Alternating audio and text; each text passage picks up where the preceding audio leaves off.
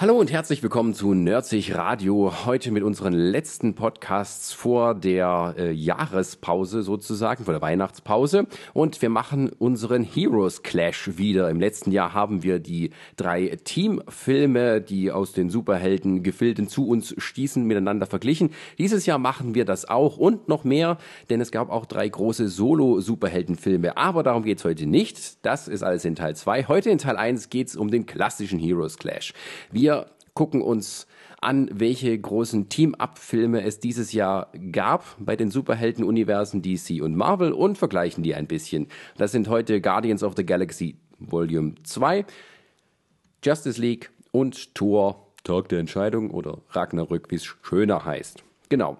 Und wir wollen heute anfangen mit Guardians of the Galaxy 2. Wir wollen aber als allererstes natürlich heute unsere äh, Gäste, nicht, nein, nicht nur Gäste, sondern auch unsere normalen Leute hier bei mir am Küchentischstudio. Der Rest. Wer ist denn noch alles da? Wir haben den. Äh, fang doch mit dem Gast erst an. Wir sind ja nicht unhöflich. ja, wir haben heute einen Gast. Hallo Gast, stell dich mal vor.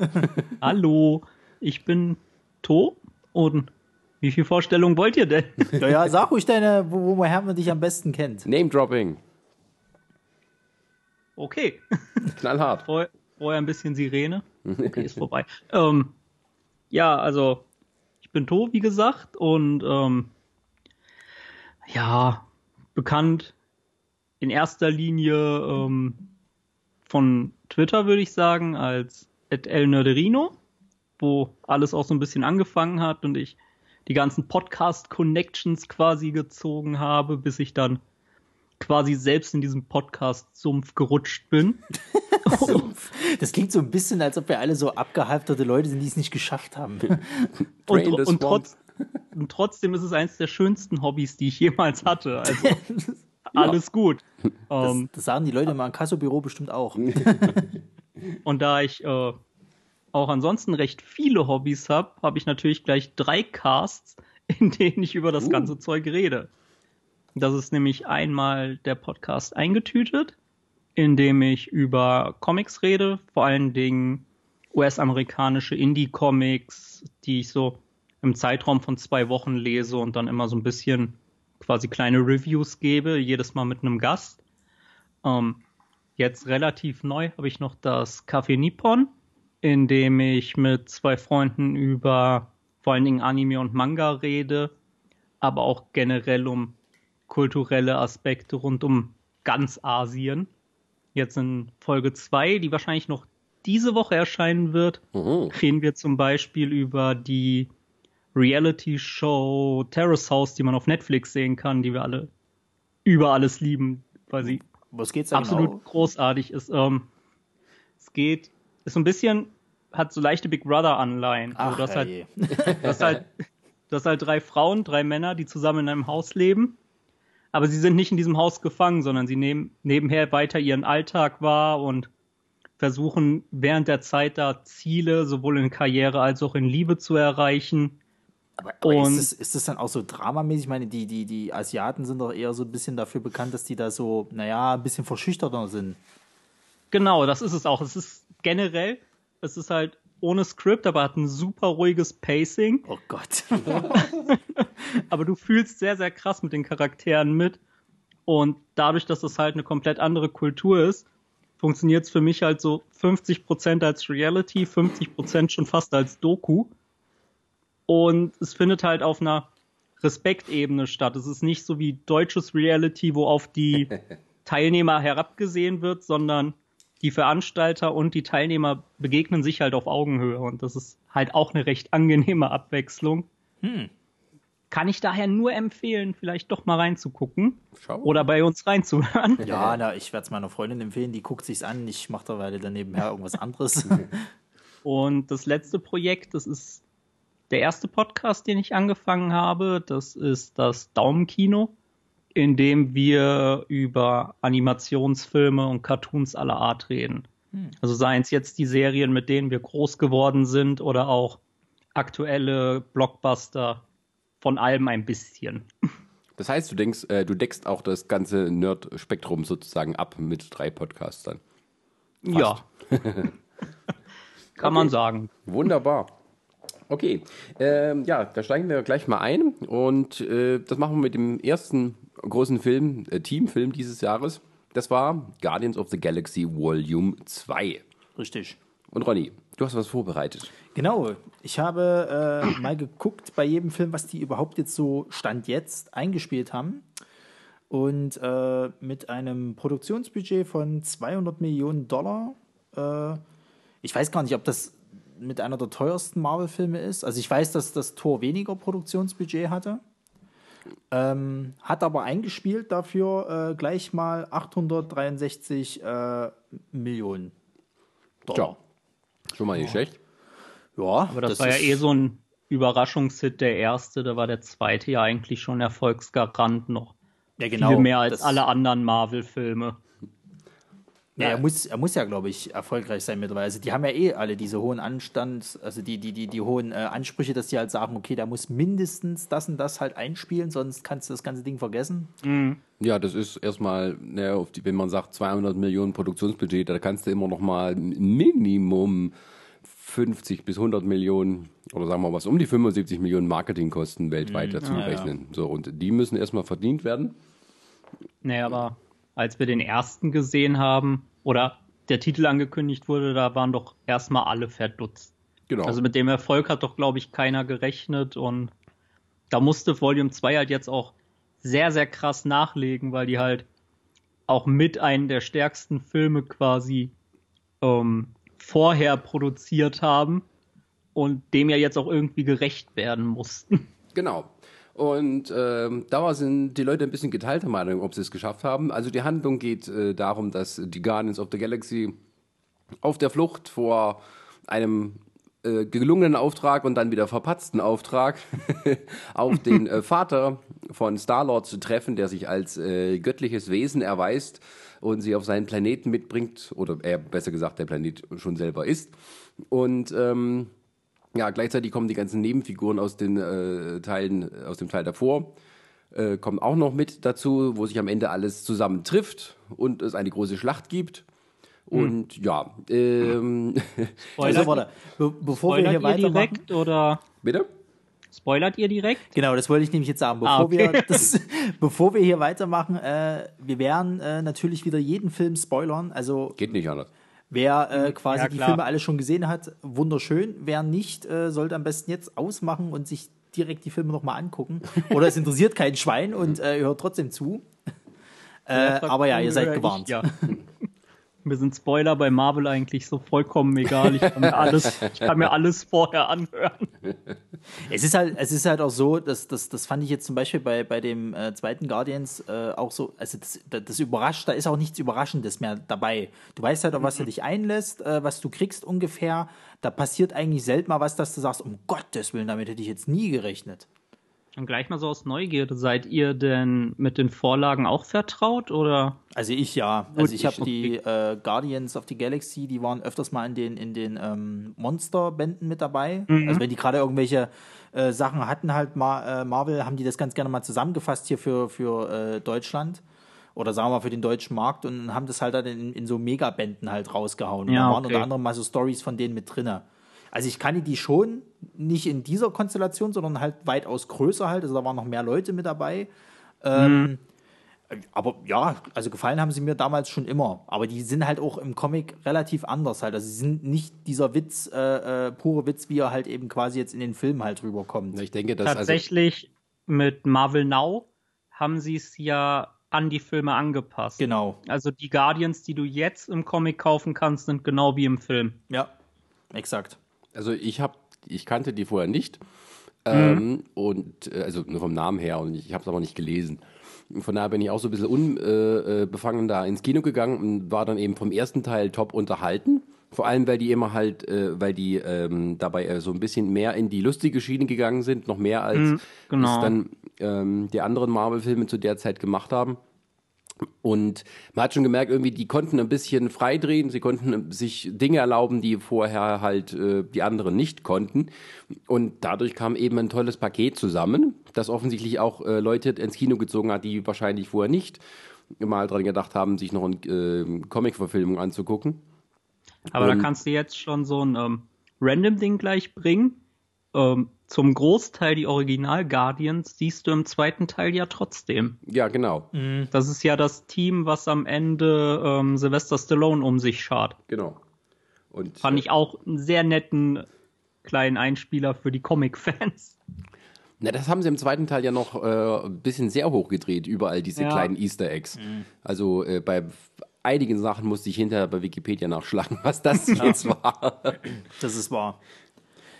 Also ich fand, äh, der äh, zweite Guardians of the Galaxy war sehr unterhaltsam, aber es war eben auch nicht ähm, besser oder nee. irgendwie äh, größer als, als, der, als der erste Teil. Also sie haben so mhm. versucht, überall diese persönlichen Geschichten etwas auszubauen. Ähm, gleichzeitig aber auch ähm, ja, diese Charakterelemente, für welchen Gag es wäre gut, auch noch äh, irgendwie mhm. hochzudrehen.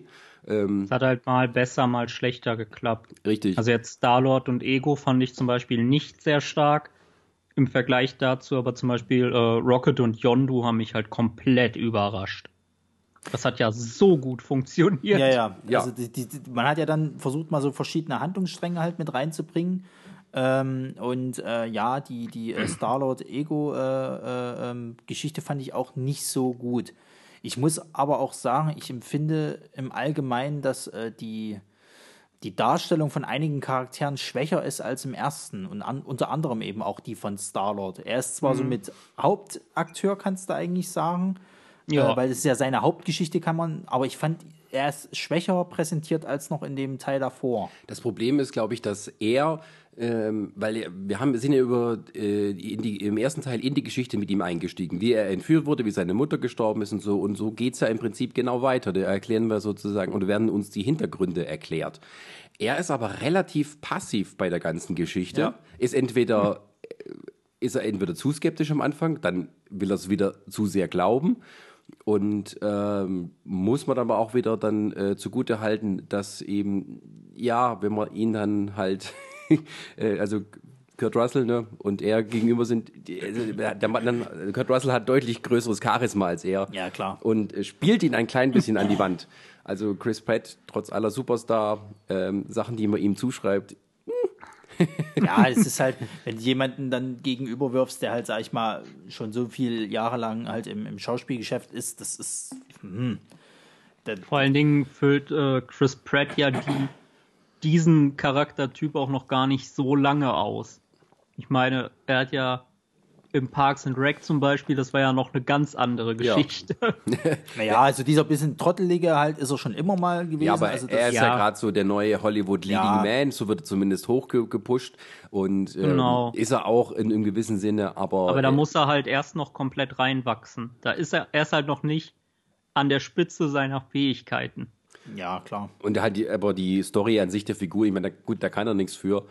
Aber ähm, sie geht einfach ein bisschen unter mit dem Ganzen. Mhm. Und ähm, dass es sozusagen ja auch irgendwo seine Geschichte ist, weswegen wir dann alle hier sind sozusagen, ähm, das geht irgendwie unter. Und ähm, ja, dann gibt es eben halt auch die Nebenhandlungen, die eben auch, ja, wie eben im, im Yondo und und, und Rocket, die eben einfach deutlich interessanter sind. Ja, ja. Einfach weil die ja. beiden eben gut funktionieren miteinander. Oder halt eben, äh, äh, ähm, na. Nebula Gamora und, und äh, Gamora. nee, eben die anderen. meinst du, meinst du ähm, Drax und wie heißt sie? Mantis. Mantis, genau. Genau. Weil das, das halt, halt war mir auch schon wieder, ich kann mit Drax erstmal nicht so super viel anfangen. Mantis finde ich dafür echt klasse, aber der Teil mit denen war mir zu klamaukig. Ja, ist nicht nur also das. Die haben, ja die haben versucht, zu viele unterschiedliche Arten von Humor in diesen Film zu ja. bringen, sodass einfach ähm, bei jedem nur ein Drittel der Witze gezündet hat, aber bei jedem andere Witze.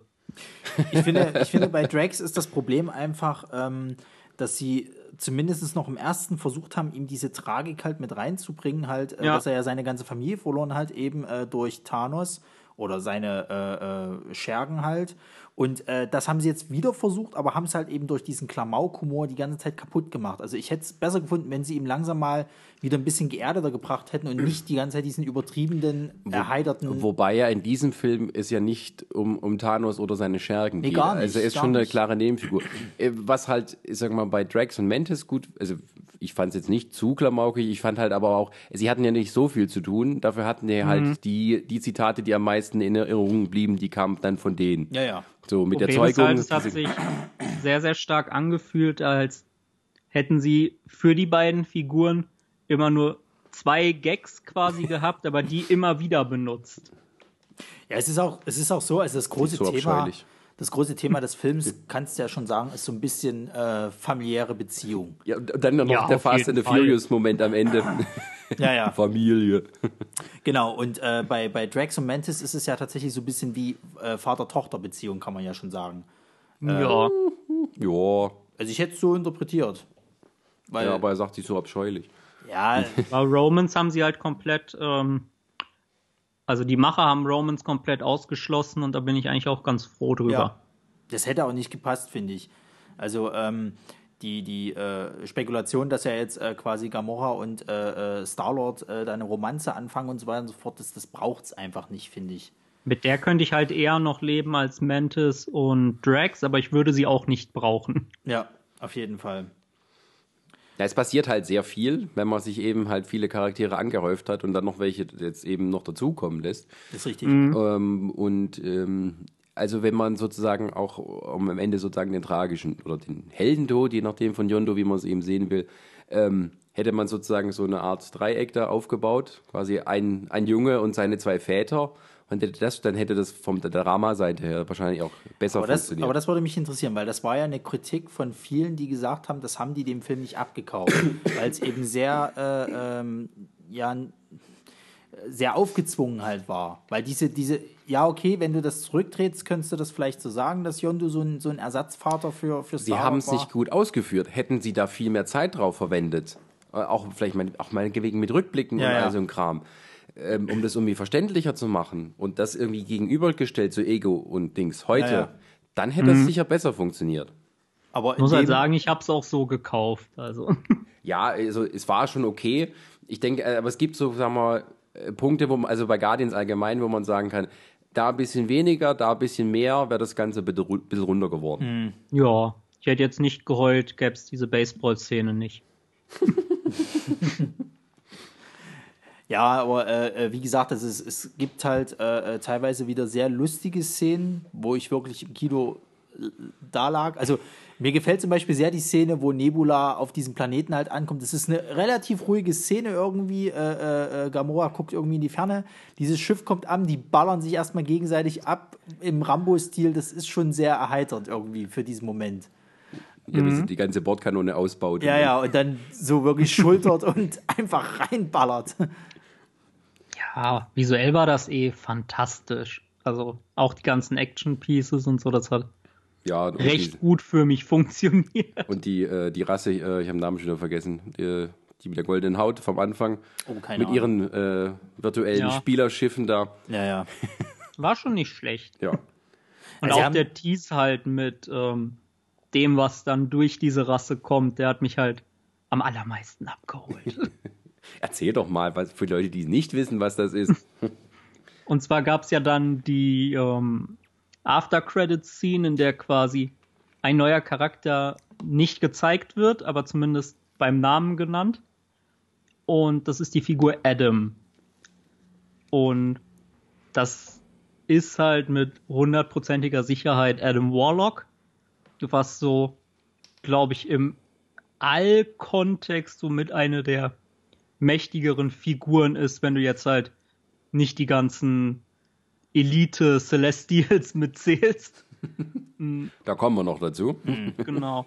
Und halt, er ist halt auch durchaus einer, den man in den Comics auch mit dem Handschuh kennt. Also ich kann mir gut vorstellen, dass der halt eine sehr, sehr tragende Rolle spielen wird im Kampf gegen Thanos. Ah.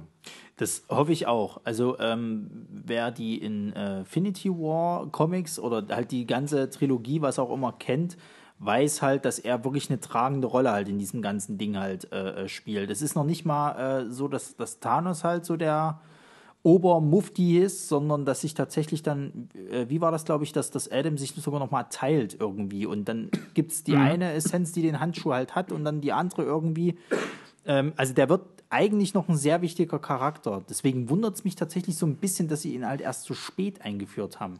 Ja, aber im Endeffekt ähm, muss man ja eh mal abwarten, weil er ja jetzt in Anführungszeichen quasi immer noch ein Untergebener der Bösen ist. Ja.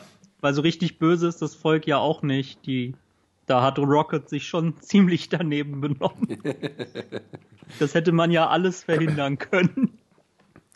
Ja, ich, ich fand es auch schön, dass die immer sozusagen Opfer ihrer eigenen Taten wurden. Also, dass die, äh, dass das nicht einfach so zufällig passiert, sondern irgendwie, ist, irgendwo sind sie alle selber schuld. Hätten ja, ja, sie sich ein bisschen am Riemen gerissen. Dass sie halt vor allen Dingen auch da diese Konflikte halt dadurch äh, äh entstehen lassen halt.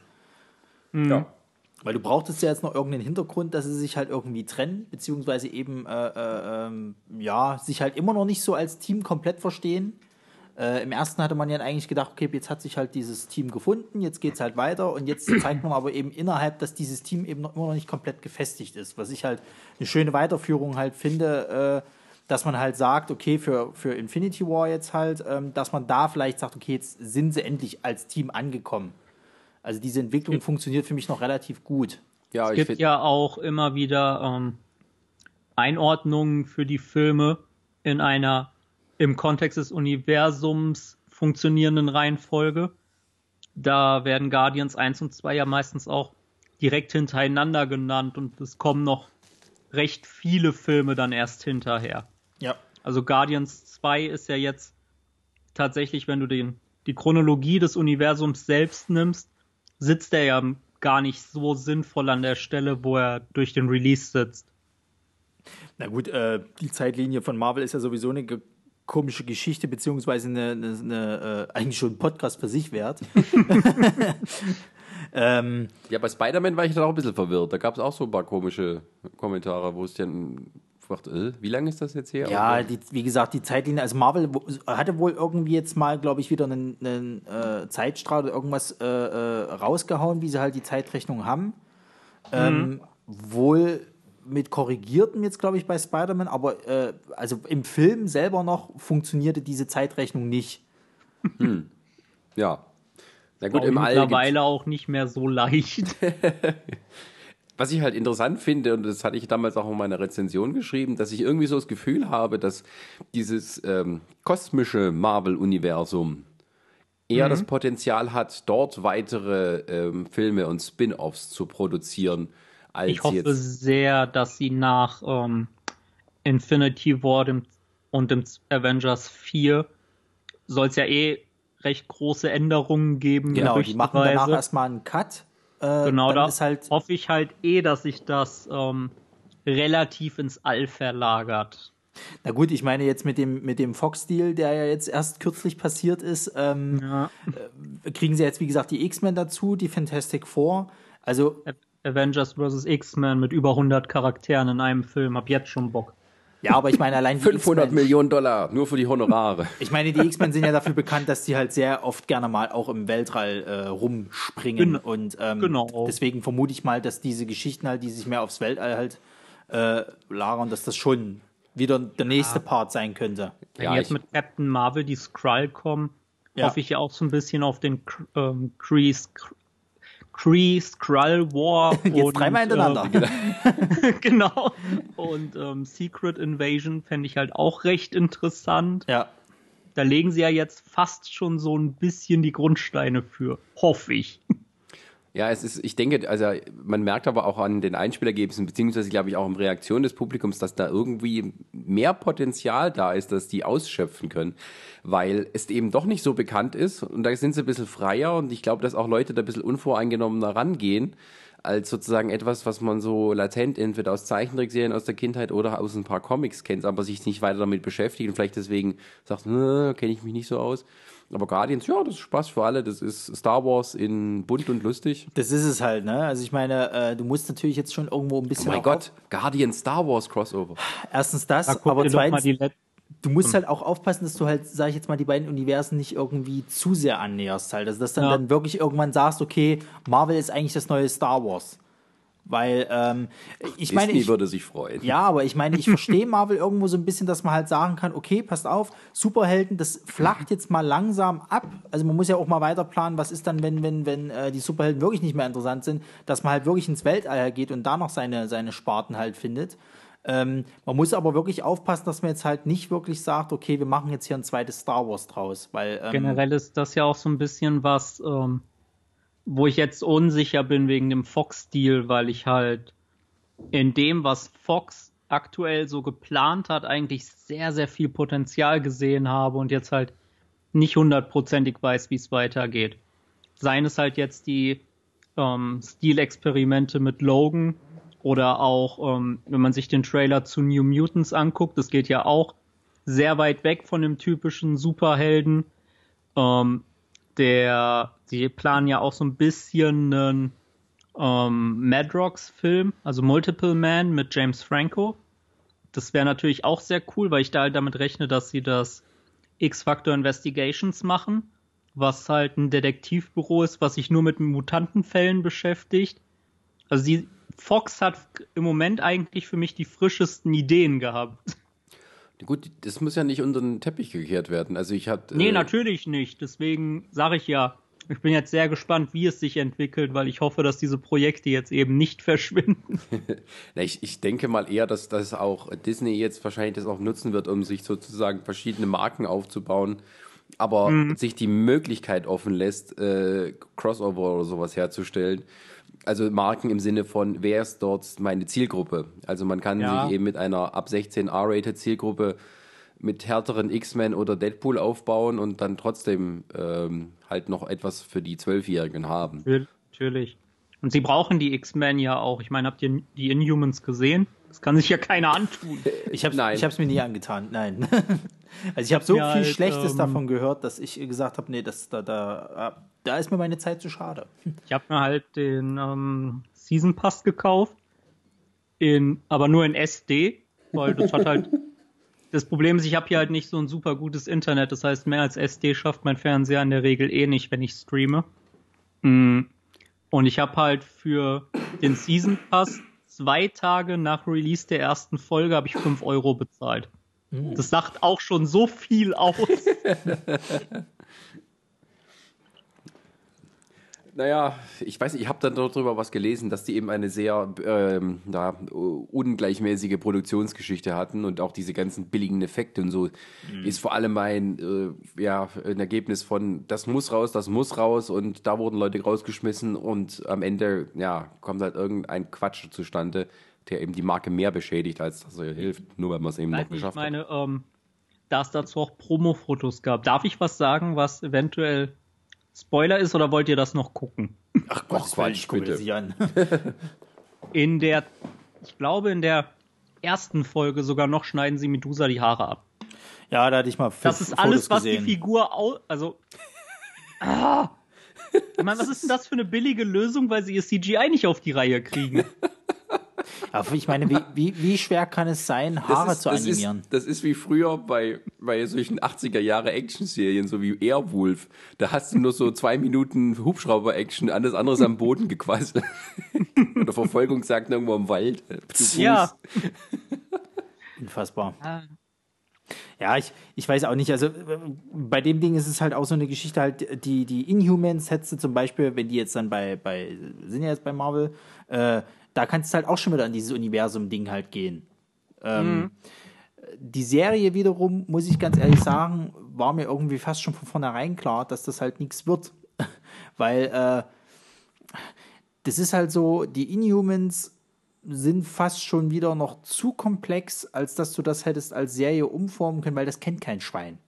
Ja. Und äh, ich verstehe zwar den Hintergrund zu sagen, okay, als Serie kannst du wiederum sagen, kannst du das noch ein bisschen aufbauen, weil vielleicht über mehrere Staffeln oder Folgen, was auch immer halt und so weiter und so fort. Ähm, und kannst halt auch vielleicht mal die einzelnen Charaktere gut präsentieren.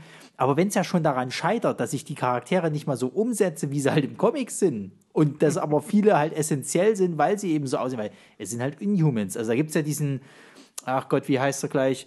Ähm, nicht Karnak, da gab es noch diesen anderen, der halt äh, aussieht Orban. wie na, der äh, Typ, der, der halt halt, ähm, genau, der mit dem Hufen, der ja. ist ja in der Serie komplett menschlich. Und hat ja mhm. keine Hufen, glaube ich, soweit ich das mitgekriegt habe. Wo, wo ich schon sage, es gibt, es gibt eine das? Lösung, es gibt eine Lösung, dass er die nicht hat, genau. Aber warum? Also ich meine, das ist halt so, wenn die mir jetzt in der Serie präsentieren, halt sozusagen als Lösung zu sagen, okay, die Inhumans wollen halt nicht auffallen, deswegen haben sie, was weiß ich, irgendeine Vorrichtung oder irgendeine Tarnung, keine Ahnung, um als normale Menschen durchzugehen, dann widerspricht das doch eigentlich schon wieder diesem Comic äh, äh, Charakteren Inhumans, die sich halt eben darüber kämpfen, dass sie halt als Inhumans halt anerkannt wären. Das wäre wie wenn du halt sagst, okay, also diese, diese jahrelangen Konflikte bei den X-Men sozusagen halt, wir sind Mutanten, wir wollen als solche bitte auch äh, äh, äh genannt werden, beziehungsweise äh, respektiert werden. Und dann spritzte den aber im, im ich glaube im dritten Teil war das, äh, äh, wo sie hier diese, dieses Antigen, glaube ja. ich, gespritzt haben, damit sie ihre Mutantenfähigkeiten mhm. verlieren. Ähm, und das aber eben äh, die Leute selber wollen. Also die gesamten Inhumans, damit es halt eben nicht äh, äh, auffallen. Das ist so widersprüchlich und dämlich, dass schon da ich sage, okay, dann kann das für mich bitte nur scheitern. Und jeder, der, der äh, damit dran gearbeitet hat, oder beziehungsweise das Kreativteam, die gehören verbannt. Das geht einfach nicht. Kommen wir mal kurz wieder zu Guardians zurück. ähm, Wäre vielleicht nicht verkehrt. gibt es ja durchaus auch noch so ein paar Sachen, die definitiv Redebedarf haben. Zum Beispiel? Ähm, wie steht ihr denn zu Baby Groot? Oh. Weil den haben wir halt noch gar nicht angesprochen. Ja, stimmt. Ähm, mal der so, Merchand mal so, ne? Der Merchandise-Magnet. Na, ich fand ja, warum er so ist, das ist, glaube ich, jedem klar. Ja, also ich sag mal so, es ist, es ist ein nice to have. Es ist so dieses typische halt, wenn wir Merchandise verkaufen wollen und äh, die niedlichen Dinger quasi, da hast du ihn halt mit ganz vorne dabei. Mhm. Äh, macht ja jetzt Disney immer ganz gerne mal. Jüngst auch jetzt in Star Wars mit diesen komischen Vögeln oder diesen Pinguinvögeln oder was das für Viecher waren. Porks. Die, genau, die Hams Porks. Hamstervögel. Hamstervögel, was auch immer. ähm, und äh, Baby Groot, ähm, der funktioniert für mich im Film. Mhm. Ich finde auch, dass er tatsächlich nicht zu sehr ausgereizt wird. Also ich hätte es mir noch ein bisschen schlimmer tatsächlich vorgestellt, war aber dann Gott sei Dank nicht so. Also es gab so ein aber paar er hat eine ziemlich Szenen, nutzlose Rolle eigentlich. es, es gab durchaus Szenen, die habe ich als sehr schlimm empfunden. Äh, nenne welche.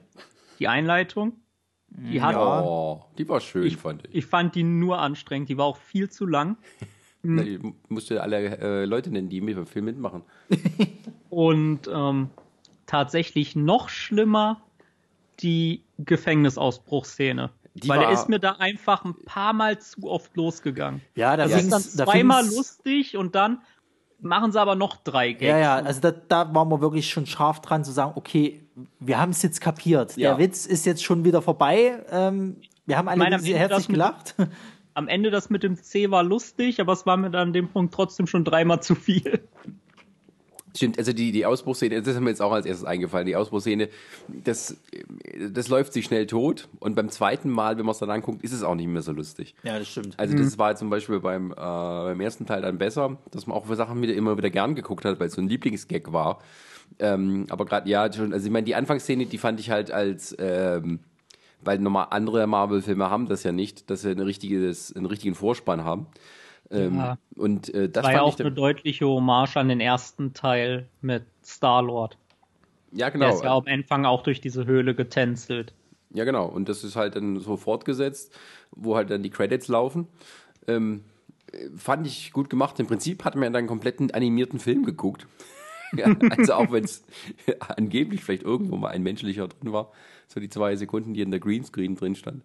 Ähm, das fand ich, äh, ich fand es technisch, ästhetisch fand ich es gut umgesetzt äh, für die, ja, äh, die, bis die Credits halt rum waren. Aber ich kann verstehen, wenn du sagst, es hat ein bisschen zu lang gedauert. Ja. Mhm. Also ich kann auch jeden verstehen, der sagt, irgendwie Baby Groot geht ihnen halt auf, echt auf den Sender, weil. Jetzt haben wir ähm, auch Teenager Groot, das geht ja noch schlimmer. Ja. Weiß ich nicht. Im, in dem Trailer war er da nicht wieder das Baby? Bei Infinity nee, War? bei Infinity War nee, nee, war tatsächlich Teenager. Das sieht genauso aus wie in der, ja? Credit, in der okay. After-Credit-Szene. Genau. Ähm, ich kann das aber auch verstehen, wenn jeder sagt halt irgendwie Baby gut, das geht halt gar nicht, weil ähm, wenn man jetzt das wirklich mal vergleicht mit dem ersten halt, wo er, sag ich mal, in dem Gefängnisausbruch im ersten Teil halt eben da dieses, seine typischen, so, der ist halt so der große Tölpel halt, kann man halt sagen. Und als kleines, niedliches, also als Tölpel funktioniert er dann mehr, äh, kann ich mich eher drüber zereiern, als wenn er da als kleines, niedliches Baby dann halt rumrennt und dann Müll baut, sozusagen, weil er es einfach nicht besser weiß. Das, das ist dann so, ich kann halt mit diesem Niedlichkeitsfaktor halt nichts mehr anfangen. Da fehlt mir vielleicht mhm. auch irgendwo ein bisschen das Chromosom. Nö, vielleicht fehlt mir da auch einfach das entsprechende Chromosom, wer weiß das schon. ähm, äh, aber ich, ich äh, verstehe, dass Disney das halt macht. Äh, also ich kann den, kann den äh, Sinn dahinter schon verstehen irgendwo. Ja, Weil was hast du denn jetzt noch? Gut, aber wenn du sagst, du verstehst die kommerziellen Interessen dahinter, das hilft ja der künstlerischen Aussage nichts. Also dann. Äh, naja, du musst es ja auch mal so sehen. Ich meine, du musst ja theoretisch für jeden Kinogänger halt was haben in der ganzen Truppe. Du hast halt den, den coolen, etwas dümmlichen Draufgänger in Star-Lord. Du hast die, die, die knallharte äh, äh der, Der Ewok-Faktor, kannst du so sagen. Genau. Und ähm, da hast du dann halt Baby Groot als Niedlichkeitsfaktor, weil ansonsten hast du ja niemanden im Team. Du könntest jetzt eventuell noch sagen, Mantis eventuell, die manchmal so ein bisschen ein auf, auf so, äh, ähm, naja, äh, schüchtern beziehungsweise ähm, schon, schon fast, ähm, ähm, ja, wie, wie sagt man halt, äh, jungfräulich halt tut. jungfräulich, das ist gut. ähm, aber ansonsten äh, hast du ja nicht viel. Und ähm, dann hast du halt eben die Leute, die halt eben ihren Süßigkeit, Niedlichkeitsfaktor halt haben wollen, so ein bisschen den Karies äh, in ihren Zähnen schmecken möchten, hast du dann halt Baby Groot dann da. Das war ja auch okay, das wo er ähm, wenn sie dann im Raumschiff geflogen sind und er dann so super klein in dem riesen Sitz saß, das war ja auch putzig. Und das mit der Bombe hat auch Spaß gemacht. Richtig. Was also, war mir hier und da, war es mir stellenweise ein bisschen zu viel, aber tatsächlich nicht so schlimm, wie ich anhand der Trailer befürchtet genau, hatte. Genau, und ich finde, dass das momentan Disney immer noch relativ gut macht, dass sie diese Verniedlichungen halt nicht übertreiben halt. Also wirklich, dass es dir so reindrücken, dass du halt schon, schon würgen möchtest halt. Mhm. Weil, äh, wenn wir mal kurz wieder die, die, die Brücke zu Star Wars schlagen wollen, also ich finde, die Porks waren auch nicht so nervig, wie ich erst gedacht habe, als ich das Vieh das erste Mal im Trailer gesehen habe. Aber die ja. waren auch völlig komplett unnötig. Ja, das waren, äh, hatten, unterschreibe ich die so. hatten nicht mal irgendeinen Ansatz von einer Funktion, dass die vielleicht mal in irgendeinen Lüftungsschacht gefallen sind, das gestopft haben, damit das Raumschiff weiterfliegen kann oder irgend so ein Blödsinn. Die waren wirklich nur da, wir sind Spielzeug, bitte kauf ihn. Richtig. aber, aber im Endeffekt, ähm, Du siehst im Trailer ja auch noch ähm, diese Wölfe und im Endeffekt sind es halt beides Tiere und keine Aliens auf einem Bewusstseinslevel wie jetzt ein da wart, ähm, warten wir mal Episode 9 ab. Ja, ja. Vielleicht beleben also sie ja Jar Jar Binks doch okay. nochmal wieder. ja, nee, es war so, wir wollen es ja auch nicht jetzt übertreiben und so und uns darauf äh, festbeißen.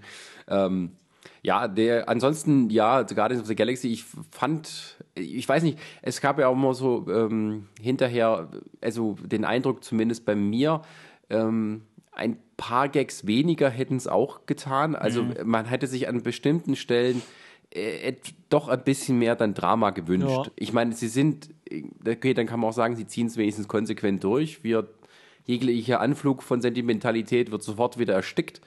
Also zum Beispiel, wenn äh, ähm, Ego und äh, Starlord sozusagen aufeinandertreffen, ihrer Steinform, da, wo sie sich mhm, zusammenbauen, naja. da hätte ich mir gewünscht, nicht dass, oder ich hatte in dem Moment wirklich gedacht, äh, Ego kommt und da wird Starlord bestimmt als seine Mutter erscheinen. Ja. Aber nein, er war Pac-Man. Genau. So. Ja, das fand ich auch eher blöd. Es ist, es ist auch so diese, dieser, wo dann dieser Moment halt kommt, dass Ego halt sagt, er hat halt äh, Starlords Mutter letzten Endes umgebracht das hätte ich mir auch noch ein bisschen emotionaler gewünscht. Es war halt nicht so, dass du jetzt sagen könntest, also du hast halt mitgekriegt, dass du, ah, okay, du hast schon fast ein bisschen damit gerechnet, äh, wo mhm. wir dabei sind halt mit, es gibt nicht mehr so große Überraschungen, aber die Reaktion von Star-Lord fand ich war noch zu, ja, schon fast zu nett. Also er hat zwar auf ihn losgeballert, aber es ist jetzt nicht so, das kenne ich aus anderen Filmen emotionaler halt.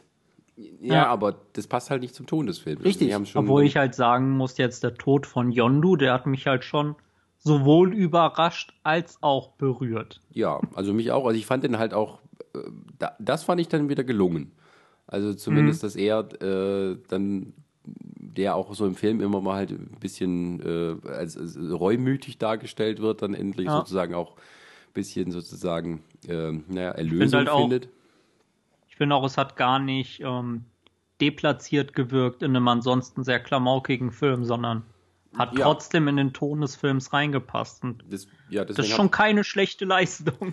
deswegen habe ich auch gemeint, dass man vielleicht ein bisschen mehr noch da, aber hm, es ist halt viel los in dem Film. Ja, es ist, es ist halt, also man hat das ja auch schon in anderen Marvel-Filmen halt, hat man das ja gesehen, ähm, äh, dass, dass diese Drama-Tour kriegen, glaube ich, äh, viele nicht ganz so gut hin.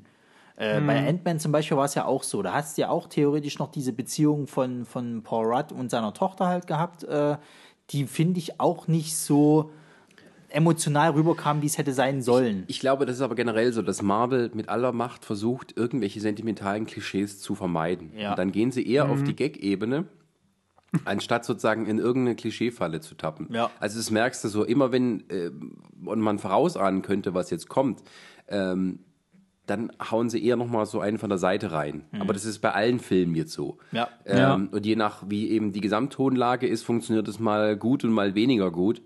Ähm, aber ich denke schon, dass das so ein bisschen alles, ähm, alles Absicht ist, diese, diese Momente nicht ähm, so sehr, diese, diese Tränendrüsenmomente irgendwie herbeizubeschwören. Das, mhm. ist, das ist schon, wenn man sagen kann, irgendwo der Marvel-Stil. Naja, es das ist dann halt irgendwo immer zu umgehen. Genau, also das ist so diese, diese was, was äh, äh, Kollege Chris ja auch immer so schön als die Marvel-Formel bezeichnet, die äh, äh, ich finde schon bei, bei Up Guardians 1 quasi so kam, aber das auch nur bei bestimmten äh, äh, Regisseuren. Du hast ja mhm. trotzdem nach wie vor halt deine Filme gehabt, wie zum Beispiel ein Captain America 2, der dann doch etwas ernst ist. Oder von mir aus auch ein Civil War. Klar waren da Gags und so weiter, aber die Stimmung an sich war schon ernster gemeint halt. Genau, das wollte ich halt auch sagen. Ähm, Winter Soldier ist ja in der Comedy doch ein ganzes Stück zurückgefahren Richtig. im Vergleich zum Rest. Ja, und deswegen funktioniert er auch. Ich meine, das ist im Prinzip ein Spionage-Thriller auf Super. Ey, Winter Soldier steht in meinem Ranking auf Platz 1. Bei mir auch. Also Civil War war noch mit dran, aber man merkt aber auch davon, ist es von den gleichen Leuten ne? und das ist halt mm. ein bisschen größer und breiter aufgebaut. Aber ich habe den ja damals nicht im Kino gesehen und irgendwie hat es mich nicht so ganz interessiert und als ich ihn dann äh, zu Hause angeguckt habe, habe ich mir gedacht, scheiße, hättest du den mal im Kino geguckt, weil der war so gut. Ja, ja ich war damals auch begeistert. Also vor allem von Captain America, wo man das vorher nicht so geahnt hat. Weil ich eben, ich bin zum Beispiel überhaupt kein Fan vom ersten Captain America. Ich mag den gar nicht, weil äh, äh, erstens komme ich mit, mit äh, so Zweiten Weltkrieg-Thematiken überhaupt nicht klar. Ich finde, das ist. Äh, du magst mehr Erster Weltkrieg. Ja, es liegt halt einfach, bin ich ganz ehrlich, es liegt halt einfach daran, dass unsere Geschichtslehrerin das halt einfach zwei Jahre äh, durchgezogen hat und wir es nicht mehr hören konnten. Deswegen, ich kann mit der Thematik nichts mehr anfangen. ähm, aber ich fand den halt auch langweilig teilweise. Ich mochte den ersten Captain America nicht, weil das, äh, ich ja, fand der hatte den, seine den, Längen und so. Der, ja, ja, der, und, ja, aber, aber was du gesagt hast, das stimmt schon irgendwo, dass die ähm, Up Guardians 1, als sie gemerkt haben, uh, Gag, Gag, ja, ja. Gag, Gag, Gag funktioniert. Da tun wir unsere Drehbücher die jetzt Folge noch ein bisschen aufpushen damit. Genau. So, das, also das war schon irgendwo ein, äh, ein Meilenstein in, in, diesem Sinne. Du hast es wirklich gemerkt, ab da sind die Filme ein bisschen ulkiger. Genau. Ich würde zwar jetzt noch nicht so gleich die Brücke zu Tor 3 schlagen wollen, nee. das heißt, wir. Äh, äh, Eine Regenbogenbrücke. Wir, wir, heben uns das mal kurz noch auf mit diesem halt Humor und Tralala. Ich möchte mal kurz noch auf den Bösewicht eingehen äh, von Guardians of the Galaxy Volume 2, nämlich Taserface. Was für ein super Name. das war ein geiler Gag. Das war super. Hey, komplett. Vor, vor allem feiert. Sagt ihm, wer ihn umgewacht hat. Taserface.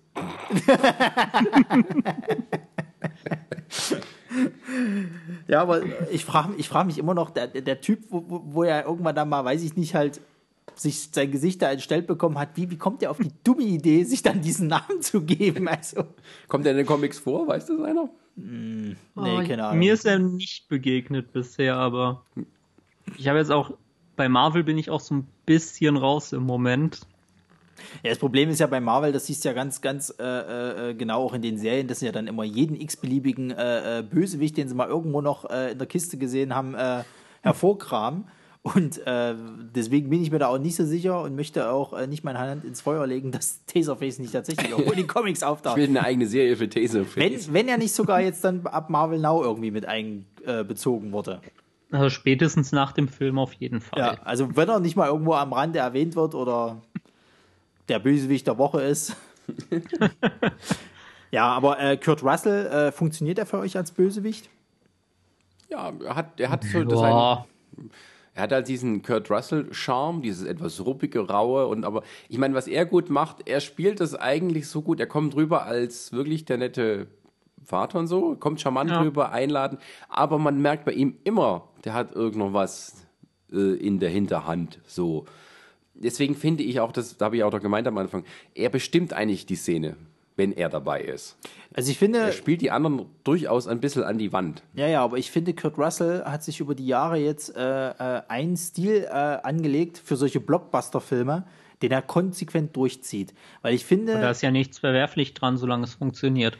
Aber Kurt Russell kann halt auch anders. Das ist halt das Problem. Mm. Weil äh, ich Dann möchte es mal. Sie ihn aber nicht dafür gekauft. Ja, pass auf, ich möchte es als Beispiel nehmen. Und zwar, äh, äh, er spielt meiner Erachtens nach äh, äh, Ego genauso, wie er seinen Charakter in äh, Fast and the Furious spielt. Weil in Fast and the Furious hier diesen CIA-Special, was weiß ich nicht was, das, das könnte eins und eins, das könnte derselbe sein. Er ist da auch so ein bisschen schnippig, Frage hat immer noch was, was in der was Hinterhand. kam als erstes? Fast and Furious kann ich nichts zu sagen, dafür müsste ich die Filme gesehen haben. und dann hast du aber so Filme wie zum Beispiel jetzt der äh, Bone Tomahawk, also so ein, so ein, so ein, ich möchte mal sagen, so Western-Thriller, vielleicht ein bisschen Richtung Horror, wenn man es nennen möchte, wo er wiederum richtig gut halt eben auch ernst halt spielt tatsächlich. Und das hätte mhm. ich mir wieder für diese emotionalen Dinge halt gewünscht. Nicht so diesen lockeren und hm, Gut, ich meine, ja. er kann ja auch nur das spielen, was im Drehbuch steht. Natürlich, also. klar. Also, das ist schon, da, da waren wir, sind wir ja wieder bei dem, was du vor uns gesagt hast, eben, dass da Marvel eben dann doch nicht so ganz diese emotionale Schiene machen möchte, sondern. Und ich denke, außer Robert Downey Jr. hat keiner ein großes Mitspracherecht beim Drehbuch. Also. Boah. Vielleicht. Muss aber halt auch mal ähm, generell eine Lanze brechen für die Figur, weil sie halt es doch geschafft haben, etwas, was in den Comics eher absurd ist, ja, das stimmt. sehr, sehr gut und sehr, sehr erträglich in die Filme umzusetzen. Weil in dem Comic ist er halt wirklich nur ein lebender Planet. Ja, Als es angekündigt wurde, dachte ich halt auch nur so, wie wollen die das denn machen? Die können ja jetzt keinen Planeten da als Schurken hinstellen. Und sie haben es dann aber doch sehr, sehr gut umgesetzt. Die geben ihm einen Mund und zwei Augen und dann kann der Planet sprechen. Aber ja, also ich fand, äh, ich muss auch tatsächlich sagen, ähm, diese ähm, Effekte, die dann da genutzt wurden, halt, äh, um zu zeigen, halt, wie er mit der Mutter halt anbandelt oder dann halt auch mit den anderen Spezies. Seine, äh, seine Plastik. Äh, genau, das Statue. fand ich, war schön. Also das war, sah mhm. schön ästhetisch aus. Ja, das war mal was anderes. Ja. Also es war mal nicht, uh, ein Hologramm. Ja, ja. Das war. Ich, ich, also ich, ich mochte auch tatsächlich das Design halt äh, in, in dem Planeten, beziehungsweise auf dem Planeten halt. Also das war. Ja schon schön ansprechen halt. Das ist ja, so da war auch extrem Mühe dabei. Also das muss man schon sagen, dass das also boah. Also da Aber wo wir gerade ähm, bei Ego und die Zeit auf der Erde sind, mh, hm, wie hat euch denn, weil durch die Zeit auf der Erde ist ja auch noch was anderes leicht geprägt worden, der zweite Awesome Mix gefallen? Oh ja, stimmt. Den fand ich schwächer tatsächlich als den ersten. Absolute Zustimmung. Also äh, gerade was, was, was so die Bekanntheit angeht von vielen Titeln, außer natürlich halt der, der äh, bekannteste, der am Ende eingespielt wird, als äh, Yondo halt dann das Zeitliche segnet. Aber mhm. ansonsten war sehr viel nicht so bekanntes Zeug dabei. Da war bei den anderen mehr irgendwie. Also, da war schon. Ich finde halt ja? Fox on the Run schon ziemlich geil. Also. ja, also, es, waren, es, es waren schöne Sachen dabei. Ich glaube, das Problem ist aber, ähm, dieser Awesome Mix war äh, am Anfang halt auch was Neues und was halt so mhm. richtig cool gepasst hat und was man sonst auch nicht hatte bei den Marvel-Filmen. Und jetzt ist halt eben ungefähr die gleiche Musik aus dem aus diesem Jahrzehnt sozusagen. Und ähm, ja, äh, ja, also ich fand's okay. Also ja. Aber äh, fällt, ich glaube, das ist eher der Überraschungsfaktor, der dann halt zurückfällt. Wenn, wenn ich sage, er ist schlechter als der erste, ist es auch immer noch meckern auf hohem Niveau. ja, es ist ja auch das, ich meine, äh, wenn man sich jetzt nicht gerade mit der Zeit halt beschäftigt und mit der Musik aus dieser Zeit, ähm, dann, dann äh, würdest du vielleicht mal irgendwas Bekanntes haben, was du mal am Radio irgendwo gehört hast. Aber Ja. ich vermute mal, die Leute, die jetzt, sag ich mal, sich wirklich damit beschäftigt haben, die werden schon da ihre äh, äh, schönen äh, Songs mit dabei gehabt haben, beziehungsweise erkannt haben, okay, das ist der und der und ah, super, dass sie es mit reingenommen haben. Ich habe so eher das Gefühl, die haben im ersten noch, weil da war es halt neu äh, und so, da haben sie dann schon noch ein bisschen bekannteren Kram halt genommen, um so diese Nostalgie halt so zu kreieren. Und im zweiten eher, dass sie dann halt so gesagt haben, da muss halt so ein Ding jetzt mit dabei sein, aber es müssen jetzt nicht mal so die ganz bekannten Geschichten sein. So ein, zwei Songs, die kennt halt jedes Schwein, aber der Rest, der kann schon mal ein bisschen exotischer sein, dass die Leute vielleicht dann noch sagen, ah, guck mal, das gab's früher auch noch. Ich muss halt auch ganz ehrlich sagen, ähm, der erste hat mich damals halt schon bewegt, mich näher generell mit der Musik aus der Zeit zu beschäftigen. Deswegen ging's halt beim zweiten dann. Also haben Ja. sie wohl doch was richtig gemacht. Also wie gesagt, es ist halt, es ist halt, äh, ich meine, äh, Guardians hat es, finde ich, jetzt zwar so langsam eingeführt, aber es ist ja, es ist ja, also hat es wieder hervorgebracht, aber es ist ja nicht selten, dass halt jetzt, sage ich mal, ältere Musikstücke gerade aus deren Zeiten halt jetzt irgendwie benutzt werden. Ich meine, Tarantino macht es ja nur weitaus äh, sehr oft halt, wenn er mal wieder irgendwie, ich sag mal so aktuellere Zeitebenen dann irgendwie äh, äh, Nö, also Tarantino spielt eigentlich nur Musik aus seiner eigenen Jugend, das merkst du. Ja, ja. Der Glück, der Kram in seiner Plattensammlung und ah, das passt, das passt, fertig. Genau, und dann hast du aber auch jetzt wie Filme wie jetzt zum Beispiel dieses Jahr erschien äh, der Baby Driver. Der hat das ja exakt genauso gemacht. Der hat ja auch viele ältere Musikstücke halt genommen. Na, ich glaube auch James Gunn, Tarantino und, und, und äh, Edgar Wright hat es gemacht. ne? Ja. Es ist, glaube ich, Genau. eine Generation. Ja, klar. Das ist, das ist deren Obwohl, Soundtrack. ähm, Ja.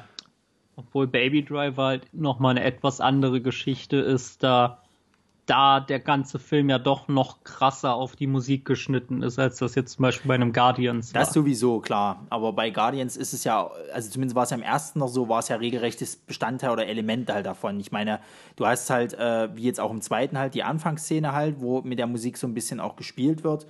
Und äh, du hast so immer diese ein, zwei Momente, wo ich, sage ich jetzt mal, äh, in anderen Filmen das eher so Begleitmusik ist und in dem halt das schon wirklich darauf aufgebaut ist. Also ich meine, alleine der Titel halt, äh, äh, der gespielt wird, als Yondo halt äh, äh, stirbt, äh, das ist schon also das ist ja nicht ohne Grund jetzt so gewählt worden, sondern man will ja natürlich in dem, in dem Besucher halt auch ein bisschen was auslösen. Was ja auch viel Kritik gekriegt hat. Also einige haben ja dann auch gesagt, okay, äh, bloß weil er mir jetzt den Song da reinkracht und so, äh, kaufe ich euch das trotzdem nicht ab. Ähm, Herz aus Stein. es, ist, es wirkt schon ein bisschen konstruiert, wobei ich trotzdem sage halt, äh, was willst du denn sonst machen? Also, wenn es ein x-beliebiger anderer Film so machen würde, da würde das feiern, weil er ein bisschen unbekannt ist oder aus der Masse heraus äh, äh, springt und bei äh, so einem Film quasi, da fangt er dann ab, so nach dem Motto, ah, ja, das hat er jetzt nur gemacht, um das zu machen und Zeug. Also so wie diese typische Meckerkultur. Nee, ähm, ja. Deswegen, also ich, ich, wie gesagt, er ist kein schlechter Mix, weiß Gott nicht, aber er ist definitiv schwächer als der im ersten. ja, Okay. ähm, dann würde ich das mal als Übergang benutzen. Denn, Musik? ja, denn äh, man hat doch bei Thor gemerkt, da hat jemand sich mal mit seiner Plattensammlung beschäftigt. Vor allem aus den 80er Jahren. Ähm, genau, wir gehen mal über zu Thor Ragnarök. Du könntest als Brück auch noch nehmen, äh, dass du ja im Abspann äh, quasi äh, äh, von Guardians Jeff Goldblum? Genau, tan tanzen siehst. Genau. Einmal so ganz kurz im Hintergrund. Juhu, das Ja, bin ja. ich. Genau, äh, Tag der Entscheidung. Was für ein dämlicher, dämlicher deutscher Titel. ähm, warum, weiß auch wieder keiner, ne? Äh, warte mal, ich glaube, Chrissy hatte mir das mal erklärt. Die konnten. war doch wieder nur so ein rechte Ding, oder nicht? Ja, ja, aber das, die hatten sich tatsächlich was dabei gedacht, ähm, weil, oh, was hat sie denn gesagt? Ich glaube irgendwie, die konnten das nicht so Ragnarök nennen, weil ja am Ende des Films ja Ragnarök so gar nicht passiert, beziehungsweise. Nein, nein, das war ihre Erklärung, warum der deutsche Titel eigentlich ganz gut passt. Das war nicht die offizielle. Ne, das ist hat ja auch Unsinn ja, ja, ich sag ja, wäre, das war nicht die offizielle, das hat mir auch- Chrissy versucht zu erklären. Das war ihre, ihre Theorie. Ja, ja, ja, aber sie hat das, das klang sehr plausibel, hat sich auch so voll da, darauf Ich habe eingelassen. es aber ein bisschen mehr Spaß. Ich hoffe, dass es Spaß war, weil ich finde den Titel trotzdem bescheuert. Und dann wird er in Amerika ja trotzdem immer noch nicht passen. Richtig. Gut, okay. Äh, Trolli, erklär uns mal, worum es, worum es in Tor 3 geht. In Tor 3, Tag der Entscheidung, äh, geht es darum, dass ähm, Thor äh, wieder mal auf äh, Loki trifft, der sich das sehr häuslich da gemacht hat in Asgard. und äh, beide ähm, den, ihren Vater halt suchen, nämlich Odin. Und ähm, Thor möchte eigentlich Ragnarök verhindern, was er auch glaubt, äh, geschafft zu haben. Und äh, leider Gottes äh, passiert so ein bisschen was, äh, so ein paar Events und äh, Hela, die Göttin des Todes, kommt zurück und äh, verfrachtet Thor und Logi erstmal schön ins Weltall auf einen, ja, ich sag mal, Sklavenplanet ist es nicht, aber auf einem fremden Planet. Und dort muss. Gar oder nicht? Nasaka ist es, genau. Dakar, und genau. äh, äh, Thor muss dann quasi äh, schauen, dass er wieder zurückkommt nach Asgard, um Hela halt aufzuhalten. Äh, trifft dort nochmal ein bisschen auf den Hulk, äh, kloppet sich ein bisschen mit ihm äh, bildet sich dort ein Team zusammen und dann äh, geht es zurück, um halt Hela aufzuhalten. Genau, im Gegensatz mhm. zu den anderen Filmen, die wir besprechen, ist das kein Team-Team-Film, sondern ein, sagen wir mal, ein klassisches Team-Up. Also die, die Charaktere, die eben. Ja, naja, naja, die Revengers. Äh, also es ist ein Solo-Film eben, wo Charaktere dazukommen, die ein spontanes Team bilden, sozusagen. Zumindest ein Duo, aber alle lieben Loki, deswegen sind wir schon drei. Ja, min mindestens ein Trio mit Loki, ja sogar vier. Genau. Weil Valkyrie gehört ja definitiv auch zum Team. Genau, sind wir schon vier. Und eben noch ein paar Leute, die eben entlang des Weges dazu mhm. stoßen. Ja, und äh, da können wir gleich einsteigen mit der fast schon ersten Szene ähm, in Asgard, wo ich sehr lachen musste. Also ich war ja mit, mit, mit um. äh, ähm. Kollege Chris und mit äh, Toni vom, vom äh, Paperback Podcast, äh, wir waren ja drin in der Pressevorstellung. Und, Aber wolltest äh, du nicht mit der ersten Szene anfangen? Ja, er schlägt halt den Feuerdämon, was soll's. Also das ist, äh, ja. War schön gemacht. Ja, ja schön gemacht ist auf jeden Fall, aber damit rechne ich halt. Also das, das ist halt so. Ich habe sehr, sehr viele Diskussionen über den ersten Gag gesehen, der ja doch sehr gespalten hat mit der Kette. Meinst du, meinst du, wo er mit dem Skelett im Endeffekt erzählt, warum er jetzt da ist, oder? Ja, und wo er sich die ganze Zeit im Kreis dreht und das Gespräch immer wieder abbricht. Ah, okay. Ähm, das hat mich aber gar nicht so gestört. Also ich fand das tatsächlich, dass das. Fand das, mega lustig. Fand, fand ich super, ja. Also ähm, warum man sich da schon, ich meine, also wenn, wenn man da schon anfängt zu meckern, also dann sollte man schon ab dem Punkt rausgehen aus dem Film. Also sorry Leute, aber irgendwo, ne? Na, jedenfalls, mhm. ähm, genau, das ist ja die Szene, wo äh, Thor quasi äh, eigentlich glaubt, Ragnarök aufgehalten zu haben, weil dieser Feuerdämon ja selber beschreibt, er würde Ragnarök äh, äh auslösen, er würde äh, letzten Endes halt Asgard zerstören und so weiter und so fort. Und ähm, wir kriegen dann auch mit, dass äh, nicht mehr Heimdall ähm, dieses Tor bewacht quasi. Wie heißt das? Der Bifröst, glaube ich. Mhm. Und äh, dass es jetzt einen neuen Typen gibt, äh, gespielt von äh, Carl Urban. Keine Ahnung, wie er heißt. Ich glaube, der, der, der. Carl Urban, ja. Ja, nee, ich meine, wie, wie die Figur hieß, die er spielt. Ich weiß bloß, dass er so. um. Ähm. der Henker, glaube ich, ist im, im, im Comic, also sein Comicname. Ich check das. Skirt.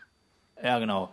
Jedenfalls, ähm, der ist jetzt quasi so der neue äh, äh, Wärter vom Bifrost und ähm, Thor kommt halt zurück äh, wundert sich schon, dass Heimdall nicht mehr da ist, äh, macht dann halt direkt nach, nach äh, also zum Thron äh, und findet dort Odin, der halt nicht Odin ist. Und äh, dann kommt eine meiner absoluten Lieblingsszenen gleich zu Beginn. Wir sehen ein äh, Theaterstück, äh, wie quasi, wie Loki quasi äh, äh, die Sterbeszene von Loki nachgespielt wird in der Rolle von äh, Matt, Matt Damon. Damon. Und ich habe mich damals noch gefragt, als ich bei Jimmy Kimmel, als sie ja da Promo gemacht haben, warum eigentlich Matt Damon schon wieder die ganze Zeit am Hintergrund rumspringt. Und dann erblickst du ihn halt in dem Charakter halt äh, äh, als Loki und ich, ich, konnte einfach nicht mehr. Das war halt so ganz super gepasst. Großartig. Und wer, wer, hat noch gespielt? Sam Neill hat, glaube ich, äh, Odin gespielt. Ja, das, das Geile ist ja, man, man sieht Anthony Hopkins, der Tom Hiddleston spielt, der Odin spielt, der Anthony Hopkins spielt. Im Prinzip so muss man das sehen, während er gleichzeitig von Matt Damon auf der Bühne dargestellt wird. Ja, das ist großartig. Aber halt auch ähm, danach, wie er ihn enttarnt mit diesem Hammerwurf, das fand ich halt auch sehr, sehr witzig. Ja. ja. Ja, wenn, wenn dann Odin aufsteht, oh, scheiße. Ja, ja. und, spä und spätestens ab dem Punkt weißt du halt auch, okay, das wird ein sehr klamaukiger Film. ja. Da musst also, du dich ab dem Punkt dann halt voll drauf einlassen. Also äh, generell, das, das können wir ja gleich mal ansprechen, ähm, das, das, das große Problem, was viele ja mit dem Film haben, was ja wirklich so ist, das spaltet halt wirklich die, die äh, Nein, tut's nicht. Doch? Nein. Äh, ich habe Das ist nur Chris. Es ist tatsächlich nicht nur Chris. Ich habe viele Stimmen gehört, die echt wirklich da nicht begeistert waren. Ja. Natürlich auch meinen äh, äh, lieben, äh, ja, ich möchte sagen, schon Freund. Nein, Quatsch. Schon Freund. Nein, der Herr Schröckert hat natürlich auch gemeckert. Der fand das nämlich auch alles nicht so lustig. Was eine Überraschung. Ja, was für eine Überraschung, genau. ähm, wobei, das stimmt gar nicht. Äh, der Etienne ist ja eigentlich der, der meckert, aber sei jetzt mal dahingestellt. Jedenfalls, ähm, ich habe aber tatsächlich wirklich viele, also auch im, im, im, äh, äh in meinem äh, Twitter-Verlauf waren einige, die das nicht so toll fanden. Ja. Also es war dann vielen zu Guardians-mäßig, Genau. wo ich dann aber sage, ich finde das eigentlich ganz gut, dass die für das All quasi einen Ton erschaffen und die Sachen, die im All spielen, halt für sich quasi auch zusammen funktionieren. Ja. Naja, also ich, ich um dich ja- mal mit Zahlen ein bisschen gegenzubelegen. Also er hat bei Rotten Tomatoes ein 92-prozentiges Approval und beim CinemaScore, also wie die Zuschauer das bewerten, mit von A plus bis F, hat er ein A. Und das Also- ist ähm, Ich kann ja, Ja. auch ähm, also selbst noch mal was sagen. Ich habe ja ähm, vor einer Weile ein Ranking für mich selber auf meinem Letterbox-Profil angelegt. Und Ragnarok steht bei mir auf Platz 3 im ganzen MCU. guck an. Ja, was willst du denn jetzt von mir? Ich bin ja nicht der, der meckert. Ich möchte bloß drauf eingehen. Und äh, komm mir doch nicht mit Rotten Tomatoes. Also das ist doch nicht dein Ernst, dass du jetzt Rotten Tomatoes als Kriterium jetzt hier mit rein Nein, ich sage dir nur, diese, dass es da eine Spaltung gäbe, das heißt ja 50-50. Das sehe ich nicht so. Das ist 90-10 vielleicht. Die 10 ja, sind bei nur den, am bei den, lautesten. äh, bei den, bei den, äh, äh, vielleicht bei den normalen Kinobesuchern, aber ich sage jetzt bei den Kritikern gab es halt diese Spaltung. Nein. Bei deinen Nerdkritikern vielleicht aus Ja, dem ne, das, Internet. ich gehe doch nicht von den normalen. Was interessiert mich denn die LVZ-Kritiker, die sowieso jeden Film spoilen? äh, ganz ehrlich. Äh, äh, ja, aber ich meine halt, ähm, die, die, diese Geschichte halt mit diesem Humor. Und auch mit dem, dass das halt eigentlich mehr ein Guardians of the Galaxy Film ist, da habe ich mir auch mal die Meinung von äh, meiner werten Kollegin Chrissy dazu genommen, die da meinte, ähm, dass tatsächlich das äh, besser zu einem Tor-Charakter halt äh, äh, passt, als so eine düstere Geschichte, wie wir sie noch im Teil 2 hatten. Ja, komm, nimm äh, doch auch mal Teil 1. Teil 1, Ja, ähm, genau definitiv dasselbe. nicht so lustig wie Teil 3, Ach, gar nicht. aber, aber der glänzt halt in vielen Punkten auch durch seinen Humor. Sei es das mit der Kaffeetasse Ja. oder das Tor zweimal überfahren wird. Auch im ersten waren es schon die Gags, die für mich am besten funktioniert haben. Ist richtig. Also, ähm, ich kann, äh, sagen wir mal so, ich, ich kann die Kritik verstehen, dass den einigen Leuten zu lustig ist, weil, ba, ba, ba, ba, weil ich glaube, dass sie von dem Titel was anderes hätten erwartet haben. Aber wenn du diesen Trailer gesehen hast, mit dem bunten 80er Jahre ähm, Disco-Lichteffekten und allem, wie kannst Allein du der dann hin- Schriftzug. Ich gehe nicht Ja. von dem, ich gehe nicht von dem Trailer aus. Ab dem Trailer wusste ich, was kommt. Ja, Ich wusste, ich wusste, ich wusste auch, was, was, was äh, kommt, wo ich, wo ich wusste, wer, wer Regie führt. Also wer sich nur für den Titel interessiert und daraus seine Erwartungen ableitet, den kann man aber auch nicht helfen. Ja. Also- aber wo du das schon sagst, es kommt halt dazu, ähm, Taika Waititi, der Regisseur, ist für mich halt auch einfach unhatebar. Ich liebe den. Von daher Ja. konnte der Film mich nur abholen. Wie gesagt, du, du Das weißt, Einzige, was man sagen kann, da gebe ich dir recht, äh, das, was in äh, Age of Ultron angeteasert wurde, was passieren wird in Asgard, das hat vom Ton überhaupt nicht zu dem gepasst, was Nee, wir gar reingekriegt haben. Nee, also wie gesagt, klar, wenn du dich halt nur auf den Titel halt einlässt, äh, äh, äh, sehe ich, äh, ja, kannst du das vielleicht nicht als Grundlage nehmen, sage ich jetzt, um zu sagen halt, sorry, bloß weil du den Titel gehört hast, äh, äh, denkst du, dass das eine düstere Geschichte wird und so. Ähm, trotzdem möchte ich halt sagen, dass ich die Leute verstehen kann, die auch sagen halt, okay, äh, ich habe da ein bisschen weniger Humor halt erwartet und auch das ein bisschen, also ich möchte es mal am folgenden Beispiel bekannt machen. Und zwar, was ich dem Film halt ankreide, ist, dass die emotionalen Geschichten da drinnen wieder mal überhaupt nicht funktionieren. Das ist ja, wie gesagt, so ein Problem äh, beim, bei, bei Marvel, aber du willst mir doch nicht erzählen, dass, dass du das äh, erschreckend fandest, als die äh, äh, hier die Entourage von Thor weggekillt worden ist. Hätte ich das sollen? Ja, Aufgrund der vorherigen Filme? ja. Eher weniger. Findest du? Ich wusste nicht mehr, wer das alles war. Ja, aber das ich schon doch, wieder vergessen. Ja, aber ist doch traurig. Ja. Die Dicke, der Dicke und die Frau. Mehr wusste ich nicht mehr. Ja, die Frau ist ja gar nicht dabei. Also hier, wie heißt es, Sif? Die ist ja überhaupt nicht da. Die siehst du ja im gesamten dritten, dritten Film überhaupt nicht. siehst du mal. aber, aber seine, seine anderen äh, äh, Kollegen, die dann da waren, halt, ähm, also sorry, die haben mich zwei Filme begleitet. Als, als Fan, sage ich jetzt mal, von, von äh, Im Hintergrund begleitet, liefen sie mal durch. Ich muss naja. halt eh sagen, ähm, Hela ist ein bisschen verschenktes Potenzial wieder. Ja, also, also Hela ist auch ein sehr überpowerter äh, Gegner, wenn du es halt so willst. Ich meine, also gut, ich muss halt echt eh sagen, ähm, du siehst es ja auch schon an Loki. Eigentlich sind die Asgard-Schurken im Filmuniversum schon so alle meine Lieblinge. Aber sie haben Hela, haben sie ganz, ganz viel verschenktes Potenzial gehabt. Weil sie eben quasi Ragnarok und Planet Hulk in einen Film gepackt haben, ist halt der Ragnarok-Aspekt einfach viel zu kurz gekommen. Mm, ja, also wie gesagt, die, die, die Planet Hulk-Geschichte, das ist das, was mir am sauersten aufstößt tatsächlich, weil, äh, also sorry, das, das, das, also das ist das wirklich, was ich dem Film halt ankreide. Also mein größter Kritikpunkt ist halt wirklich, ähm, dass Planet Hulk so dermaßen zerstückelt wird und äh, man aus diesem Planet Hulk halt einfach hätte mehr machen können. Ja, auch für, für, folgende, für folgende Marvel-Filme, sage ich jetzt mal dass man das jetzt, jetzt beim Gesamtkontext des Universums schon okay. Mm, nee, sehe ich nicht so. Also, ähm, aber das ist das Cinematic Universe, da brauchst du nicht mit Solo-Filmen von, von Hulk kommen. Nö, wären ja sowieso nie gekommen, weil sie ja auch gar nicht die Rechte Eben. zu dem Zeitpunkt äh, gehabt haben, äh, um das zu machen. Aber äh, trotzdem, also als, als ich damals auch das schon gehört habe, das war ja auch schon seit längerem bekannt, dass es das halt mit Verein werden sozusagen. Ähm, mir war schon klar, dass das so, so, nicht mehr kommen wird, wie es jetzt kommt. Aber sie haben ja dann wirklich alles kaputt gemacht. Sie haben ja auch selbst die zwei Charaktere, die halt beim Planet Hulk mit äh, dabei sind, nämlich äh, äh, Core und, ach Gott, wie hieß das scheiß Insekt? Hm. jedenfalls die zwei hm. Charaktere, die eigentlich eine ziemlich tragende Rolle im Planet Hulk haben, die haben sie ja komplett äh, äh ja, halt umgeändert. Ich meine, Core ist dann im Endeffekt ein kleiner sprücheklopfender äh, äh, Witzling gewesen, der alles so ein bisschen, so ein bisschen platt halt macht und, und so ein bisschen. Ja, die kreide die kreid ich dem, die beiden kreide ich dem Film tatsächlich ein bisschen an. Also, da waren mir auch zu viele sehr, sehr blöde Gags, die einfach überhaupt nicht funktioniert haben. Wie jetzt zum Beispiel als ähm, Loki in der Zelle auftaucht und dann verschwindet er und danach taucht er dann auf und fängt an, nach Loki zu treten, der sich aber schon zehn Sekunden vorher in Luft aufgelöst hat. Mhm. Das waren halt alles so Gags, wo ich dann, nee, das ist mir jetzt zu viel und hm. Den weiß ich jetzt gar nicht mehr, ehrlich gesagt.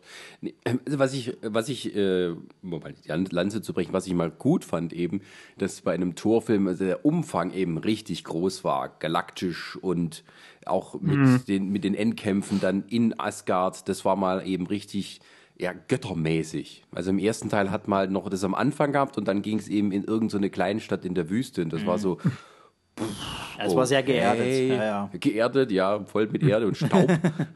Und da war es mal endlich so bam und äh, mit Blitzen und Scheißdreck und allem und was dazugehört und einem riesigen Feuerdämon am Ende. Na gut, du könntest maximal sagen im zweiten Teil, dass es vielleicht noch so ein bisschen Richtung göttlichen Kampf ging. Ja, aber da war es dann eher so, dass es dann, ähm, das, also der zweite Tor, der fällt bei allem so ein bisschen flach, so irgendwie. Mhm. Der, der kommt irgendwie nicht so richtig äh, äh aus den Startlöchern. So hat man manchmal das Gefühl gehabt. Tatsächlich, ich erinnere mich beim zweiten Tor tatsächlich nur noch an eine Szene. Ich habe den seit dem Kino nicht nochmal geguckt nee, ich, ich erinnere mich nicht. nur an eine Szene. Und ja, das ist die Beerdigung seiner Mutter. Stimmt, da war ja was. Die hatte ich schon wieder vergessen. Also, also ich muss. Ich erinnere mich vor allem an Cat Dennings, die ja diesmal nicht dabei war aus irgendeinem Grund. Also ich kann, ich, ich kann mich halt an, an den Endkampf noch erinnern halt. An naja, diese, diese, Szene, wo er dann die U-Bahn irgendwann unten nimmt, weil er halt eben nicht mal von A nach B kommt und die ja ständig diese, ja, diese Tore aufmachen. Ja, aber das war auch wieder so klein, ne? irgendwo in, in der Stadt halt so ein bisschen. Ja, ja, ja. So. Aber trotzdem, ich, also das, das finde ich halt interessant, weil der zweite kriegt ja jetzt momentan richtig viele Watsche halt so im Sinne von, dass es halt eben doch das schlechteste Tor ist und so weiter und so nicht so geil. Und ich empfand den aber damals, als ich im Kino war, besser als den ersten halt. Ich habe ihn, wie gesagt, auch seitdem nicht mehr wieder geguckt. Ähm, aber, da, aber da muss mich trotzdem irgendwas mehr getriggert haben als der erste Tor noch halt. Und ich kann immer noch nicht so richtig ausmachen, was es halt ist. Ich fand den ersten auch besser, aber die stehen in meinem Ranking genau hintereinander. also so groß ist die Diskrepanz zwischen den beiden für mich nicht. Ja, ich weiß nicht, vielleicht ist es halt tatsächlich dieses, dass halt im zweiten ein bisschen mehr halt ist. Weil, wie du schon mhm. sagtest, halt im ersten ist es halt wirklich so diese Kleinstadt, dann kämpft er halt mal gegen den Destroyer und das ist das größte der Gefühle. Ja, und er hat halt nur diese, ich bin nicht würdig. Ja, ja. Toll. Genau. Und im zweiten geht es ja dann schon mal wieder um den Infinity Stone. äh, ja, das mein, hat dann schon ein bisschen mehr irgendwie Gewicht. Also irgendwie haben die Thor-Loki-Szenen in Avengers hatten mehr Eindruck hinterlassen als Tor 2. Ja. ja. Insgesamt. Ja, das ist definitiv klar, aber das ist ja auch. Hm. und das fand ich eben jetzt bei Ragnarök gut, dass da eben auch viele Szenen dabei waren, die wirklich einem im Gedächtnis blieben. Also auch, äh, dass man eben, eben mit einer großen Schlacht aufwartet und dass eben halt äh, Asgard evakuiert wird und äh, Heimdall muss auch mit eingreifen und solche Geschichten. Und mhm. das ist halt das, das, war einfach so, ja, das ist jetzt so ein richtig großer galaktischer Torfilm. Also es ist, es ist auch so, was man halt, finde ich, gut spürt, es ist halt schon so, äh, ich meine, Hela ist ja ein relativ überpowerter Bösewicht, wenn du es halt ja. so willst. Und du merkst halt wirklich, sie haben halt einfach keine Chance. So, Asgard wird untergehen, es wird passieren und so weiter und so. Und du hast zu keiner Sekunde hast du das Gefühl, dass sie dieser Lage halt äh, noch, noch Herr werden irgendwie, sondern sie müssen sich irgendwas einfallen lassen. Ich, ich wusste bis zum, zum, zur Mitte halt tatsächlich, konnte ich mir nicht ausmalen, okay, wie wollen sie diese Dame jetzt besiegen halt. Er hatte halt seinen Hammer nicht mehr, äh, vielleicht weiß ich nicht, diese göttliche Kraft so ein bisschen, aber ansonsten, ich hätte mir nicht vorstellen können, wie er es hätte schaffen können. Den Twist am Ende fand ich großartig. Also, ja. ich habe das tatsächlich lange nicht kommen sehen und spätestens da löst er sich doch sehr von dem oft kritisierten Formelhaften. Das, das ist wahr, ja. Also das muss man wirklich sagen. Äh, wie gesagt, gerade, dass man halt eben wirklich mit, mit, mit sowas kommt, was man halt am aller, am, am, also am komplett am Anfang des Filmes halt hat, dass man das halt zum Ende halt bringt und das tatsächlich einen runden, schönen Abschluss halt auch äh, mit sich bringt. Mhm. Aber Nein. ja, ähm, Tor 3, äh, die Kritik, wie gesagt, halt mit dem, es gibt ein paar Kritikpunkte, klar. Ich würde ihn jetzt, ich weiß, ich tue mich immer schwer mit solchen Rankings irgendwie, dass ich jetzt irgendwie sage, okay, der Film ist besser als der und so weiter, tue ich mich sowieso immer ein bisschen schwer.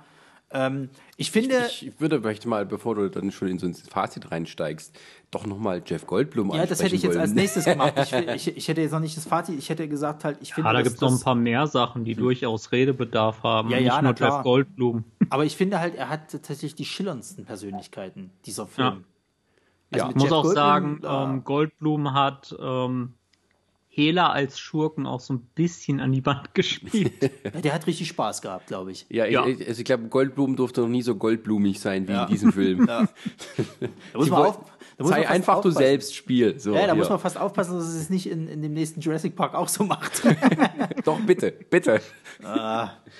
Du hattest, glaube ich, bei der Hela so ein bisschen das Gefühl, dass irgendwie Kate Blanchett sagt, ich bin jetzt mal anti-Galadriel. Ich mache jetzt alles, was ich vorher nicht durfte ja. als äh, Superwesen.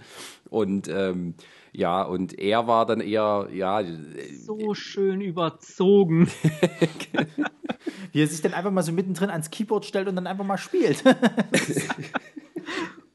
ich meine, ich finde auch, die, ich find auch die, äh, die Szene schön, wo Thor dann quasi so äh, äh, in diesem, diesem äh, äh, Sessel halt sitzt und dann so langsam halt zu ihm gebracht wird und dann schreit und mittendrin irgendwie ist er schon da und dann wird halt Jeff Goldblum erstmal eingeführt. Das übrigens tatsächlich durch die Referenz einer meiner Lieblingsmomente im Film. Weil diese Fahrt mit dem Stuhl, das ist ja eine Hommage an einen anderen Film. Ja, ja, aber ich konnte mich nicht mehr erinnern, an welchen. Also ich kenne es aus einem ähm, Spiel, ja, aber. Das ist ähm, die Tunnelfahrt in Willy Wonka und die ähm, and the Chocolate Factory. Also ah. der alte Willy Wonka-Film, nicht der mit Johnny Depp, der davor. Ja, ja. Mhm. Weil da läuft in der Szene, wo er in diesem Stuhl fährt, läuft auch der gleiche Song wie in der Tunnelszene. ja, ist mir gar nicht so aufgefallen. Den habe ich leider nie ah. gesehen, weil der bei uns läuft der nie irgendwo. Das generell gab generell gab es da ein paar ganz gute Anspielungen auf andere Filme sowieso. Du hast ja auch diesen Moment, wo sie die Waffen aussuchen.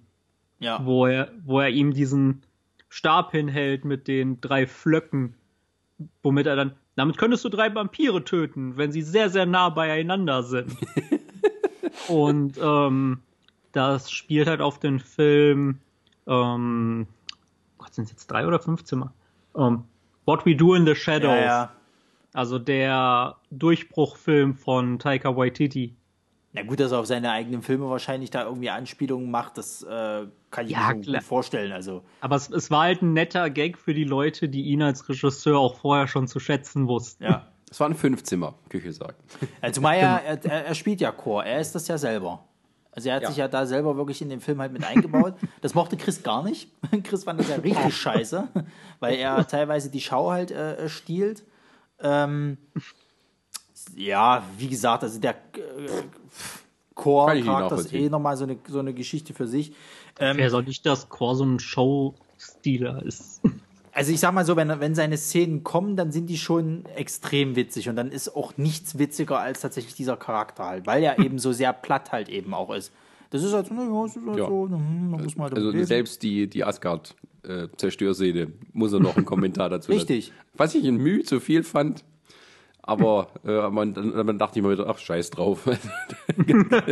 Ja, ja also, ähm, aber Jeff Goldblum, äh, ähm, also so richtig als Schurken habe ich ihn halt dann auch gar nicht wahrgenommen. Er war Nö. halt so, nö, nö, nö. Das, er ist halt ein Herrscher dort quasi, hat seinen Spaß an der Freude, wenn du es halt so willst. Und ich hatte, also das Schicksal von ihm ist mir zwar jetzt nicht egal gewesen, aber es, es ist jetzt auch nicht so, dass ich jetzt irgendwie so, ja, das geschieht ihm recht, sondern es ist halt so, naja, Ja, nicht so richtiger Schurke, der jetzt Leute versklavt und bis auf den Tod gegeneinander kämpfen lässt. Aber kein richtiger Schurke. ne? naja, nee, das weiß er nicht. Der ist halt, gibt's dafür einen Fachbegriff sozusagen, aber das ist, nee, das ähm, ist halt Jeff Goldblum. ja, Ja, und dann hatten wir eben auch noch eben äh, schöne Hulk-Momente. Ja, der ganze Kampf. Genau. Wie fandet ihr denn den Kampf? Äh, jetzt mal im Vergleich äh, zu äh, Age of Ultron mit dem Hulkbuster. Ja, ich fand, Also ich sag mal, Age of Ultron ist sowieso, den finde ich mega kacke. ähm, und hier, es war halt auch wieder, viele der besten Momente waren halt die Comedy-Momente im Kampf. Wenn ähm, Hulk da Thor rumschlägt und Loki dann aufspringt. Ah, Ja, ja. jetzt siehst du mal, wie sich das anfühlt. das war halt großartig. Ne, ich sag mal, in dem Moment ist man ja nicht irgendwie besorgt um das Leben von Thor. Das ist ja klar, nicht. dass es da, dass es da jetzt erstmal nur darum geht, dass die beiden irgendwie Mhm. aufeinandertreffen. Das geht halt irgendwie aus, klimpflich aus. Und, ähm, Ich mag halt das, ähm, das Power-Up von Thor mag ich ganz gerne. Aber wie sie es inszenieren, gefällt mir nicht so gut. Also diese ganzen Odin-Flashback-Szenen, die haben für mich irgendwie nicht funktioniert, bevor er dann in diesen Blitzmodus gegangen ist, immer. Ja, also ich weiß nicht, dass dieser, dieser Blitzmodus, ich kann mich damit auch nicht so ganz anfreunden, muss ich ganz ehrlich sagen. Weil äh, Thor ist halt einfach der Typ mit dem Hammer. Ähm, ich weiß, Ja. der ist jetzt nicht da, aber was? Muss halt auch sagen, ähm, da muss Put. ich fand es ein bisschen schade, dass sie den Kampf im Trailer schon gezeigt haben. Ich wäre gerne Ja. von Hulk überrascht worden, soweit es halt eine Überraschung gewesen wäre. Ja, aber das, das muss den Trailer bringen, damit die Leute reingehen. Ja, Ja, also ich sag mal, es war ja klar, dass er kommt äh, äh, und dass sie ihn mit rein. Ich meine, da haben sie es schon, schon wieder viel früher halt eben äh, rausgehauen, diese Information. Aber du hast ja dann im Ja, es Trailer ist- Gott sei Dank es ist nicht der zu Plot. viel. Du musst es bringen. Als dann, Ja, ja. Klar, als dann klar war, dass es auf Sakar ist, dann war halt auch klar, dass in der Arena er auftauchen wird. Na klar. Aber ich hätte es, glaube ich, ich weiß nicht, es ist heute leider nicht mehr so möglich, einfach, einfach mal Leute im Casting noch nicht nennen. Stellt euch mal vor, wie das gewesen wäre, hätte Mark Ruffalo einfach gar nicht im Casting gestanden und auf einmal wäre der Hulk aufgetaucht. Ja, aber das kannst du, es ist halt sowas, das, das, das kannst du heute echt nicht mehr bringen. Nee, was heißt heute? Also, also wäre das ein Comic, wären beide vorne auf dem Cover drauf. Ohne Ja. Frage. Ja, na klar, also das sowieso, aber, ähm, Aber bei den Comics ist doch eher alles egal. Die nennen auch Events, in denen Charaktere sterben, der Tod von. ja. Denen ist eh alles egal. Die spoilern dir schon die halbe Story im Titel. ja, das ist wahr. Nee, also ich finde, das, das ist ja das, der zentrale Punkt, um, um den es geht. Also ich glaube, das, äh, das kannst du auf eine andere Art und Weise machen, wenn du da noch irgendjemand reingemacht äh, hättest, aber nicht in Hulk. Das ist wirklich der, der Hauptpunkt, um den es ja geht. Thor Oder müssen- Strange. Hätten sie Doctor Strange nicht reingeschrieben, das wäre auch nice gewesen. Das, ja, das durchaus. Aber das Gute, darauf hatten sie ja schon dann bei Doctor Strange wieder darauf Ja. hingewiesen, Ja. dass das kommen wird. fand die Szene auch sehr schön, wenn er dann den Hammer durch das ganze Sanktorium ruft und du nur die ganze Zeit ja. irgendwie Sachen zerbrechen hörst. Das hat mir sehr gut gefallen. Kommt gleich. Hm? Ja, aber wie gesagt, nochmal auf den Kampf halt einzugehen. Ähm, ich finde ihn schwächer tatsächlich als den äh, von Hulk gegen Hulkbuster. Da stehe ich aber irgendwie, habe ich so das Gefühl, ein bisschen alleine da. Keine Ahnung warum. Ja, aber was, warum denn? Das sind noch ganz andere Voraussetzungen. Beim Hulkbuster-Kampf, da ging es ja wirklich darum, der Hulk ist dabei, irgendwie hier die Stadt platt zu machen. Wir müssen den aufhalten. Wir müssen einen Freund von uns vielleicht umbringen, ähm, weil der sozusagen Amok läuft. Ah, und da ist es halt klar, dass es da eher um den Spaß dabei geht, wie das ist, wenn die beiden aufeinandertreffen, die ja durchaus ebenbürtig sein können, wie ja auch schon in den Avengers-Film darauf hingewiesen Ja, wurde. aber das ist ja gerade das. Also ich finde es wahrscheinlich interessanter, wenn es halt um was geht, beziehungsweise im Sinne von, das ist jetzt ernst, um das mal auszutesten, wie weit können diejenigen gehen. Also es wäre schon interessant mal zu sehen, halt, äh, äh, wenn jetzt die beiden wirklich komplett aufdrehen, halt, wer da dann der Gewinner halt ist. So. also ich möchte mir bei dem Kampf jetzt ähm, kein Urteil anmessen, welches ich nicht besser fand, weil dafür habe ich Age of Ultron zu lange nicht mehr gesehen, als dass ich 100 pro sagen kann, welcher Kampf mir jetzt besser gefallen hat. Mhm.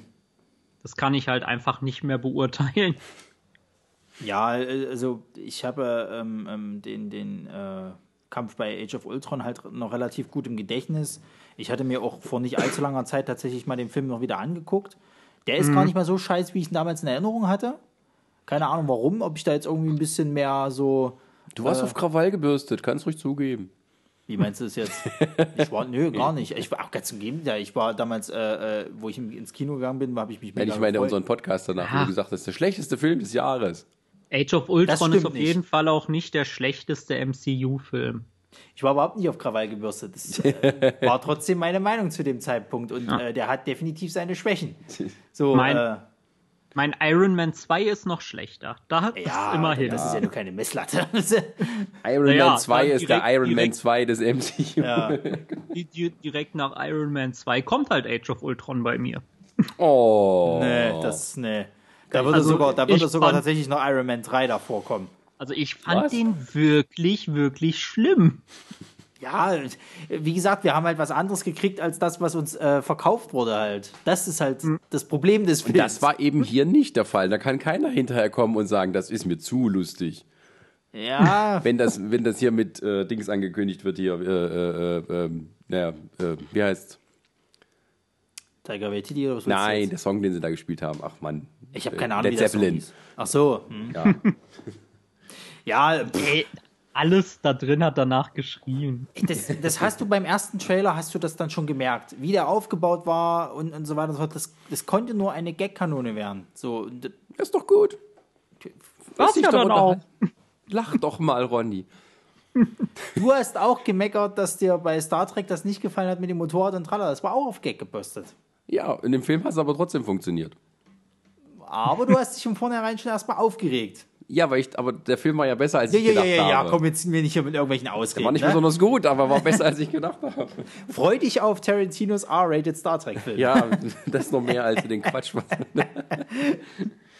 ja, und äh, äh, aber um äh, Tor 3 äh, mal noch so ein paar Negativpunkte zu nennen. Ähm, wie fandet ihr die Effekte? Waren okay.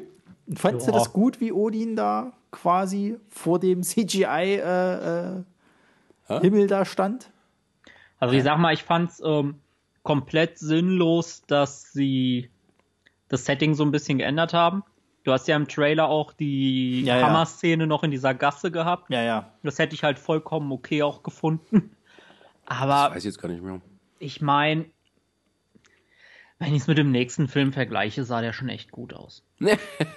also es ist, es ist ich muss so aber, ich muss echt sagen, ich hatte den ja in 3D gesehen, mhm. wo ich eigentlich nicht wollte, aber es war halt so, in 3D ist das echt also ich hatte selten so ein mieses Dreh, oder so kam halt so mies vor, weil halt die, wenn die großen Totalen waren sozusagen, das sah echt aus wie so ein, wie so ein äh, äh, Diorama, mhm. wo die mhm. Figürchen so rausgucken. Ja, ja. Das, also ich wollte den auch nochmal, ich, hab, ich kam gar nicht mehr dazu, den in 2D anzugucken. Also das 3D war echt für nichts. Das hätte man sich richtig, mhm. richtig sparen können. Äh, von ich, daher kann ich es nicht was, so beurteilen. Was, was denn generell der letzte Film, bei dem du sagst, 3D hat sich gelohnt? Das war eigentlich nur Avatar. Nee. Bei mir war es der Hobbit tatsächlich. Also ich, ich bin da halt generell kein Fan von. Und ich, ich überhaupt nicht. nur ganz, Nee, ganz. Also ich bin, ich bin auch der Meinung, 3D, das, das können sie jetzt langsam wieder aus dem Kino raus verbannen. Also ich habe mir jetzt zum Beispiel auch den Star, Star Wars nur in 2D angeguckt. Ich wollte den nicht in 3D sehen, Gute weil ich, Entscheidung. Muss nicht sein. Ich, ich mag das einfach nicht mehr, dieses, dieses 3D, das ist. Ja, weil es ja auch kein richtiges 3D Genau, ist. es macht halt keiner so, wie es halt eigentlich mal Sinn und Zweck der ganzen Geschichte ist. Sondern es ist immer dieses aufgearbeitete 3D und das sieht nirgendwo gut aus. Also bin gerade ja das, mal was gespannt. jetzt. Sie haben ja ähm, mit, ich glaube, mit dem nächsten Avatar schon angekündigt, 3D ohne Brille. Ja, ja, das ist ja sein. bin ich sein, mal gespannt. Ein Selected Theaters. Naja, ist, ich, nee, aber das ist, also man merkt halt, dass diese 3D-Idee, wenn man James Cameron irgendeine künstlerische, doch, äh, äh, naja, Herangehensweise unterstellen möchte bei dieser Sache, nicht nur eine kommerzielle, ähm, eigentlich bei ihm am besten funktioniert hat, weil er sich Gedanken drüber macht. Oder auch meinetwegen bei Peter Jackson, aber ich habe es nicht in 3D gesehen. Und, aber ich finde 3D halt unnötig. Ich mag es Ja. nicht und es ist, wenn jetzt einer sagen könnte, okay, das ist ein Film, äh, den ich nicht gesehen habe, war eben hier zum Beispiel ähm, Die Hülle der vergessenen Träume von Werner Herzog. Den hat er in 3D gedreht. Da, aber das gab es halt hier nicht. Oder ich kam mal in den kurzen Zeitfenstern. Und da sagen wir, das lohnt sich's mal. Wenn jemand, ein Dokumentarfilmer wie Werner Herzog, einen Film in 3D bringt, dann musst du ihn gucken, weil der hat sich was dabei gedacht. Das ist nicht nur wegen. Ja, sagen wir mal so, das, das nächste Thema wäre jetzt dann vielleicht, dass man halt mal sagt, jetzt mit der, mit der ganzen äh, Virtual Reality Geschichte halt, dass man versucht, das mal da noch rüber zu machen, halt irgendwie. Interessiert keine Sau. Sag das nicht. Also, äh, das ist bestimmt mal interessant, wenn du halt dann, sag ich mal, fast schon mehr in diesem Setting halt stehst. Das äh, kann ich mir zumindest mal als lustiges Experiment halt Ja, vorstellen. das ist 15 Minuten interessant. Dann wird es langweilig. Ja, aber das ist ja wie mit 3D. Das du gewöhnst dich so schnell an diesen ganzen Welcome to the Quatsch. show. Ja, aber das ist halt, du, du, musst ja irgendwas Neues bieten halt im Kinobereich. Das ist ja das, wonach sie ja alle suchen. Und was, was wäre das dann nach 3D, ist halt Virtual Reality.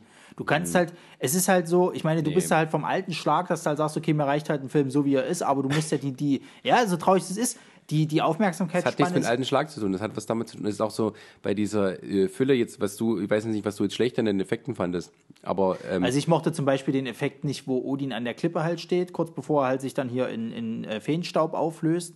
das sah da so gekünstelt aus. Das sah so unecht aus. Also da hätten sie sich auch wirklich mal nach Irland bewegen können und äh, äh, an eine Klippe stellen können. aber, aber jetzt über die Insel hinaus ist mir halt nichts negativ aufgefallen. Also das ist auch so, dass das Setting so, sagen wir mal, künstlich ist in dem Sinne, dass es ein fremder Planet und alles. Ja, Da fällt das nicht so auf. Mhm. Die Effekte kamen mir jetzt. Entschuldigung.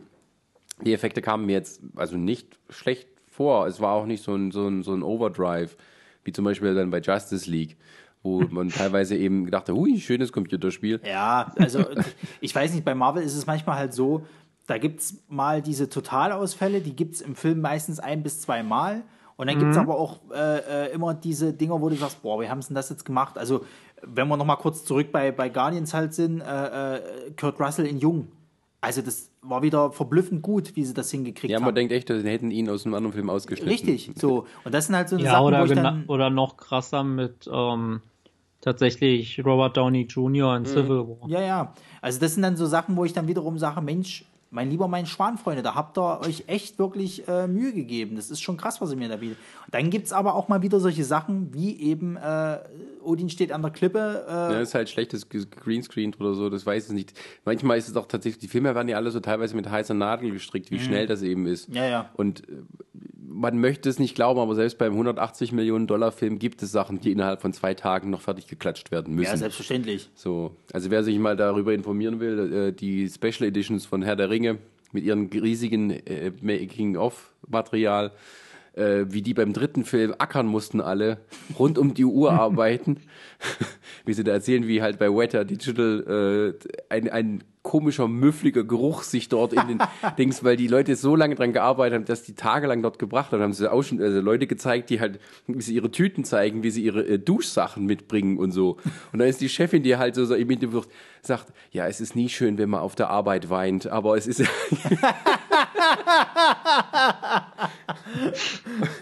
Okay. da war extremer Stress, davor sah es dann noch gut aus, aber ähm, ja, äh, aber das gibt es. Und das gibt es auch nicht zu wenig. Und nee. deswegen, äh, diese ein bis zwei Ausfälle, ja, das ist teilweise. Ich finde halt teilweise wieder, ähm, es kommt immer, glaube ich, auch an heutzutage, weil man weiß eben, das ist alles Computereffekte, mhm. wie du das integrierst sozusagen. Also was ist dein, ähm, äh, was ist deine Intention dahinter? Kommt das rüber, dass du das eher ein bisschen übertrieben darstellen willst, dass du dich darauf einlassen kannst? Ähm, wie zum Beispiel bei Justice League, wo dann eben beim Endkampf, wo du gemerkt hast, da muss so viel draufgehauen werden, ähm, wo du halt teilweise nicht immer weißt, wo vorne und hinten ist. Nicht so schlimm, wie es zum Beispiel bei Transformers ist. mhm. ähm, aber selbst bei Guardians am Anfang diese Verfolgungsszene, äh, wo, die, wo die abhauen und von dieser Flotte verfolgt ja, ja. werden, da war es schon auch schwer zu folgen. Obwohl ich, obwohl ich halt auch sagen muss, ähm, wenn ich jetzt die Marvel-Filme nehme, und zum Beispiel ähm, Episode 7 und 8 daneben halte, dann merkst du halt schon einen qualitativen Unterschied zu einem Film, wie jetzt auch die neuen Star Wars, die auch mehr auf Props und Kostüme setzen und nicht alles nur mit CGI machen. Ja, das, wie gesagt. Also ich finde, die sehen schon noch mal eine Spur besser aus, stellenweise. Ja, ja, das ist aber auch dann wieder so, wie man die Action eben einbringt. Und dass man zum also was ich zum Beispiel bei Rogue One eben fantastisch fand, dass die eben versucht haben, die Schiffe aus, so aussehen zu lassen, als wären sie Modelle.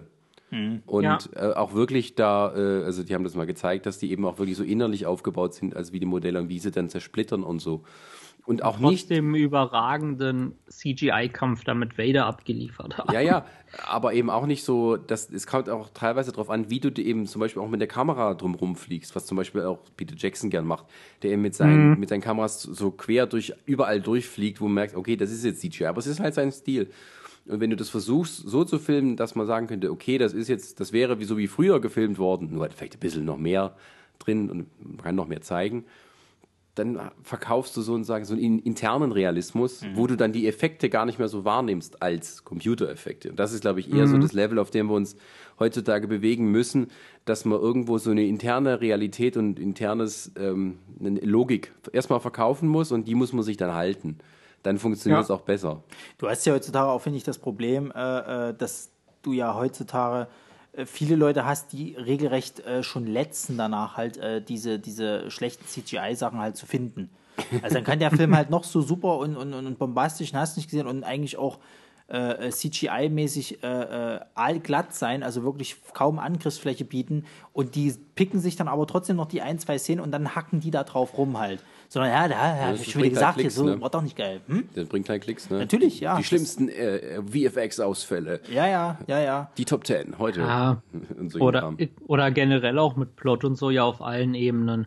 Vergleicht doch nur mal die Leute, die entweder nur Marvel oder nur DC mögen, was da teilweise an absurden Argumenten rausgesucht wird. Allerdings. Wobei ich aber sagen muss, ich finde das in der äh, Comic-Sparte nicht mehr ganz so schlimm. Also ich war nee, ja ganz früher war Film ich auch eher ich das mehr auch so stärker. Das sowieso, weil das aber finde ich auch mehr polarisiert heutzutage halt. Also du kannst ja, ja diese diese Mecker-Kultur halt äh, wenn die sich über Filme halt, jüngst jetzt bei Star Wars, äh, gerade wieder äh, sehr gutes Beispiel, äh, aber auch bei Justice League kommen wir ja später dann noch dazu.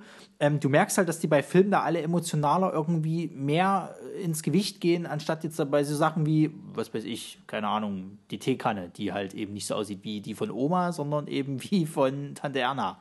Hm. Ja, die Teekanne in Beauty and the Beast sah scheiße aus. Im Original war viel niedlicher. So. Das ist nur deine Meinung. Ich habe den Film nicht gesehen. Das Biest da scheiße aus. Ja, das habe ich auch gehört. Ja, ich sag mal, der Film, der Film war halt okay. Der war auch, der war sogar gut. Aber ich habe den jetzt im Kino gesehen. Wenn ich jetzt zu Hause sitze und sage, ich habe Bock auf die Schöne und das Biest, würde ich halt immer den Zeichentrickfilm einlegen. Ja, ja, das ist so, also, so eine also den kannst, du, den, den kannst du halt einmal gucken, aber danach erfüllt er zumindest für mich persönlich halt keinen Mehrwert mehr, wenn ich halt zwischen beiden wählen kann. Ja, aber wenn es dann um diese Meckerkultur geht, da äh, ist ja bei Thor dann, finde ich auch, ähm, äh, du merkst halt, du hast, ich sag mal, du, du, du sich gegen diese Masse halt zu stellen, halt so, ah, die finden den alle super, ich hasse den jetzt, weil dann bin ich was Besonderes, dann steige ich da aus der Masse hervor und so.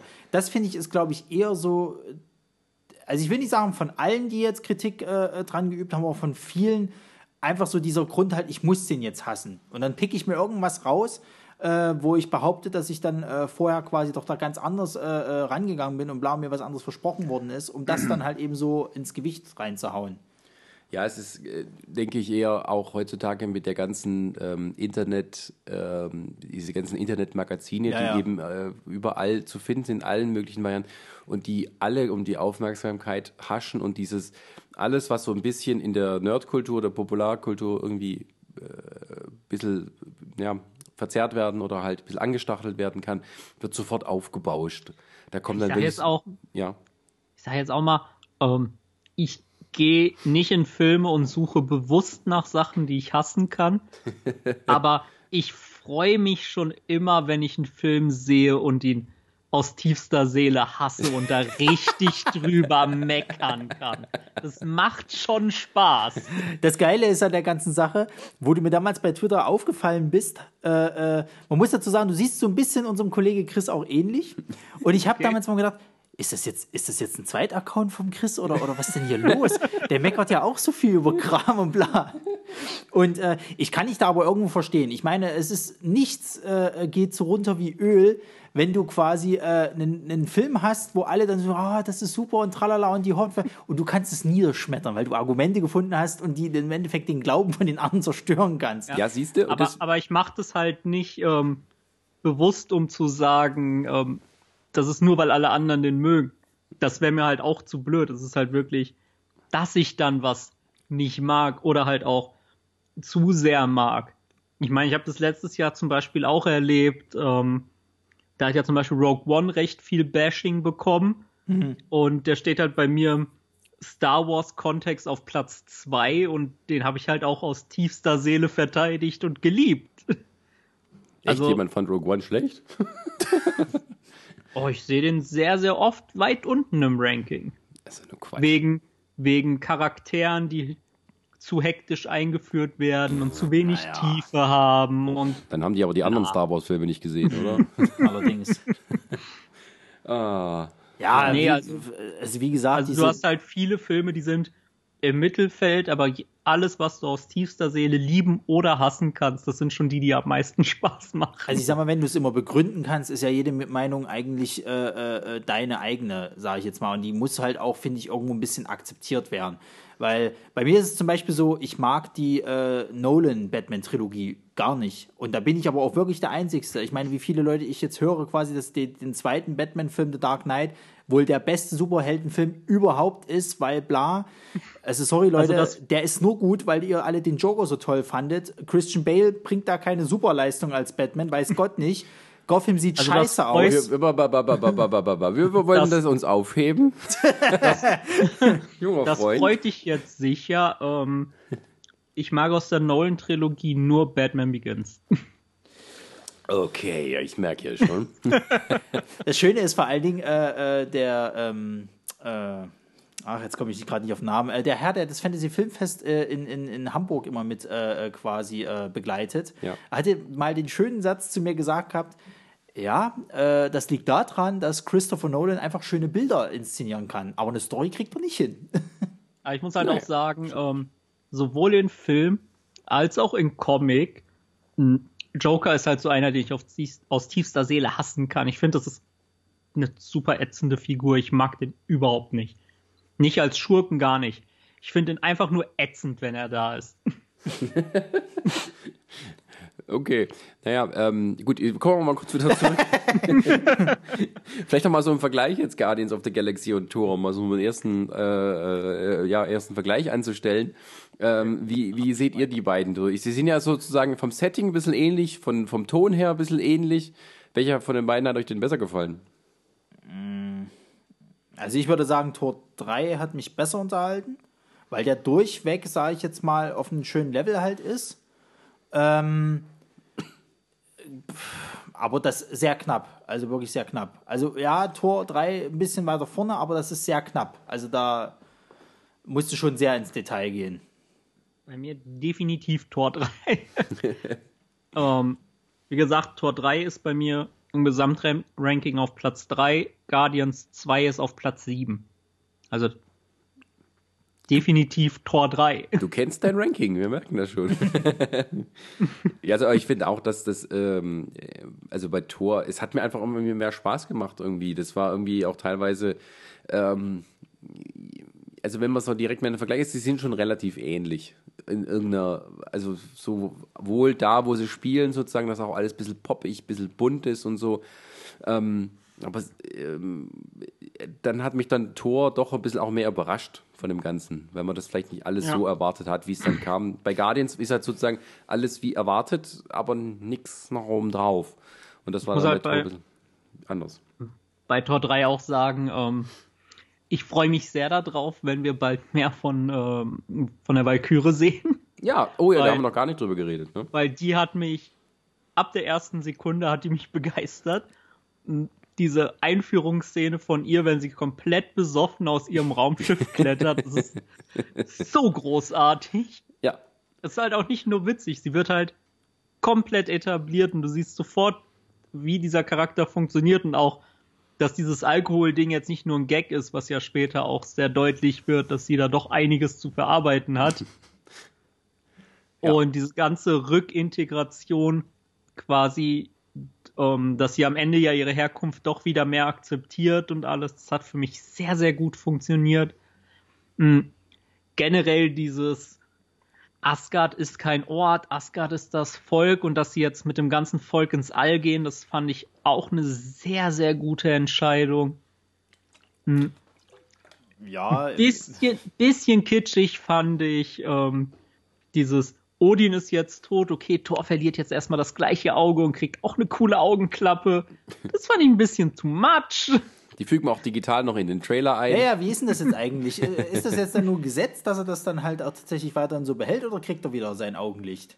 Nö, also jetzt weg. in dem Infinity War Trailer hatte er das Auge immer noch nicht. Genau, also jetzt in es dem gibt, letzten. Es, gibt es diesen, gab ja diesen, diesen Comic-Con-Trailer. Es gab diesen Comic-Con, der nie veröffentlicht wurde. Da sind die gleichen Szenen drin, da hat er keine Augenklappe. Richtig. Die, also die haben er, noch drauf gebeppt. Hatte er da nicht sogar auch noch lange Haare? Nee, nee, nee, nee, nee, nee hat er schon kurze. Okay. Ja, das sollte halt nicht gespoilt werden, weil der Trailer halt vorher war. Ja, stimmt. Na gut. Obwohl, da, also wenn ich gesehen hätte, dem fehlt ein Auge, oder boah, geil, was passiert dann wohl in Tor 3? Da muss ich unbedingt rein. Ja, ja und wie viele, wie viele wären beleidigt gewesen? Das ist richtig. aber ich aber muss halt auch persönlich sagen, ähm, ich liebe diesen ähm, Comic-Con-Trailer und der reguläre hat für mich ja gar nicht funktioniert. ich habe den ja gar nicht vorher gesehen. Aber ich, ich habe absolut bei dem jetzt offiziellen habe ich gar keine Emotionen gehabt, aber der Comic-Con-Trailer reißt mich komplett mit, obwohl drei Viertel der Szenen gleich sind. Also ich fand den sehr gut. Den nein, nein, nein, nein, nein, wir sparen uns das für Trailer Wars. Auf. Entschuldigung. Ach ja, wir, wir, haben noch Trailer Wars. Uh, kleine Ankündigung. Ja, ja. es gibt wieder Trailer Wars im neuen Jahr. Teaser. nein, äh, äh, aber noch mal kurz, um äh, auf Valkyrie zu sprechen kommen. Ich finde ja tatsächlich, ähm, da sie ja Sif jetzt nicht mehr haben, quasi, mussten sie eine andere Frauenrolle reinbringen. Aber die ist um, also du kannst. Die ist um einiges besser als Sif, ja. ja das äh, wollte ich jetzt noch damit aussagen. Es steht halt auch nirgendwo geschrieben, dass Sif nicht wiederkommt. Ich frage mich sowieso, wo Avengers die jetzt 4, hallo. war. Also mhm. das, das, das, das ist tatsächlich noch so, die ist uh, ja Love Triangle zwischen Thor, Sif und Valkyrie. Naja, er ist ja jetzt wieder Single, ne? War das ja nicht so irgendwie, dass ja, genau. äh, gesagt wurde, so im Nebensatz. Tut mir leid, dass aber, er sie verlassen hat. Aber ich sehe auch äh, Jane Foster nicht komplett vom Tisch. Ich meine. Nicht ähm, mit Natalie Portman in der Rolle. Ja, das Was ist denn da jetzt eigentlich? War da irgendwas im Hintergrund oder? Nein, die hat, die, äh, Tor 2 sollte ja von einer Frau Regie geführt werden, mit der sie sich auch zusammen auf den Film vorbereitet hat und irgendwie halt sehr begeistert von ihr war und dann haben sie die rausgeschmissen und haben den anderen dafür reingenommen und da war die so angepisst, dass die eben gesagt hat, dann war es das für mich. Ah, okay. Ja, und, und Pepper Potts hat gesagt, sie kommt nicht wieder, weil sie nicht genug Geld kriegt und war in Spider-Man trotzdem wieder da. Ja, dann hat sie wohl einen kleinen Scheck bekommen. Ja. ja, wenn, mal sehen. Also ich würde jetzt nicht davon ausgehen, dass sie wirklich vom Tisch ist und wenn die, dass sie schon immer irgendwas gedreht kriegen, dann, wenn sie sie wirklich brauchen. Ja, pass, pass, pass, mal auf, vielleicht kommt Oder umbesetzen. Dann, naja, pass mal auf, vielleicht kommt sie. Mit Kira Knightley. Das, ich meine, ja, wenn ich mein, du Natalie Portman nicht kriegst, dann. Kira Knightley. ich meine, ich mein, Natalie Portman war sauer, weil da das geändert wurde. Wenn sie jetzt aber hingehen und sagen, ey Natalie Portman, spiel uns doch die Hauptrolle und werd selber Tor, dann kannst du aber davon ausgehen, dass sie wieder auf der Matte steht. Ja, ja, ich hätte nämlich jetzt so gesagt, dass sie vielleicht dann in einem der folgenden Avengers-Teile äh, dann sagen, dass sie mit diesem neu geschmiedeten Hammer dann kommt und dann halt äh, Tourette ja. ist. Ja, Tourette. und dann kannst du da, dann so? kannst du halt davon ausgehen, ähm, dann ist, dann ist die auch wieder da. Tourette. Kommt dann mit dem Hammer und sagt die ganze Zeit, Arschloch, Arschloch. ja, aber das äh, äh, wäre auch mal wieder noch eine schöne Überraschung. Ähm, auch wenn ich jetzt nicht so Fan von dem weiblichen Tor bin, aber. Ja, aber zumindest Valkyrie hm. war ja auf alle Fälle äh, eine gute weibliche Ergänzung. Das ja, hat man ja leider nicht so viel bei Marvel. Ähm, und äh, die fand ich richtig gut. Also die kann ja, dann auch gerne mehr machen. Vor allem das Herrliche ist ja, äh, ich, war, war, war es Feig, der das gesagt hatte? Er, also es wurde sich ja jetzt irgendwann mal so äh, ausgesprochen, dass man schon ein bisschen kotzt, dass ähm, quasi der Captain Marvel-Film äh, doch so spät jetzt kommt und man das hätte vielleicht doch mal früher bringen sollen, halt eine weibliche Hauptrolle. Ja, hätte, hätte Fahrradkette. Natürlich. Ja, ja. also. ja, ich, bin ganz froh, ich bin ganz froh, dass sie das machen und ähm, naja, man kotzt, man kotzt schon so ein bisschen, dass Wonder Woman dann doch so erfolgreich war, ja. verhältnismäßig. Das ist halt das, was sagen, Marvel tatsächlich noch nicht hat am Ende bin ich nur froh, dass sie den Black Widow-Film nicht machen, weil da hätte ich gar keinen Bock drauf. Ja, aber, aber ich meine, der so wieder so ein Politiker ja, gewesen wurde. Wäre. Du, aber es ist aber auch so, Marvel hat keine Wonder Woman. Nee. Marvel hat nichts in der Liga nee. von Wonder Woman. Also selbst ja, Captain also Marvel ist halt erst später entstanden. Richtig. Who ja, aber in den letzten Jahren in den letzten Jahren ist Captain Marvel schon krass im Stellenwert gestiegen. Ja, aber auch nur, weil sie dann ihre, ihre Political Correctness halt dann machen. Nee, mussten. ich meine das aber jetzt auch tatsächlich im Sinne von äh, als einen ikonischen Charakter, ja, den man auch von früher nee. kennt, den nee. viele kennen. Haben da sie, hat Marvel nicht. nichts. Nee. Die stärksten und ikonischsten Marvel-Frauenrollen, die auch wirklich die Leute kennen, darf Marvel erst seit kurzem benutzen. Ja. Weil genau. die wirklichen ikonischen Frauenrollen sitzen alle bei den Mutanten. Ja. Mhm absolut. Ja, na gut, also wie gesagt, da müssen wir es halt über Nebencharaktere aufbauen und ja, also ich will jetzt keinen Vergleich mit Wonder Woman da anstellen, halt, da verliert Valkyrie, finde ich halt einfach, aber. Ja, die waren bei Marvel doch eh mit allem zu langsam. Ich meine, selbst. Ähm, du meinst bei DC jetzt, jetzt? Nee, wenn du Justice League jetzt mitzählst, dann ähm, haben sie mit Cyborg ja auch. Ja. Bei Black Panther, Cyborg, mal gucken. Da waren sie ja auch beide sehr spät dran. Naja gut, man kann immer nur damit arbeiten, was man hat. Also das ist ja eben auch das, die Krux dabei. Ne? Die meisten, mhm. also die bekanntesten Helden sind halt in einer Zeit entstanden, wo eben kaum Platz war für Minderheiten oder mhm. Frauen und ah. ja und wenn, war mir jetzt doch zu lange tatsächlich so ein ähm, White Boys Club in den Film. Ich bin ganz froh, dass sich das langsam ein bisschen legt. Ja, aber wenn du die Diskussion losbrechen willst, also dann hattest du ja schon bei Iron Man theoretisch einen schwarzen Nebenbegleiter. Du hattest ja War Machine, der halt schon dabei war, dann hattest du halt Falcon später noch. Das waren ja auch aber alles nur Nebenbuhler und was anderes ist ja Cyborg auch nicht.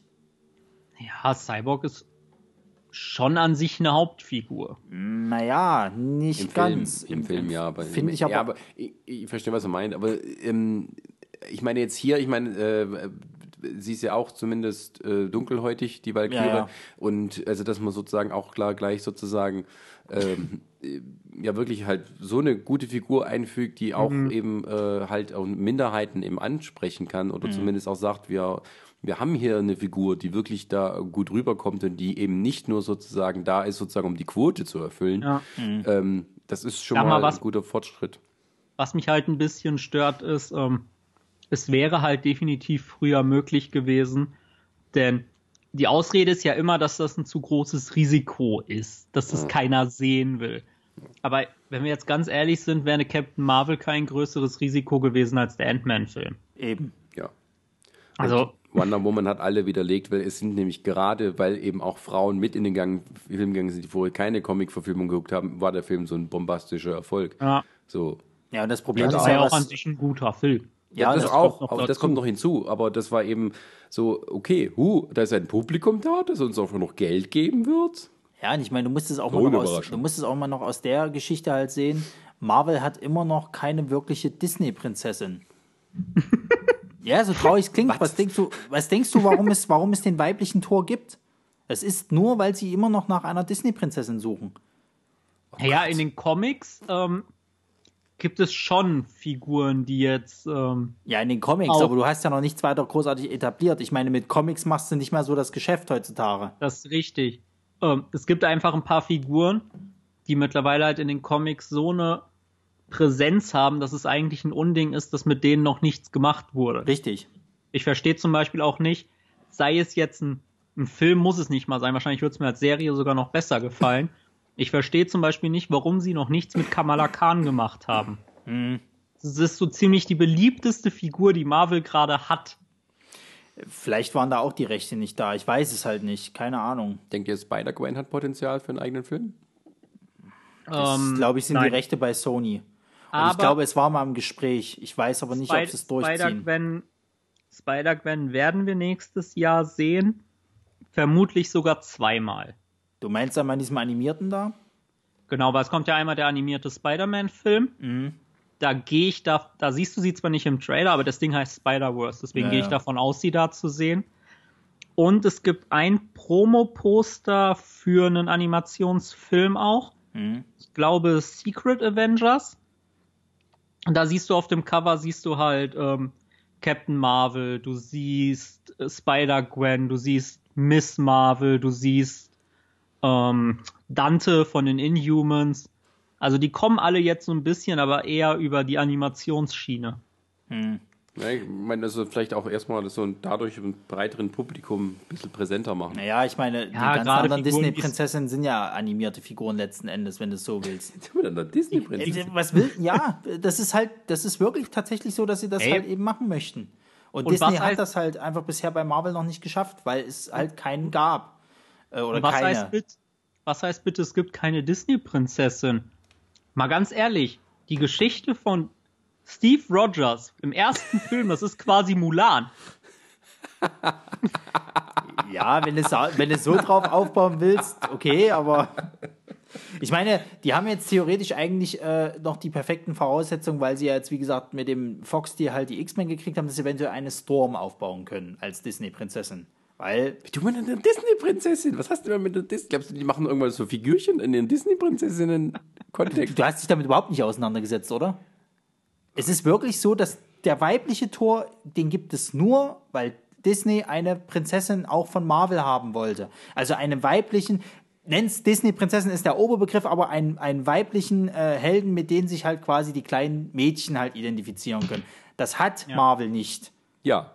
Und das ja. braucht aber Disney. Und das will Disney auch immer noch von Marvel haben. Ah, verstehe. Problem ist und halt, deswegen Marvel suchen sie halt eine Figur. Du kannst keine Black Widow nehmen, weil Black Widow halt eine Auftragskillerin ist. Das funktioniert nicht so ganz. Also müssen sie irgendwas anderes suchen. Dann haben sie es probiert das Problem mit, mit, bei mit, Marvel äh, ist halt auch, ähm, es gibt auch aus der Zeit vor Disney gibt es sehr, sehr gute weibliche Figuren in einem Teenageralter, die auch nicht X-Men sind, das waren aber leider immer Comics, die zu sehr Nische geblieben sind, ja, wie ja. jetzt ähm, die ähm, Young Avengers mit äh, Hulkling und Wiccan ja, und äh, America Chavez oder sowas. Ja, da hat's ja, hat's ja, wie heißt sie gleich? Aber es ist ja. irgendwo auch ziemlich geil, oder? Das, äh, Bei allem, was DC falsch macht, aber denen fallen halt so Charaktere wie Wonder Woman oder eben äh, äh, ähm, äh, äh, ähm, Cyborg? Nein, Harley Quinn, so, so, direkt in den Schoß sozusagen. Und die ja, können daraus viel oder, mehr machen. Oder halt, ähm,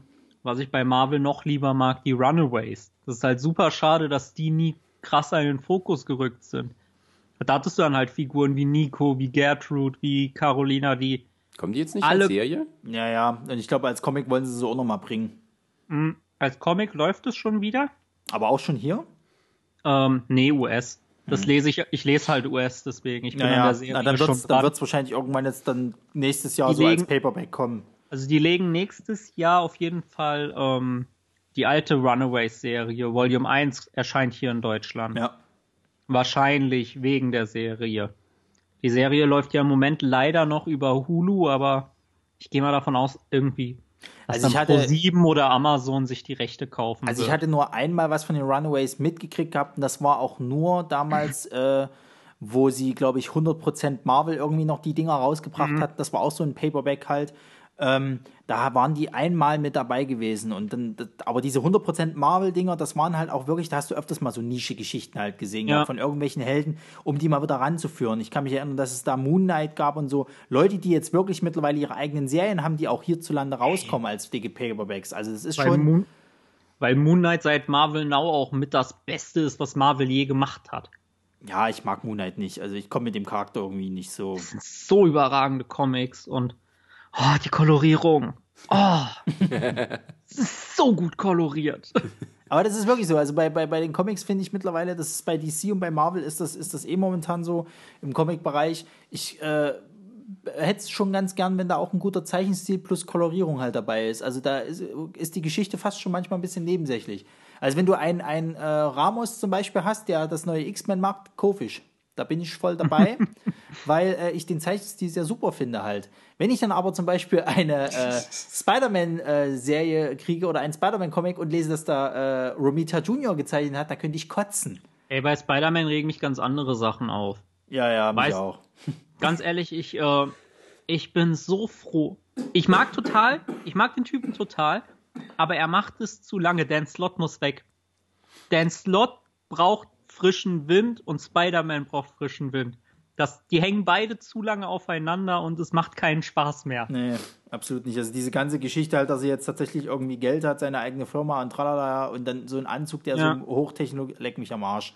Das also ich fand die Geschichte mit Dr. Octopus, dass er da Superior Spider-Man, das fand ich alles noch schön und tralala, aber alles, was danach kam, ey, leck mich am Arsch. Das Ohne ist Spaß. wie mit, ähm, das ist wie mit Dings auch, Brian Michael Bendis dass Brian Michael Bendis von Marvel zu DC geht, dass das Beste, was DC passieren kann, ja, das ja. Beste, was Marvel passieren kann und das Beste, was Bendis selbst passieren kann.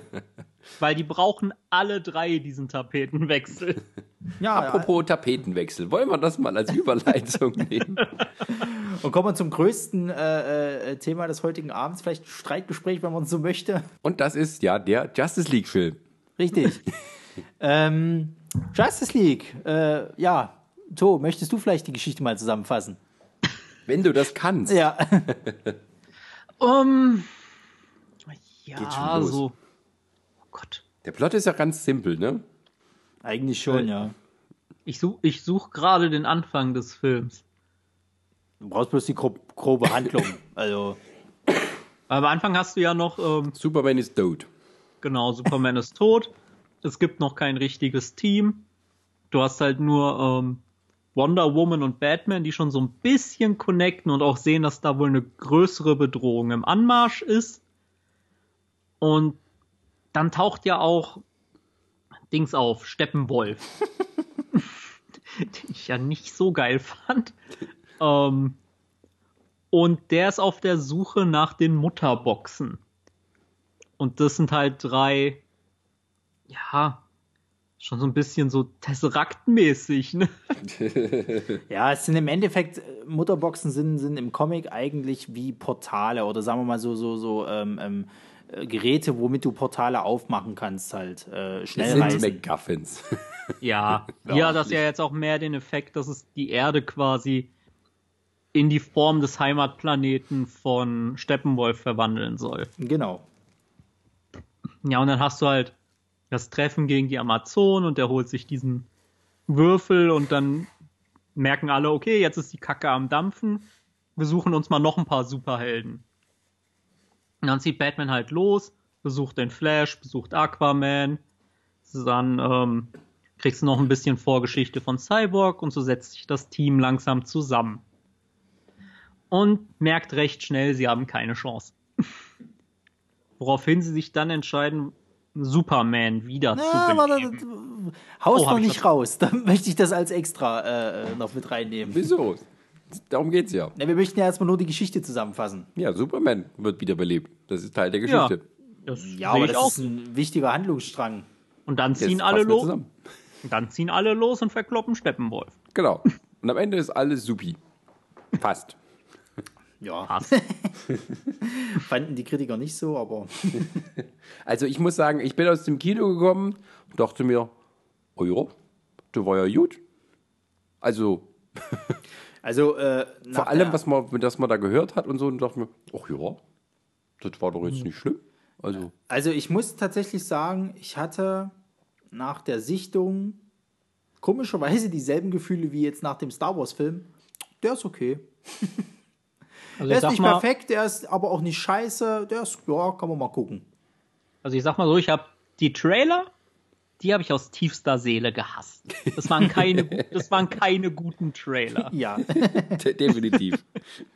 Und dementsprechend bin ich recht glücklich aus dem Kino gekommen, weil mir der Film doch wesentlich besser gefallen hat, als es die Trailer suggeriert haben. Das ist mal gutes Marketing. ganz, ganz also, anders als bei Suicide Squad, wo es genau andersrum war. ja. Oh Gott, ja.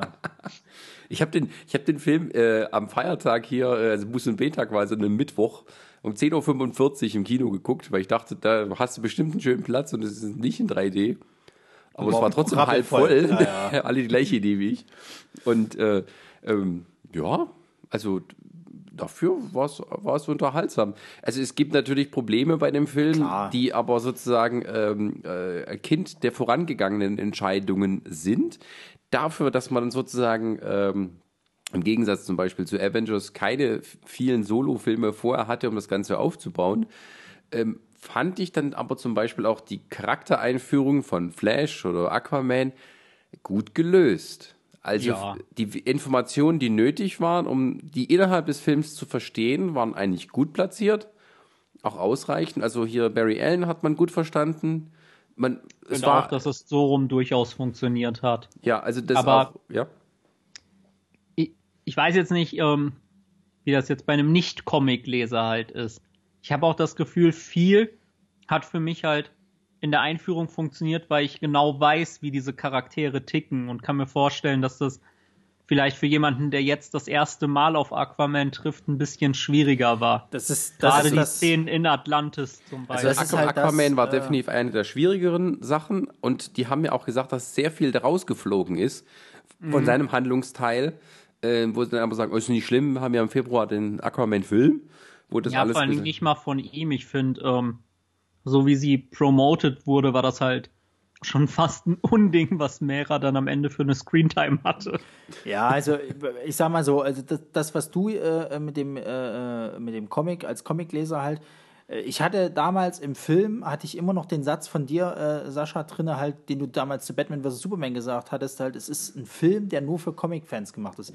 Das ist mir ja. bei so vielen Szenen bei der Justice League halt aufgefallen, weil mhm. ähm, du bei bestimmten Sachen einfach ein gewisses Vorwissen brauchst, was Marvel ja mit seinen Einzelfilmen gemacht hat, was die Justice League halt nicht gemacht, oder was, was Warner mhm. halt einfach nicht gemacht hat. Und als Comicleser weißt du natürlich sofort, was da Phase ist und so weiter und so fort. Kannst du dir dann auch die Easter Eggs alle mit schön erklären und bla. Aber als normaler Typ, der jetzt halt nur reingeht, oh, ein Superheldenfilm, guck ich mir mal an, äh, bist du da teilweise schon manchmal recht ratlos. Jein, also ich muss sagen, also gerade was Cyborg und was äh, Flash angeht, fand ich ziemlich gut gemacht, vor allem weil sie auch ähm, die wissen, die wussten da genau, wann Schluss ist, das zu erklären. So, sein, mhm. sein Vater sitzt unschuldig im Gefängnis, er findet das scheiße und so weiter und ist deswegen auch unterwegs und so. Okay, das reicht mir. Danke. Also ich, fand, ich habe verstanden, ja, um was es geht. Es und das da mit seinem, mit, äh, mit, äh, mit Cyborg und seinem Vater und diesen Experimenten, hab's kapiert. So, der kann das. Cyborg hat für seine Vorgeschichte aber auch definitiv am meisten Platz eingeräumt bekommen. Ja, ich glaube, da mussten wir auch ein bisschen erklären.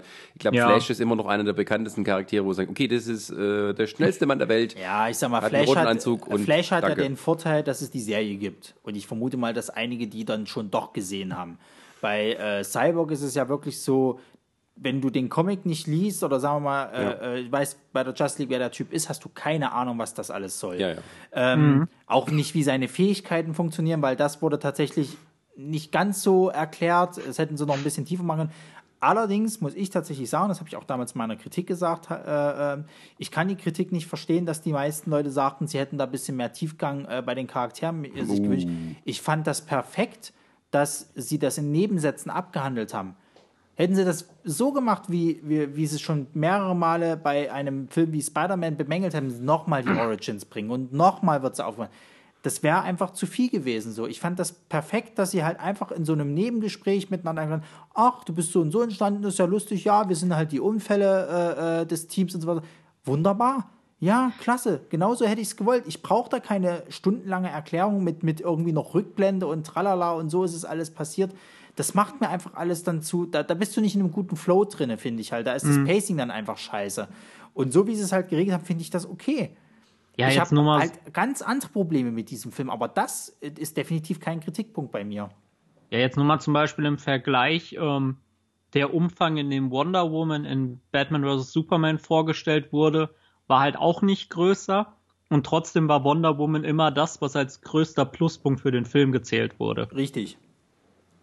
Also ja. scheint es ja so funktionieren, so zu funktionieren auch, dass du nicht so viel zeigen musst und es kann trotzdem das Highlight sein. Und das ist aber auch durchaus etwas, auch wenn das jetzt nicht so äh, dafür den Film entscheidend ist, was in Comics auch durchaus funktionieren kann, dass Nebenfiguren plötzlich auftauchen in irgendwelchen Comics, erklärt werden für die Handlung, was sie können, und die dann später, wenn die gut ankamen, auch nochmal äh, mehr Geschichten und mehr Hintergrundstories bekommen. Das ist ja so nichts Neues, wie man das eben auch in Comics machen könnte. Ach, wenn du Justice League so guckst, das ist doch quasi wie für jeden Neuleser. Du greifst, bist heute ein Neuleser von Superhelden, ja. greifst zu Heft 785 und hast dann halt 20 Charaktere, die da sind, die etabliert sind und die du trotzdem langsam erst kennenlernen musst, weil du eben nicht das Vorwissen hast. Ja, das Problem des Films ist ein ganz anderes. Das Problem des Films ist einfach das, dass viele Leute von vornherein überhaupt einfach dem Film gar keine Chance gegeben haben. Weil eben vorher so Kram wie Batman vs. Superman kam, weil eben Suicide Squad da war. Okay, mit Wonder Woman haben wir wieder einen Lichtblick gekriegt, aber Justice League, dann hast du wieder die Trailer gesehen, du wusstest, dass Snyder da directed hat, dann hast du das alles mitgekriegt, dass es noch Nachdrehs gab. Und Sag bla. ruhig Regie geführt. Was habe ich gesagt? Das directed gesagt. Oh. ähm, ja, Regie geführt hat, dass es dann nochmal Nachdrehs gab, dass Joss Whedon nochmal rangeholt werden musste, um das dann irgendwie nochmal ein bisschen lustiger zu machen und bla bla bla bla bla. Aber das hattest du bei anderen Filmen? Das, ja, ja, ja, so natürlich hattest du das bei anderen Filmen, aber das interessiert ja in dem Moment schon mal gar keine Sau mehr. Da meckert dann halt keiner. Nimm zum Beispiel mal einen ähm, Doctor Strange, dass später auch Dan Harmon dazu geholt worden, ja, um alle ja Gags noch nachträglich rein Ja, aber das ist ja Marvel und das ist ja ein Charakter, den sie alle sehen wollten. Bei der Justice League war von vornherein nach Batman vs. Superman klar, äh, äh, die Stimmung, nö, habe ich keinen Bock mehr drauf. Auf der anderen Seite kannst du es aber schwer davon ableiten, weil die, äh, die, das Einspielergebnis war ja da, gerade in Amerika. Ja. Und ähm, dass der Film jetzt eher enttäuscht ist, enttäuschend ist an der US-Kasse, äh, glaube ich, hängt nicht so sehr mit dem Film davor zusammen, sondern auch einfach schlechtes Timing. Ähm, mhm, also du sowieso, hattest noch ja. so Wonder Woman, das richtig nachgewirkt hat und so zwei Monate oder drei Monate später kommt schon wieder der nächste Film, mhm. wo mhm. sie wieder mit dabei ist. Zwei Wochen davor kam Tor richtig. und der Film, also das vom Timing her ja, ist ja, richtig, richtig bescheuert. Du hättest es äh, problemlos diesen Film im Februar zeigen können, wäre dann wahrscheinlich viel mehr Erfolg geworden.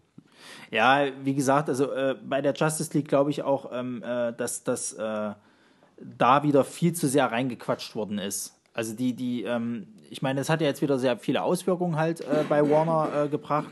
Sie haben ja jetzt äh, den, den John Burke haben sie ja jetzt ja halt degradiert. die haben ja ähm, jetzt auch gesagt, sie wollen das wieder bei sich im eigenen Haushalt mitmachen. also es ist nicht mehr so, dass sie halt ihr, ihr auf dem Gelände bloß sind, sondern dass es halt direkt wieder mit dem Haus äh, drin ist, damit sie da halt einen besseren Blick drüber haben.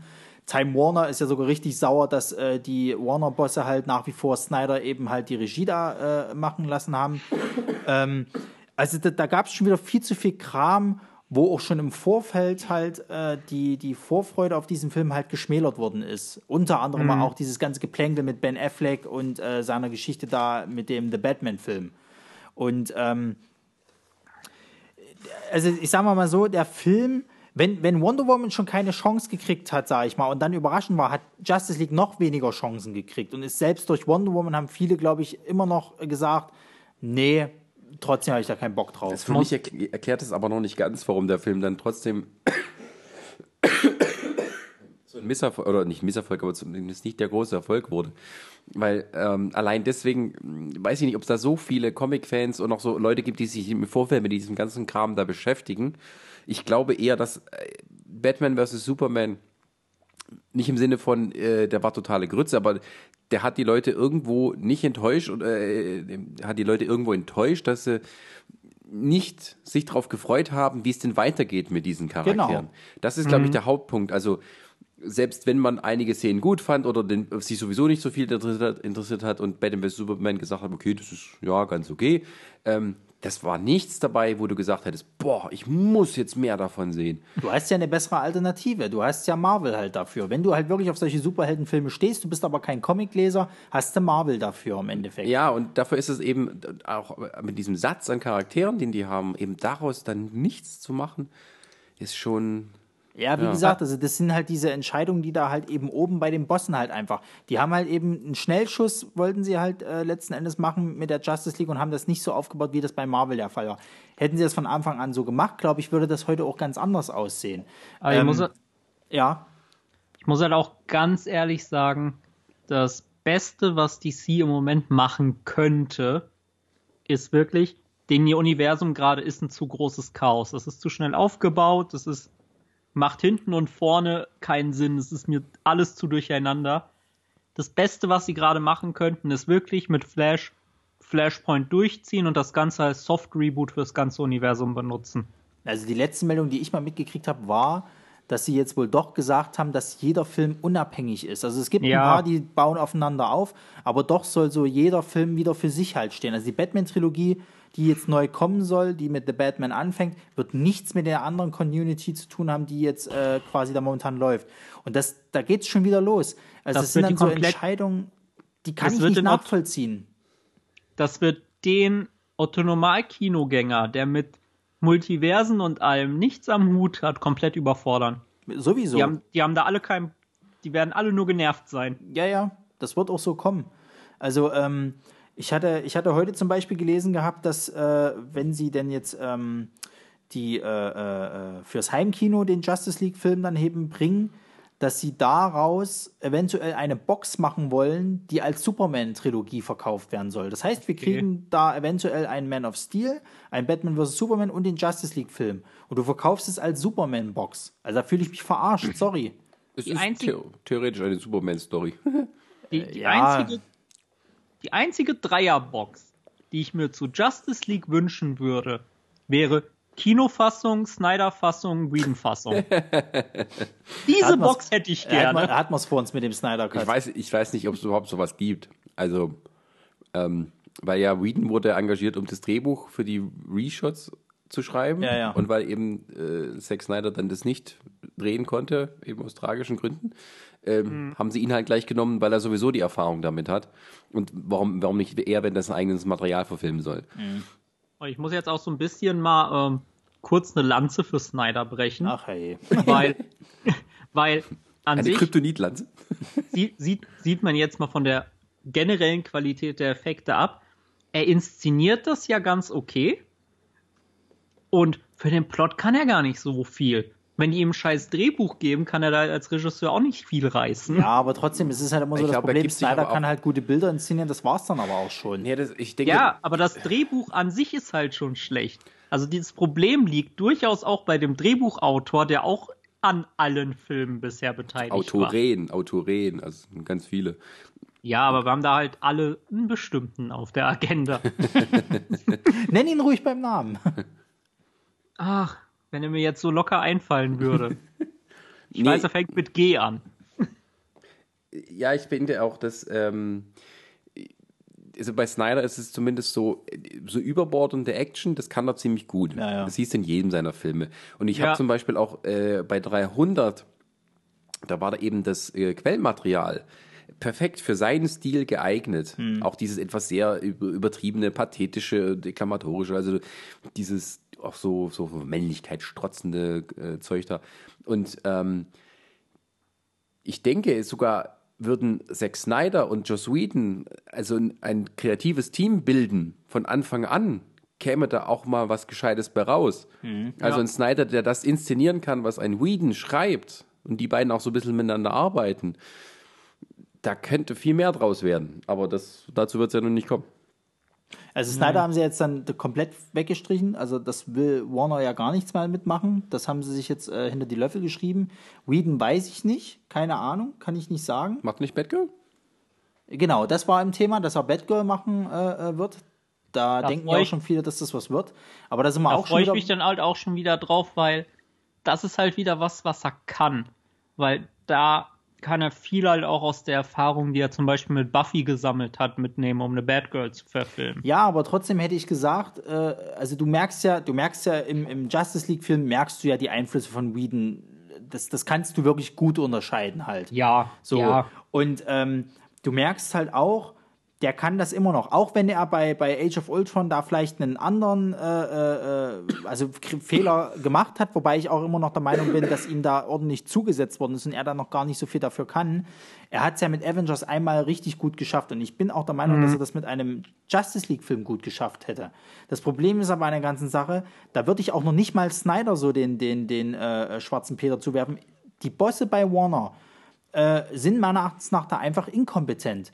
Die möchten dort einfach ein zweites Marvel-Universum haben, die möchten gleich sein, die möchten was vom Kuchen halt mhm. abhaben, was das Finanzielle halt angeht und bauen da im Endeffekt so einen Schnellschuss auf. Wenn von vornherein da äh, so ein Aufbau ge gekommen wäre wie bei Marvel und selbst wenn sie es jetzt erst angefangen hätten, ja, dann wäre es eben später gewesen. Scheiß drauf, aber die hätten es halt in Ruhe machen können. So, dann hätte man dort auch anders äh, äh, angreifen können an die ganze Geschichte. Das Problem ist aber eben, da ist wieder dieser Klischee-Medienboss äh, äh, halt eben so oder, oder Industrieboss, wenn du es halt so willst, der riecht halt das große Geld und tralala und möchte natürlich da auch äh, gut verdienen und dann kommt dann eben so eine Scheiße dabei raus. Also deswegen bin ich schon fast gewillt, dann gar nicht mehr Snyder so äh, äh, in die Schusslinie zu werfen halt. Das ist doch schön, dass wir uns alle einig sind, dass es nicht äh, Snyder alleine ist. Nee, das kannst du auch gar nicht sagen, aber ich denke auch, dass die ähm, das auch das Problem hatten zumindest, dass diese das Grundproblem ist war bei diesen äh, Leuten, die eben die Entscheidungen bei Warner oder bei DC für die Filme, dass die irgendwie nicht richtig wussten, was für auf welchem Material sie sitzen. Ja und was sie damit anfangen sollen und was das bedeutet, was der Kern des Ganzen ist. Und wenn es von vornherein ähm, schon das nicht stimmt und du dann sozusagen einen Zack Snyder machen lässt, der dann eben einen völlig überladenen Batman vs. Superman inszeniert, das vielleicht noch so ein bisschen funktioniert hat bei Man of Steel, wo man eine Geschichte, eine, ne? Aber allein schon diese Entscheidung, versuchen ein bisschen anti-Marvel zu sein und das Ganze immer dieses, dieses düstere und, und, und alle sind irgendwie scheiße drauf und nicht verstanden hat, dass das die ikonischsten, amerikanischsten, muss man auch sagen, im besten Sinne, mhm. Superhelden und Helden sind, die es eben gibt und dann ja. ähm, Superman so hinstellst, äh, als ob der erstmal immer so die, die, Depri-Schiene schiebt und überhaupt keinen Bock hat auf diesen Job und dann im Justice-Film, äh, Justice League-Film behauptest, ach ja, die Welt ist jetzt total am Boden, weil äh, dieser komische Emo nicht mehr da ist, der nur an sich selber gezweifelt hat und nicht mal ein guter Reporter ist. Also, und so geht's also dann immer. Mal, ja, ich sag mal, Superman, der hat halt in den Comics schon mehr Tiefe als man ihm nachsagt. Ja.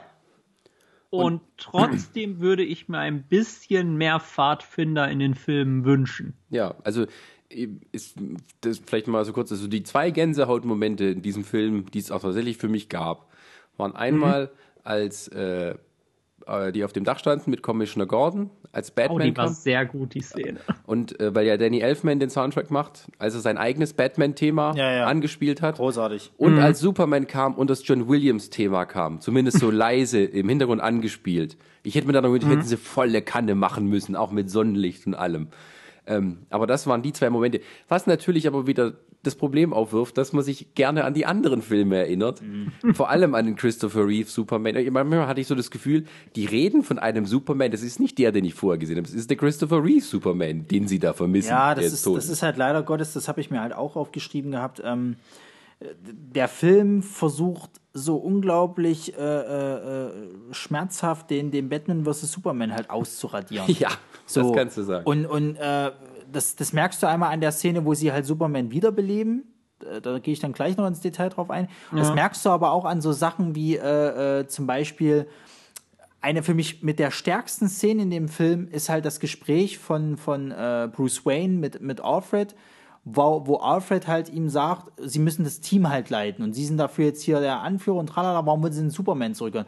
Und, und, und Bruce Wayne halt sagt, weil Superman menschlicher ist als ich als ich jemals sein könnte halt. Er hat äh, unter Menschen gelebt, er hat halt für sie, äh, hat halt geholfen, obwohl das hätte gar nicht machen müssen und so weiter und so fort. Das macht ihn halt einfach aus. So, Das hast du in den anderen Filmen aber nie mitgekriegt. Das ist halt das Problem an diesem Dialog. Der ist zwar super inszeniert und auch perfekt gespielt von allen beiden, ähm, aber wenn du jetzt mal halt dir dann überlegst, okay, Batman vs. Superman und dann vorher noch Man of Steel, hm, naja, nee, so ganz trifft das aber eigentlich nicht zu. Ihr erzählt ja gerade irgendwas, was halt damals bei den Christopher Reeve äh, Superman-Filmen halt war. Und ähm, du merkst halt wirklich, dass der Film er versucht schon wieder diese Schiene halt äh, äh, zu fahren und so weiter. Und wenn es der erste Film gewesen wäre und wir hätten vorher kein Man of Steel und sonst irgendwas kriegt und sie hätten halt gesagt, okay, wir knüpfen halt an, an von mir aus die Christopher Reed Superman-Filme an und an die mhm. äh, Batman-Filme von, äh, Tim Burton. Äh, von Tim Burton, wäre ich vollkommen d'accord damit gewesen halt. So, aber Was? die anderen Filme sind halt jetzt da und du kannst es nicht ausradieren. Und du merkst halt eben, wie schlecht es funktioniert, wenn du dir allein diese Wiederbelebung von Superman halt anguckst. Das ist, das ist halt einfach ich, schade, finde ich. Was ich tatsächlich interessant finde, wo du gerade die Dialoge ansprichst, ähm, der tatsächlich für mich wichtigste Dialog und der ähm, tatsächlich auch mehr Tiefe hat, als man vermutet, das fand ich interessant, ja, dass der tatsächlich als Gag aufgezogen war. Das war nämlich ähm, das von Aquaman, wo er auf dem Lasso saß. Das fand ich war eine sehr, sehr starke Szene obwohl sie halt später als Gag aufgelöst wurde. Mhm. Ja, weil, ja. weil da halt doch sehr, sehr viel Dramatik mitschwingt, wenn er einfach mal wirklich nur die Wahrheit sagt und allen nur sagt, ja, das ist jetzt ziemlich scheiße hier für uns alle. ja, aber da merkst du halt auch wieder diesen, diesen, diesen. Das äh, ist so der Punkt, da weiß man es nicht. War das jetzt eine, eine Whedon-Ergänzung? Das war eine doch, Whedon, ja. Doch, das, das weißt du, das ist 100% Whedon. Nee, das, haben sie, das haben sie, auch bekannt gegeben. Dass, das, das, das, also sie haben ja dann irgendwann mal die Listen rausgegeben, was er nachgedreht hat und so. Echt? Das ist tatsächlich äh, ein Moment von ihm gewesen. Ähm, aber das hättest du halt nicht mal machen müssen. Ich finde, jede Faser dieser Szene schreit halt Queen. Ja. Ja, klar, auf jeden Fall. Also, ähm, aber da merkst du halt auch wieder dieses Talent von ihm halt, äh, dass das halt dann so gut funktioniert. Also, wenn wir jetzt, jetzt gerade eh bei Aquaman haben, ich muss auch sagen, ich hatte ja wirklich anhand der Trailer wirklich Schlimmes befürchtet und so nervig ist er gar nicht im Film. Also ganz im Gegenteil, ich finde auch tatsächlich, Jason Momoa macht da einen relativ guten Job. Ähm, ja, okay, er ist ja jetzt halt. Froh, ich bin schon ganz froh, dass endlich durch die Besetzung von ihm mit dem Irrglauben gebrochen wird, dass Aquaman eine Witzfigur ist. Ist er nämlich in den Comics durchaus nicht. Ja, also wie gesagt, das ist ja nur schon lange nicht mehr so. Das ist halt einfach, weil es ja, sein, Sendung wie Big Bang Theory wieder hochtragen. ja. Sein ganzes, sein ganzes popkulturelles Bild ist halt falsch und es macht mich sehr aggressiv. Weil das halt wirklich im DC-Universum eine meiner Lieblingsfiguren ist. Wie gesagt, der hat seit New 52 hat er mit die besten, äh, die beste Serie. Also das ist ja. äh, einfach Gesetz. Ja, und äh, wie gesagt, Jason Momoa macht es halt auch nicht schlecht. Klar, er hat mal seine Übermomente, wie zum Beispiel halt äh, der Endkampf, wo er dann mit diesem, äh, äh, ach Gott, wie hießen die Viecher? Paradämon äh, durch dieses Haus, ja. das äh, fliegt. Ja, das liegt aber, aber, auch weniger an ihm als an der schlechten visuellen Umsetzung. Weil ja. die Szene sah wirklich hässlich aus. Ja, also das ist ja nicht nur die einzige Szene, die da hässlich ist. Aber wie ja. gesagt, also auch ein Aquaman, ich bin sogar bereit, mir den Film dann, seinen Solo-Film anzugucken halt. Also, wo ich vorher überhaupt keinen Bock auf diesen Charakter hatte, mhm. interessiert er mich jetzt dann doch schon. Und, auf ähm, den freue ich mich sehr. Ja, also ich fand auch, ähm, es, es gibt, es ist so, der, der Film hat wirklich gute Einzelmomente auch. So, ja. Der Plot ist halt wirklich sehr dünn und auch der Bösewicht total ähm, ja, kam zum Vergessen. Mhm. Dafür, dass es sozusagen der Vorbote äh, des Weltuntergangs ist, sozusagen, ja. ist es halt. Das ist, voll, äh, das ist voll schön, weil über meinen größten Kritikpunkt haben wir noch gar nicht geredet. Nämlich?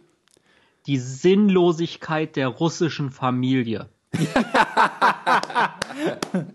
das war alles komplett unnötig. Das ja, ist also, wirklich wahr. Also dieses Drama, dass da Leute sind, das, das hat halt in so einem Film wie Man of Steel einfach viel, viel besser geklappt. Und da musstest du nicht eine Familie und ein Schicksal zeigen. Hättest du einfach nur gezeigt, okay, da ist ein Dorf, da sind ganz viele Menschen, hätte das vollkommen gereicht. Ich ja. habe zu äh, dieser random russischen Familie habe ich kein emotionales Verhältnis Gar aufgebaut. Nicht. Nee, die war noch nicht interessant und du Nein, hast dann diese auch Szenen haben mich nur gestört. Ja, und du denkst ja so, okay, ihr seht das da was, mit, jetzt könnt ihr doch abhauen, es sind nicht so viele da. Oder jetzt abhauen? Ach nö, bleibt nur noch da in eurer kleinen doofen Hütte da. Und, und, auch dieses Flash schiebt dann das Auto weg und äh, Superman fliegt das Hochhaus weg. Ist ganz lustig vom Kräfteverhältnis her, aber es ist so eine bescheuerte Szene einfach nur. Das ist, das ist aber so, glaube ich, so eine richtig. Das, das habe ich, glaube ich, auch mal aus einem Comic in den 50ern gesehen. Ja. Wo er das Haus komplett aus der Erde hebt ohne die ganze äh, sind, drunter. Ja, ja, das sind, das aber, sind die typischen Comic-Momente halt. Aber ich sage mal so, aber das ganze Drama mit der Familie hat den Film halt, der ist ja eh nicht sehr lang, aber das hat ihn halt unnötig gestreckt und diese Stellen hätte man besser nutzen können, um zum Beispiel die Charaktere selber auszuarbeiten ja. und ihnen mehr Tiefe zu geben. Weil du, wenn du die mal so siehst, dass da halt Leute in, in Gefahr sind und die wegrennen, das reicht, weil, weil mehr hat man auch nicht von der Familie dann mitbekommen. Ach, gar nicht. Das ist so richtig Eben. so der Versuch, wir haben eine, wir müssen uns darauf konzentrieren, mit denen dann die Zuschauer mitfühlen können. Nee, wir waren immer weg, schneid weg, ich will wieder meine Helden ja. sehen. genau das ist es nämlich. Also das ist halt echt so, die größte Schwäche für mich an dem Filmleben äh, CGI Superman wegen dem Schnurrbart. ja. Da oh muss Gott. ich aber ehrlich sagen, ich wusste das vorher. Ich habe die ganze Zeit hingeguckt. Mir ist es nicht so wirklich aufgefallen, wann und also schon irgendwo, dass da was ist, aber hätte mir das keiner vorher gesagt. Also mir hätte mich hätte jetzt Doch, nicht so echt nicht? Nee. Also, ich mir ist das gleich beim ersten, bei der ersten Szene aufgefallen mit dieser Handykamera, wo die Kinder den, den ihn interviewen. Ja. Da habe ich mir, was ist denn nur mit dem sein Mund los, Menschenskind? Und dann fiel ja, mir ein, ach ja, da war ja was mit diesem Schnurrbart. Also ich wusste das mit dem Schnurrbart gar nicht und ich saß einfach nur die ganze Zeit, was ist mit seinem Gesicht los? Da stimmt doch irgendwas nicht. Nee, nee, also das mit dem Schnurrbart ist mir dann schon eingefallen, dass da ja was war, dass er da ja wegen den Nachdrehs und so. Ja. Aber das war ja dann fast nur noch so. Also ich habe mir dann wirklich gedacht, Menschenskinder, haben die den kompletten Nachdrehs mit ihm gemacht oder was? Was war denn da los? Der muss ja überhaupt vorher nicht in der, in der Geschichte also aufgetaucht sein. Ich habe geguckt und geguckt, ich habe schon irgendwo das dann festgestellt, aber es war so, pff, ich dachte, ne, und? Also ja, mich, also mich hat echt nicht so Nee, doch, mir ist es schon ganz schön aufgefallen. Also ja. war immer noch deutlicher dann, wenn man gesehen hat, aha, okay, hier ist der eine wunderbar glatt gebügelte äh, CGI-Mund und dann ist ein richtiger, der noch Stoppelbart hat und so und es wechselt dann so von Einstellung zu Einstellung. Ja, es ist, ist halt so, wenn es dir einmal aufgefallen ist, dann fällst du die ganze Zeit immer wieder auf halt. Das ist, äh, kannst du ja dann nicht, nicht. Aber äh, was für eine Geschichte. Also, was, also, dass man einfach den, die anderen, der anderen Film nicht dazu kriegt, dem einen, einen falschen Bart anzukleben. Ja, es ist ja Mission Impossible. Der ist ja für den nächsten Mission Impossible Film ist er ja mit drin und da hat er ja einen Schnurri. So. Ja. Und äh, die haben vertraglich festgelegt, dass er ihn nicht abrasieren darf. Weil alle Angst vor Tom Cruise haben, geht das eben nicht, oder wie? Wahrscheinlich. Na, schau. Und, Nö, aber äh, wenn es im Vertrag steht, dann haben sie halt auch das Anrecht darauf, dass er es ja, nicht macht. Aber du kannst doch nicht Gott. sagen, dass du denen eine Vertragskompensation zahlst, dass du nicht billiger wegkommst, als dass da irgend so ein armer Idiot fünf Wochen lang da sitzt, um diesen blöden Schnurrbart da am Computer wegzukriegen. Ja, ist richtig. Also ich bin auch der Meinung, dass es wahrscheinlich viel billiger und, und nicht so aufwendig gewesen wäre, wenn er sich einfach diesen scheiß Schnurrbart wegrasiert hätte und für Mission Impossible hätten sie einfach einen angeklebt. Beziehungsweise, ich weiß ja nicht, wie, wie, wie, äh, äh, wie ähm, weit die Drehtage voneinander entfernt waren, dass er halt für Justice League halt gekommen ist und dann musste er halt nächsten Tag sofort wieder auf dem Set halt von Mission Impossible äh, stehen. Aber selbst dann, also ich meine, wenn, wenn auch mehrere Tage dazwischen liegen, der Mann wird bestimmt einen ordentlichen Barwuchs, äh, Bartwuchs haben, dass der schon relativ schnell wieder da sein wird. Also wenn, wenn der Mann schon nichts kann, aussehen kann er. Genau. Er kann vielleicht nicht schauspielern, aber aussehen. Das kann er. Och, das ging gar nicht. Also ich weiß zum Beispiel auch mit dieser Erweckungsszene war halt, äh, wenn er dann so ein bisschen am Durchdrehen ist und erstmal die ganze Justice League so mal zeigt, wo der Hammer hängt. Das fand ich richtig gut. Das ja. Ich fand auch richtig geil, wo er dann den Flash anguckt, wie er ihm ja, vorbeiläuft und sowas. Das klar, ja, aber, aber. Klar äh, funktioniert die Szene. Er kann halt auch nur schauspielern, solange er keinen Dialog hat. Naja, er war mal als James Bond im Gespräch, also von daher. aber ich kann ihn eh nicht ab. Das ist so. Also aus Interviews und allem ist das so ein unsympathischer Mensch. Findest du, ja? Finde ich eigentlich gar ja, nicht. Ja, total. Und ich kann das halt auch leider gar nicht von der Kunst trennen in dem Fall. Ja. Ich finde ihn halt im echt, weil Superman, das ist so der Strahlemann und ich finde Cavill im Leben halt so ätzend, dass ich den mir einfach nicht als Superman vorstellen kann. Das macht es mir halt auch schon so ein bisschen schwer. Also, was ich so von Interviews mitgekriegt habe, finde ich ihn jetzt eigentlich nicht so nervig. Äh, für mich funktioniert er halt äh, tatsächlich als Superman relativ gut, weil er das aussieht. Sieht halt wirklich ja. genauso aus. Ja. Aber ja, also wie gesagt, die haben ja auch, ähm, das hatte ich jetzt auch heute noch entdeckt gehabt, äh, die Szenen mit ihm sozusagen, halt die Wiedererweckung sollte ja auch ein bisschen anders ablaufen. Er sollte ja tatsächlich oh. erst im schwarzen Kostüm rumrennen. Das wäre nice gewesen. Aber da sind wir wieder bei der, bei der Thematik, das hätte wieder keiner verstanden, der halt kein Comicleser oh. ist. Und mhm. äh, Pff, wofür? Also da sind wir. Da, da, da machen lieber wir, oberkörperfrei, ne? Ja, aber da machen wir auch wieder denselben Fehler, wobei ich das auch dämlich finde. Also, Jetzt aber tatsächlich alles geht in, das ist so dieses typische Hulk-Phänomen. Alles geht in den Arsch außer die Hose. ich hätte es ja, aber auch besser gefunden, wäre er nicht wiedergekommen im Film. Nee, also das, wenn sie wirklich den Schritt gegangen wären und gesagt Nee, aber dann, nee, da wäre ich auf die Barrikaden gegangen, weil äh, das, hat man, das hat man schon in, in, in Batman vs. Superman. Du kannst nicht das Gründungsmitglied aus einem Justice League-Film rauslassen. Das geht einfach nicht. Ach, ach, ach so, deswegen war halt auch kein Green Lantern dabei, ne?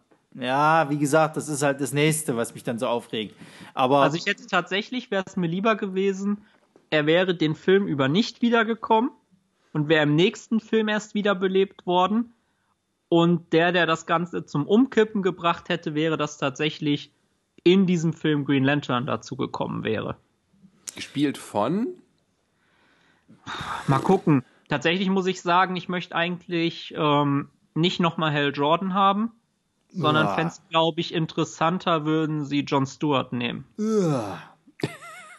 nee, uh, sorry, da bin ich raus. Ey, also, wenn es nach, nach, Sympathie geht, würde ich sowieso sagen Guy Gardner, weil das mein Lieblingslantern noch an der Erde ist, aber der ist halt ein bisschen zu speziell. Nee, das ist jetzt Streitgespräch. Also für mich ist, also geht maximal, geht maximal noch äh, äh, Kyle, Kyle Rayner noch mit durch. Ähm, aber äh, Guy Gardner und John Stewart, also das sind für mich so die Green Lanterns, die kannst du immer vergessen. Ich mag die zwei einfach nicht, komme mit denen nicht klar. Ich finde, John Stewart hat halt ähm, in der Animationsserie schon ganz gut als Gründungsmitglied funktioniert. Das hätte man hier halt auch ganz gut mhm. adaptieren können. Bei dem Green Lantern Core, da sollen da mehrere von der Erde dabei sein. Bei dem Green Lantern mhm. Core sind eigentlich vier. Es gibt ja vier Erde, Erde, äh, also mittlerweile gibt es ja sechs. Ähm, es gibt eigentlich vier äh, Green Lanterns von der Erde. Das ist halt einmal äh, äh, Guy Gardner, das ist einmal John Stewart, der Schwarze quasi äh, von denen, weil wir wieder Political no. Correctness brauchen. Dann haben wir den Kai. das ist doch völliger Quatsch. Also, ich meine, Political Correctness ja. damit nichts zu tun, ist was anderes. Aber, okay, nee, ja. Du weißt, was ich meine. Jedenfalls, dann haben wir noch den Kai Rayner, der hatte damals in diesen Infinity Crisis halt relativ großen äh, äh, Story-Kram gehabt, und äh, du hast halt äh, das Gründungsmitglied Hal Jordan halt. Die Obwohl angeblich erste Green Lantern ist aber falsch. Es gibt nämlich noch eine davor.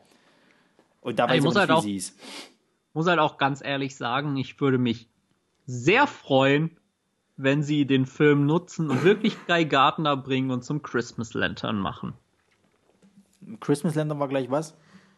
Äh, grüner und roter Ring. Da gab es noch eine, eine, eine, Unterstufung. Ich dachte, es gab dann bloß noch die White Lantern und dann hört es auf. Nee, ähm, in den kurz vor Rebirth in den Comics, ich weiß nicht, ob er das jetzt immer noch hat, hatte er halt einen grünen und einen roten Ring. Und wenn du halt farblich grün und rot kombinierst, sieht das halt immer sehr weihnachtlich aus. Nee, momentan, momentan ist er jetzt wieder normal im Grün halt. Der hatte mal ganz okay. kurz, hatte mal einen gelben gehabt, aber das ist schon wieder weg. Ähm, der ist jetzt wieder ganz normal beim Grün. Aber wie gesagt, also ich finde Guy Gardner, nee, also dann hätte ich eher noch gesagt John Stewart eventuell. Und am ehesten halt eben noch Kyle Rayner, wenn sie jetzt wirklich sagen, sie wollen Herr Jordan einfach nicht bringen. Ja, ähm, wahrscheinlich wäre Kyle Rayner die beste Entscheidung da. Stimme ja, das, ich dir so weit zu. Ich sag mal so, das Problem ist halt an der ganzen Sache, sie haben ja nur angeteasert, dass es halt diese Green Lanterns halt gibt.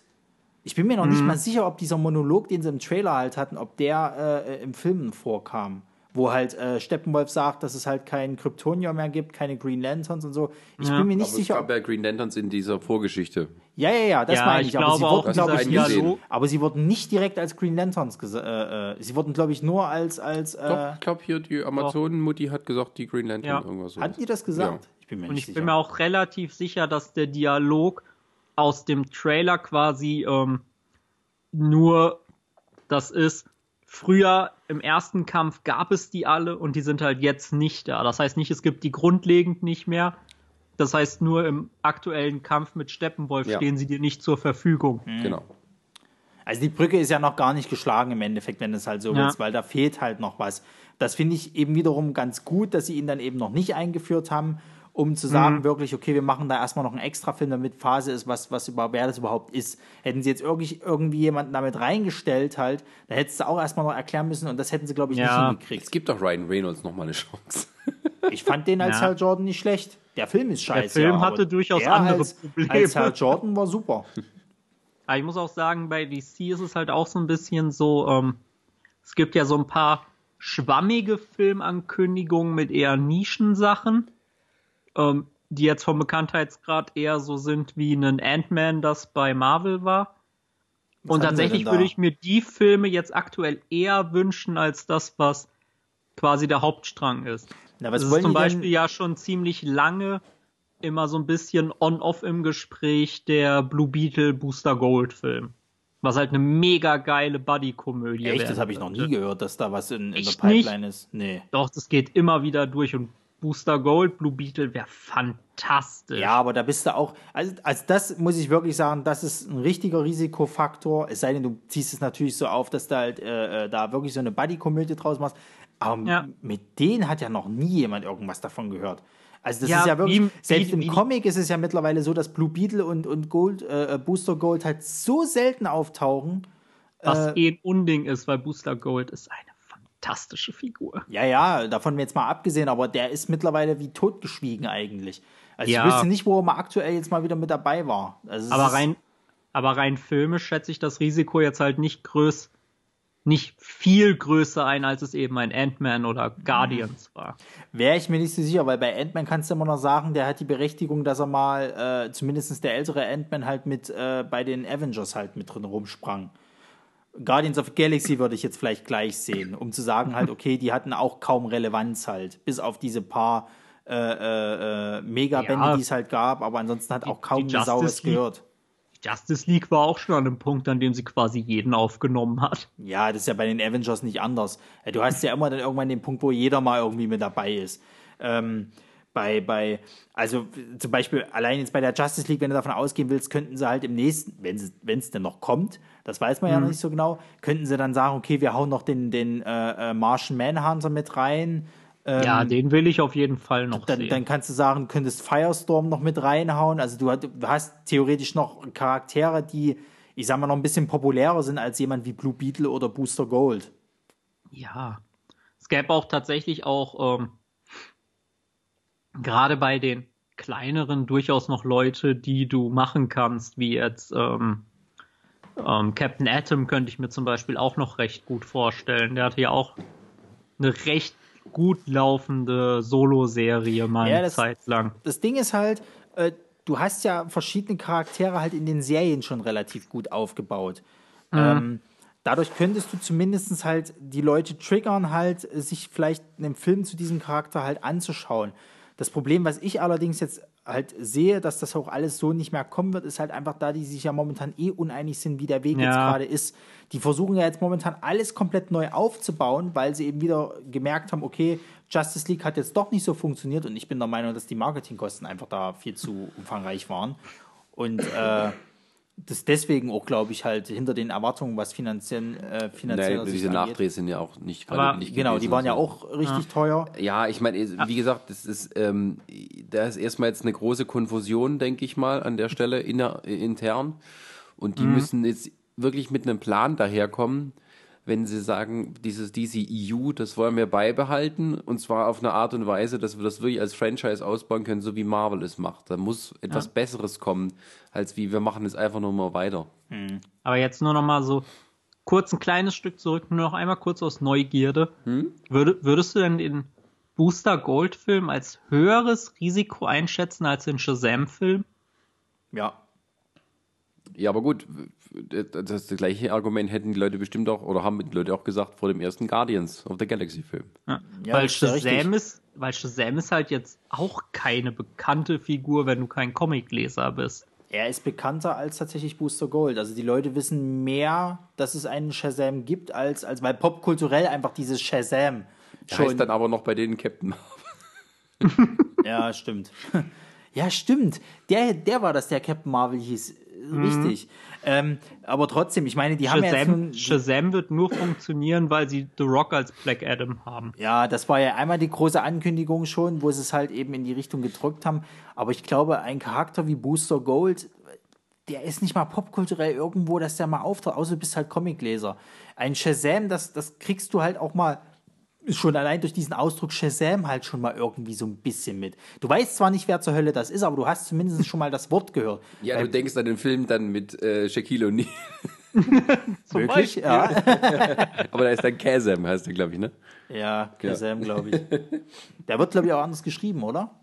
Ja, also, wie gesagt, aber immer wenn ich Shazam höre, dann habe ich immer auf einmal Shaquille O'Neal vor den Augen. Ja, ja also äh, wie gesagt, also äh, um, um mal komplett wieder zurückzurudern, um äh, bei der Justice League zu bleiben, äh, ich möchte mal auf die Effekte äh, äh, zu sprechen kommen, weil ähm, da war ja wieder öfters die Kritik, dass ja vieles richtig schlecht aussah. Mal abgesehen jetzt von, von Supermans Schnurri. Nicht Schnurri. Nicht Schnurri, genau. Ähm, Gab es ja öfters mal auch so ein paar Ausfälle bei, dem, bei der Animation von Cyborg, wo ich fast schon genervt war, dass erst zum Punkt, äh, also so zum Ende eigentlich so dieser, dieser Anzug von Cyborg dann fertig war. Aber auch andere Sachen. Jetzt muss ich jetzt auch noch mal sagen, können wir bitte aufhören, DCEU-Filme zu machen mit Endschlachten, mit übertriebenen Rot-Orange-Filtern. Ja. ich kann es nicht mehr sehen. Niemals. es ist ja im Allgemeinen so das Problem, das hatte ich ja auch bei Wonder Woman wieder gehabt. Also, äh, dieser Endkampf, das ist einfach zu überladen. Das ist einfach ja. zu much. Ich, ich, weiß nicht, das, das, das ist aber auch sowas, wo ich die dann halt nicht verstehen kann, weil wenn sie, sie, sie gucken ja sich vieles dann schon irgendwie rüber bei Marvel, wie das dann dort läuft und so weiter und so fort. Und da wirkt es ja ein bisschen geerdeter, auch wenn es da eben, sag ich mal, bombastische Helden sind. Warum zur Hölle muss man dann so ein, so ein, ja, so einen Überknall halt jedes Mal machen. Und das liegt halt nicht nur an, an Snyders äh, äh, äh, Darstellung, weil wie gesagt, bei Wonder Woman hatten wir das gleiche in Grün. Ähm, ich verstehe das halt einfach nicht. Was? Warum muss das so sein? Also. Mhm. Ich meine, man hat jetzt bei Justice League tatsächlich mal wenigstens sich die Kritik äh, der zwei vorhergehenden Filme angenommen und hat es mal in einem Setting gemacht, wo kaum eine Sau war, also wo man auch mal was kaputt machen kann. Ähm, aber selbst da, also auch da war mir der, der, der Endkampf einfach schon wieder zu überladen. Ja. Sascha. Äh, ja und nein. ähm, das Problem war, denke ich, eher so mit diesen, äh, man hat diese Viecher, die angreifen und sowas. Man hat irgendwie eine Stadt, die irgendwie von Nacht umhüllt ist und man hat so Explosionen und sowas. Es ist eher so, mehr Konfusion bedeutet gleich mehr Action. Ist irgendwie so das Konzept, das irgendwie aus irgendeinem Grund darunter liegt. Hm. Und dieses komische Viecher greifen an und so, das hatten wir ja alles schon mal. Ja, ja. Du hast halt nicht so das Gefühl gehabt, okay, die haben sich jetzt was wirklich Neues ausgedacht, sondern das sind alles so ein bisschen Versatzstückchen, die man halt schon von irgendwoher kennt. Und das ist so das Problem, denke ich, dabei eher, dass einen das nicht so mitnimmt, weil man äh, ein Portal aus dem Himmel gab es diesmal nicht, Gott sei Dank, oder? Ich weiß gar nicht mehr. Mm, ähm, Nein, also, nicht aus dem Himmel. Nicht aus dem Himmel, aber es gab ein Portal. Ja, das ist so alles. Äh, aber es ist schon ein Gewinn, wenn es keinen Strahl in den Himmel gibt. ja. richtig. Verbuch, verbuchen wir mal als Gewinn. Das ist, glaube ich, eher so das Problem. Es, es interessiert einen dann nicht mehr. Das ist so, als ob irgendwie in, in, in jedem, äh, war auch so in vielen Weltraum-Star äh, Wars nachgemacht Filmen, müssen so eine große Raumstation am Ende erledigen. Na klar. So, das ist, äh, so what. Ähm, und das ist, denke ich, auch eher so das Problem hier, dass ein das einfach nicht so mitreißt. Es gibt da sicher ein paar, ein paar nette Einzelmomente so noch, aber so viel ist mir auch nicht mehr im Gedächtnis geblieben, außer eben besonders dann halt eben die Szene, wie Superman dann da ist und wie die dann am Ende doch nochmal alle gut zusammenarbeiten so. Und ähm, aber das ist eben das Einzige, was bleibt. Oder eben halt, wie Superman das Haus wegfliegt, ähm, wegträgt. so. Ähm, ja, also es ist schon sehr, es ist, es schon ist sehr halt wenig, wenig so eine, so eine Action, die einen wirklich mitnimmt und die einen mitreißt. Zum äh, Gegenteil. Rogue One, auch eine Schlacht um den Planeten und sowas, ist aber anders inszeniert. Man hat die Leute auf dem Boden sozusagen und die anderen müssen denen irgendwie die, den Weg frei halten, die müssen dieses scheiß Tor aufkriegen, damit die senden können und so. Klares Ziel, klare Zuteilung und so weiter. Du weißt, worum es da geht, du weißt, worum es da geht. So. Und ähm, das ist einfach so, man hat immer, immer mit der Perspektive. Und da hast du eben, eben fünf Leute oder sechs Leute, die alle irgendwie was Eigenes machen. Die haben zwar auch so ein bisschen Aufgaben aufgeteilt, aber es ist mehr so, wir improvisieren jetzt mal. Buff, buff, wir gucken mal, was bei rauskommt. Supi ist da, okay, jetzt geht's richtig. Und dann wird der, ähm, also sie können irgendwie diese Viecher aufhalten, aber der Superbösewicht, wenn der, wenn alle Sachen auf ihn zuschwirren, dann hat er auch keine Chance mehr. Ja, ist auch ein bisschen Ja. Äh, also, Nicht ganz logisch gewesen. Ich weiß ja, weiß ja noch, wo ich aus dem Kino gekommen bin, äh, äh, fand ich den Steppenwolf ja als Bösewicht gar nicht mal so dumm. Wenn ich aber mal mehr drüber nachdenke, ist er eigentlich ziemlich bescheuert. So. Ähm, das trifft schon eher. Weil äh, nicht, nur, nicht nur, dass er halt, also seine scheiß Axt halt hat und äh, ansonsten halt ein bisschen stark ist, hat er ja sonst nichts. So. Und äh, Du hast meinen Bogen und meine Axt. Was mich, was mich am meisten halt genervt hat, ist halt eben so dieses, die kämpfen halt gegen ihn noch ohne Superman und haben überhaupt keine Chance. Also nicht mal, nicht mal einer ansatzweise kriegt es gebacken, den mal irgendwie aufs Maul zu hauen. So. Äh, ein bisschen Wonder Woman. Ja, ein bisschen Wonder Woman, die konnte mal so ein bisschen, aber trotzdem auch im, im, am Schlusskampf sozusagen waren sie trotzdem eigentlich relativ chancenlos. Dann kommt Superman und äh, äh, Steppenwolf hat auf einmal keine Chance mehr. So. Er ist Superman. Ja, aber das ist, das, dieses Kräfteverhältnis ist für mich nicht so gegeben, weil normalerweise ist es im Comic eigentlich so, dass äh, äh, zumindest eine Wonder Woman mit Superman fast gleich halten kann. Mhm. So. Und selbst ein Aquaman kann Eben. zumindest noch ein bisschen anstinken halt. Also, also Aber das Aquaman klappt ja im Film gar fast, nicht. Aquaman ist fast ebenbürtig mit äh, Wonder Woman. Und zumindest mit Dreizack kann Aquaman Superman theoretisch sogar besiegen. Genau. So, ich meine, da gibt es ja dann auch eben die Flashpoint-Geschichte, wo, warum eben, äh, sag ich mal, es dort um primär einen Krieg zwischen Wonder Woman und Aquaman geht. Die zwei sind ja, also schon der, irgendwo. Der, der, Bösewicht hat dafür zu wenig, also sagen, äh, auf der Kante gehabt. Wenn man eben sieht, dass der größte Teil der Justice-Mitglieder, zumindest von diesen, sind eigentlich alles Halbgötter irgendwo. Ja. So. Das ist auch immer die Frage, wer gewinnt denn Justice League oder Avengers? Pff, nee, ist ganz klar, wer gewinnt. ja, ja. Ähm, und Aber das ist doch immer schon so gewesen. Ähm, dass Marvel die volksnäheren Helden hatte ja. und DC eher die göttlichen Helden. Ja, ich sei jetzt mal dahingestellt, aber es, es, geht mir dann einfach um dieses, wie sie es dann darstellen. Da hätte es dann für mich mehr funktioniert, hätte man Steppenwolf eben nicht als Hauptbösewicht genommen, sondern hätte man gleich gesagt, okay, wir hauen halt Darkseid rein. Uh. Wird, euch, wird euch Darkseid zu sehr wie Thanos aufgezogen? Na, im Endeffekt ist es der Thanos von DC. Ja, aber ist auch Thanos der Darkseid von Marvel. ja, ich meine jetzt halt auch mit diesem, ähm, über 100 Filme anteasen, bis er dann endlich mal auf seinem Sessel aufsteht. Ja, aber selbst das haben sie in der Justice League nicht ordentlich hingekriegt. Ich meine, er hat einmal den Namen Darkseid gesagt. Es wurde ja sogar jetzt noch im Internet bekannt gegeben, dass diverse Szenen rausgeflogen sind, wo du hättest sogar Darkseid mal gesehen beziehungsweise sogar noch mehr seinen Namen gehört oder was weiß ich oder Anspielung, was Na, weiß es ich. Hatte, was. Es hatte wirklich schon was mehr von Loki. Also du weißt irgendwie, der kann schon was, aber man kann ihn auch besiegen ja. irgendwo. Aber, aber, ich muss halt auch sagen, ähm, anhand des Films ist mir nicht klar geworden, in welchem Verhältnis Steppenwolf zu Darkseid steht. Richtig. Und das ist zum Beispiel, wenn du jetzt die Breche wieder zu Marvel schlagen wirst, äh, willst, hat das bei Avengers besser funktioniert. So, mhm auch weil da ein Mittelsmann war, jetzt sage ich jetzt mal bei, bei, bei Thanos, das sei jetzt erstmal dahingestellt, du hast ja Thanos dann nur am Schluss in den After-Credit-Scenes gesehen, aber sowas hätten sie doch genauso gut bei der Justice League bringen wollen. Da sind wir aber wieder bei dem Punkt, wo sie dann wieder sagen, nee, dann sind wir wieder wie Marvel und das wollen wir ja nicht und ne, ne, ne, ne, ne. Ja, ganz ehrlich, eigentlich, eigentlich müssten sie jetzt schon an dem Punkt sein, wo sie sagen, eigentlich ist es scheißegal. Deswegen äh, äh, habe ich das nicht verstanden, warum sie das halt nicht so umgesetzt halt haben. Hm.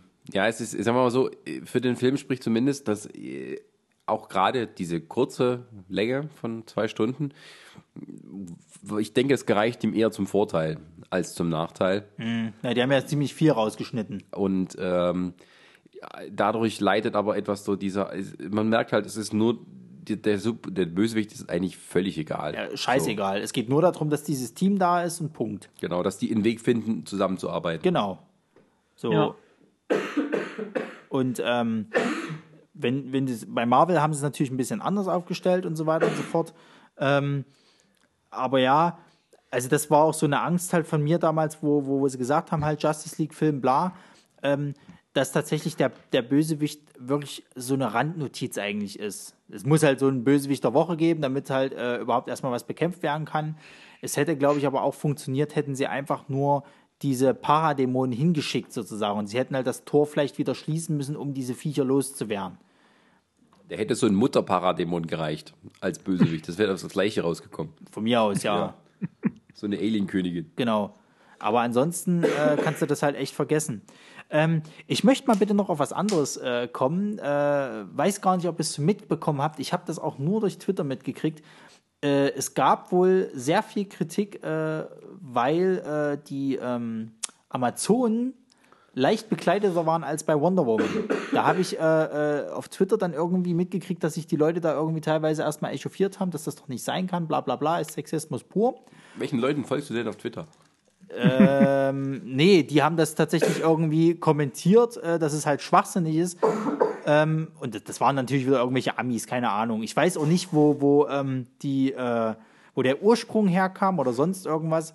Ich fand das bloß sehr bezeichnend, ähm, dass sie sich halt aufgeregt haben wegen Sexismus, tralala. Und dann gucke ich mir diesen Film an und denke mir, da siehst du fünfmal äh, ein paar Damen, die halt bauchfrei sind. Was wollt ihr eigentlich? Und die Damen, die bauchfrei sind, sind äh, durchtrainierte Bodybuilder-Damen gewesen. So, was, was ist denn jetzt euer Problem? Alle anderen hatten halt ganz normal ihre Rüstung aus Wonder Woman an, schon aus dem Film.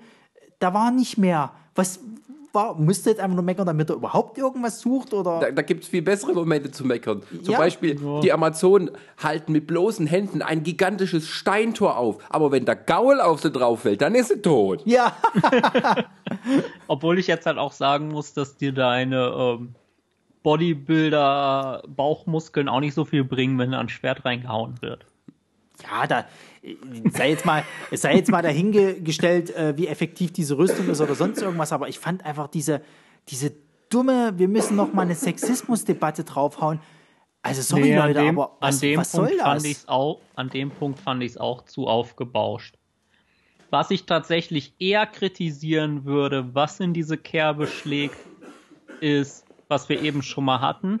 Nicht nur, dass das Power Level zwischen Wonder Woman und Superman grundlegend nicht gepasst hat. Ja, ja. Sondern dass das Power Level von Wonder Woman auch nicht zu dem Power Level in dem Wonder Woman Film gepasst hat. Richtig. Also wenn das du mir überlegst, würde ich tatsächlich kritisieren, dass sie Wonder Woman wieder runtergefahren haben und mehr in eine Rolle gepresst haben, wo sie am Ende doch wieder beschützt werden muss, obwohl sie es von dem, was man im anderen Film gesehen hat, von sich aus locker hätte schaffen müssen. Also sagen wir mal so, sie haben im Endeffekt haben sie sie eigentlich schon fast wieder ein bisschen schwächer dargestellt, als sie es noch im Wonder Woman Film gemacht haben. Äh, wobei ich sagen muss, sie haben sie aber nicht komplett äh, äh, ja, schon wieder versaut, wenn es halt so willst. Also die hat immer noch einen starken Charakter und auch immer noch äh, gezeigt, dass er halt was drauf hat. So, ähm, das hätte auch noch schlimmer werden können, um Gottes Willen. Äh, Trotzdem gebe ich dir da recht, dass das halt schon ein sehr großer Kritikpunkt ist, wenn du halt wirklich äh, sagst, dass dieses Stärkelevel halt dann einfach nicht mehr da ist. Weil, wie gesagt, im, in ihrem eigenen Film hat sie halt gegen den Kriegsgott gekämpft. Und hier kriegt es nicht gebacken, gegen einen eigentlich fast gleichwertigen Gegner äh, nur ja. anzustinken. Also, das ist irgendwo. Ist ein bisschen sehr merkwürdig. Durchaus. Aber ja, ähm, wie gesagt. Das, das ist das Torgaul-Phänomen. Ja. Also, wie gesagt, das ist halt so der Film hat definitiv viele Kritikpunkte, klar, das kann man schon sagen, aber ich finde noch irgendwelche äh, äh, da irgendwie dazu zu erfinden und dann vor allen Dingen noch solche Geschichten wie eben diese Sexismusdebatte. Ähm, also glaub, da, da, da, sucht er einfach irgendwas. Ich glaube, das war aber auch wirklich nur so ein, so ein äh, flüchtiger Schatten auf, auf Twitter. Also das hat nicht irgendwie Mainstream-mäßig. Nee, Mainstream-mäßig ist es nicht ganz so krass durchgekommen, aber es gab ja wirklich dann Leute, die dann Vergleiche angestellt haben, die dann die Konzeptzeichnungen ge, äh, gezeigt haben, von denen, wie sie jetzt in der Justice League aussahen und wie sie im Wonder Woman-Film aussahen. Und Ach du, ich habe dann auf Twitter so sicher Dings gelesen, da haben sie das alte Batgirl-Skript von Joss Whedon ausgegraben von vor 15 Jahren oder wann er das geschrieben hat. Und da haben tatsächlich, ist ja immer das Typische, man zeigt Ausschnitte, man macht so quasi einen Ausschnitt, einen Bildausschnitt und tut auch noch Highlighten von dem, was man scheiße findet. Also ja, ja. Kontext völlig weglassen. Und da gab es dann Leute, die gesagt haben, wie kann man nur einen Film machen, wo es ums Batgirl geht und am Anfang geht es nicht ums Batgirl. Also es ging um darum, dass die erste Szene, die nicht vorkommt, sondern irgendwas anderes. Wie, wie guck, guckt ihr überhaupt Filme? Also, und das ist dann der Kritik. Ja, das stimmt. Also, irgendwo hackt es einfach. Ja, und das ist aber, das ist aber halt momentan so, da sind wir wieder bei dieser Meckerkultur halt, wo ich halt auch sage, da hat der Justice League-Film von vornherein schon keine Chance gehabt. Es gibt Leute, die wollen das einfach scheitern sehen. Die wollen einfach, dass das nichts wird und so weiter. Die geben den Film von vornherein. Das hätte jetzt der beste Film der Welt sein können. Die hätten trotzdem irgendwie was gesucht und, und, und gefunden halt. Ich meine, wenn du ne, bei einem Film suchst, findest du immer was. Du findest bei einem Avengers-Film was. Äh, ja. Du findest bei einem, bei einem Deadpool-Film, du findest bei dem ersten Guardians of the Galaxy-Film was. Du kannst beim ersten Star Wars-Film, den kannst du ja komplett auseinandernehmen. Du kannst, du findest bei jedem Film was. Und äh, sich einfach nur wirklich daran zu ergötzen, halt so, oh, den mache ich jetzt fertig, da finde ich irgendwas. Ja, dann, mal, um mal kurz beim Film selber zu bleiben. Also, äh, der, der Film an sich ist eigentlich eine gute Unterhaltung, ja. dicht erzählt. Und wie gesagt, er leidet mehr sozusagen unter den Taten der Vorgänger Richtig. als tatsächlich seine eigenen. Genau. Ja.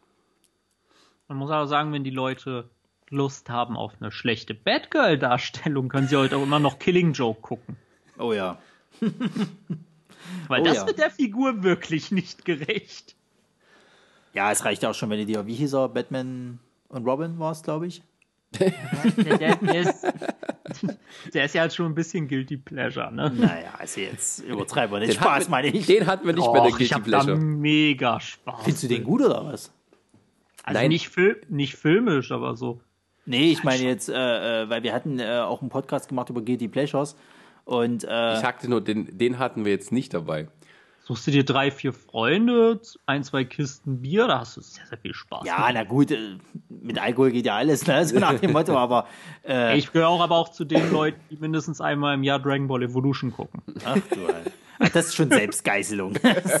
ich finde, ich, wenn, wenn du Mensch. mal ausgeklammert hast, was es ist, ist das einer der lustigsten Trash-Filme aller Zeiten. Ich hätte mal wirklich beim Guilty Pleasures Podcast brauchen können. Die, die hat man überhaupt nicht auf der Uhr. Das ist viel besser gewesen, als äh, das man. Also, ich habe auch den, den Film will halt auch wirklich, keine Ahnung, Dragon Ball Evolution habe ich damals ähm, für das Porto das 300-fache der DVD bezahlt.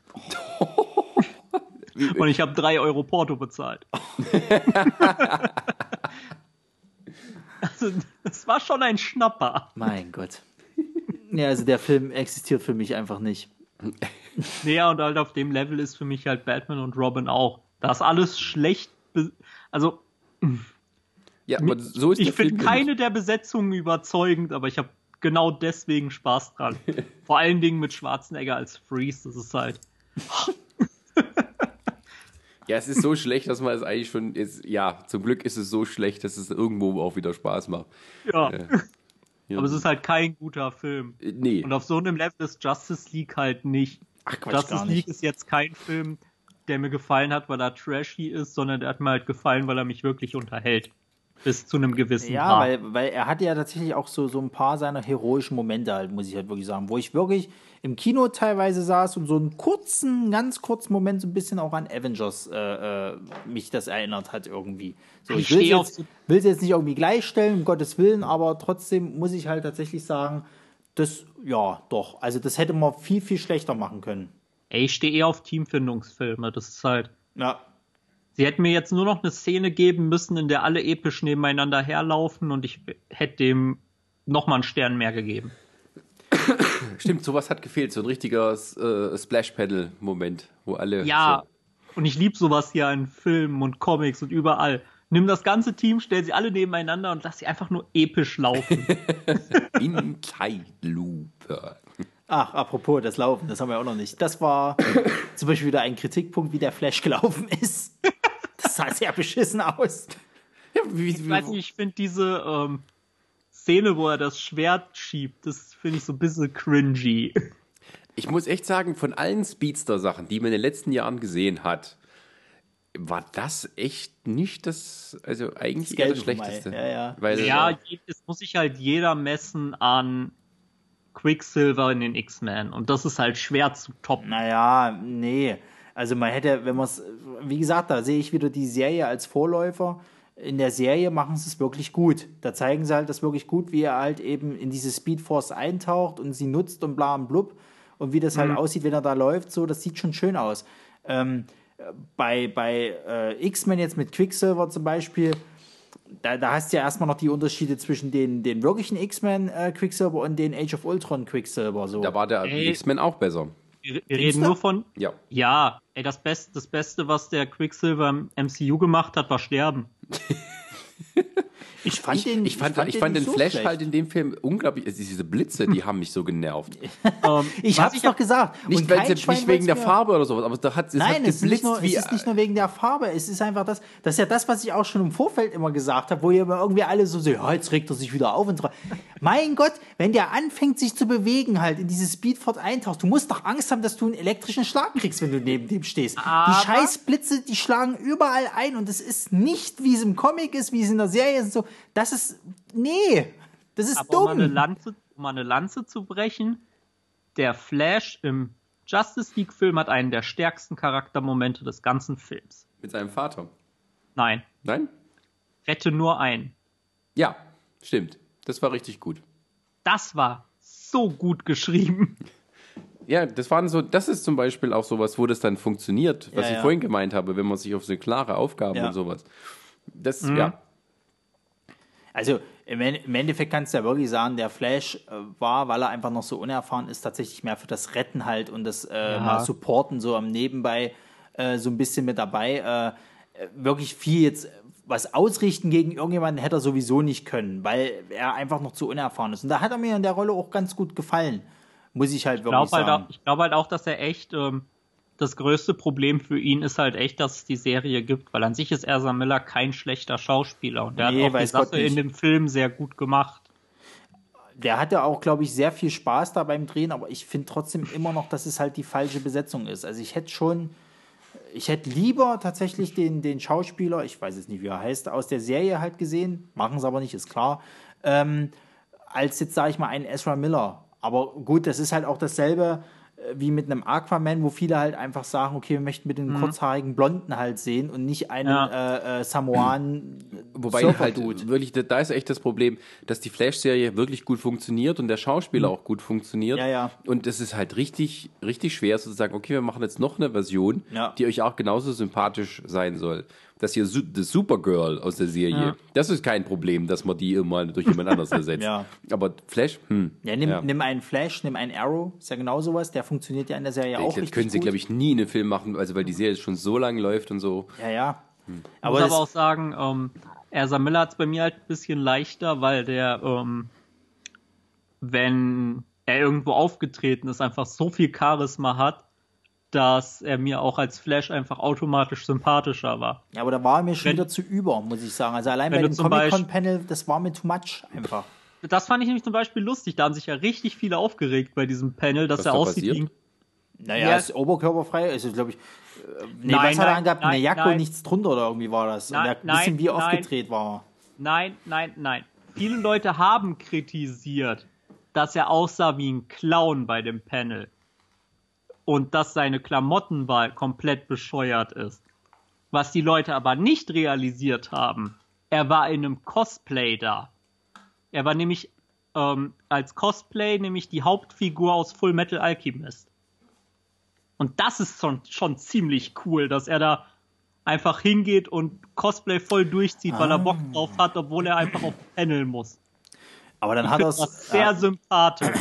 Also ich kenne bloß die Bilder, wo er tatsächlich äh, äh, halt sein, sein ähm, Er hat halt im, im, Panel hat er die Perücke nicht getragen. Das ist der einzige Unterschied. Nee, das meine ich nicht. Äh, äh, ja, das sowieso, aber ich hatte nur ein Bild gesehen gehabt, wo er quasi schon wie oberkörperfrei. Also er hatte halt noch seine Jacke halt angehabt, aber äh, saß dann halt so da und war halt relativ äh, überdreht. Also das mit dem Cosplay habe ich gar nicht so gehört, aber ähm, wie gesagt, es ist, es ist nicht wie er auftritt oder so, es ist einfach erst manchmal zu überdreht halt äh, äh, gewesen. Und ja, aber ich finde, das passt halt zu einem Flash auch ganz gut. Guck dir den Flash in den Comics mal an. Ja, das stimmt schon, aber trotzdem, ich weiß nicht, ähm, er hat ihn ja nicht schlecht gespielt, das behaupte ich auch gar nicht. Es ist halt mhm. einfach die, die ähm, ich glaube, die visuelle Darstellung, die mir da einfach nicht passt. Also wie halt Leute wirklich ein Problem damit haben. Halt an die Serie. Wahrscheinlich. Also es ist halt, dieses, dieses ähm, Problem, was viele halt mit dem Aquaman-Charakter jetzt halt haben, mhm. eben, der halt eben von Jason Momoa dargestellt wird, habe ich halt eben mit diesem Barry Allen-Charakter, der eben von Ezra Miller halt dargestellt wird. Mhm. Weil ich diesen Comic-Flash halt kenne. Das, der Comic-Flash ist ja im Endeffekt, wenn du so willst, eigentlich der, der, der, der Clown von, von, von der Liga sozusagen, immer für ein Späßchen gut und bla. Zumindest ähm, wenn Booster nicht da ist. Wenn, genau. ähm, Und gleichzeitig äh, hast du halt eben noch diesen Serienflash, der halt auch gut funktioniert, obwohl er halt sehr emotional gehalten wird. Also da ist ja nicht so die Spaßkanone. Mhm. Ähm, und trotzdem muss ich halt sagen, äh, das, da, da, da tue ich mich mit Ezra Miller halt einfach schwer. Die Frage ist, wäre es im Film vielleicht besser gewesen, wenn sie nicht Barry Allen genommen hätten? Mm, ich glaube, Wally West hätten sie wieder nicht durchgekriegt, irgendwie den Leuten zu erklären, wer zur Hölle das ist. Ja, aber das war das, was ich hm. schon damals gesagt hatte, als wir dann ganz am Anfang drüber ja, gesprochen ja. haben, weil ich schon wieder zwei Jahre her. Weil West war, war, ja ganz, ganz lange auch der genau. also Primärflash in den Comics. Und wenn du dann richtigen Spaßvogel hast, warum nicht? Warum nicht Wally West? Also, was spricht dagegen? Ich weiß nicht, ich glaube, das ist wieder dasselbe Thema wie mit den Green Lantern, wenn du jetzt dafür, wenn du jetzt von den vier Leuten halt nehmen willst dass da einfach, mhm. glaube ich, die meisten Leute keine Ahnung haben, wer das gerade ist, weil durch die Serie eben gerade der Barry Allen gerade. Ja, aber wer von den Nicht-Kino oder von den Nicht-Lesern sozusagen weiß denn den Unterschied? Also die wissen, wer der Flash ist, die wissen doch nicht unbedingt, wie der, wie, wie die, äh, der Mann in der Maske heißt. Wäre ich mir nicht so sicher. Also das Peter Parker, das kann man sich merken. Aber ja, ja, aber Barry ich wäre mir, ich, na, wäre ich mir nicht so sicher. Weil wie gesagt, die, die Serie läuft ja und die läuft ja richtig gut.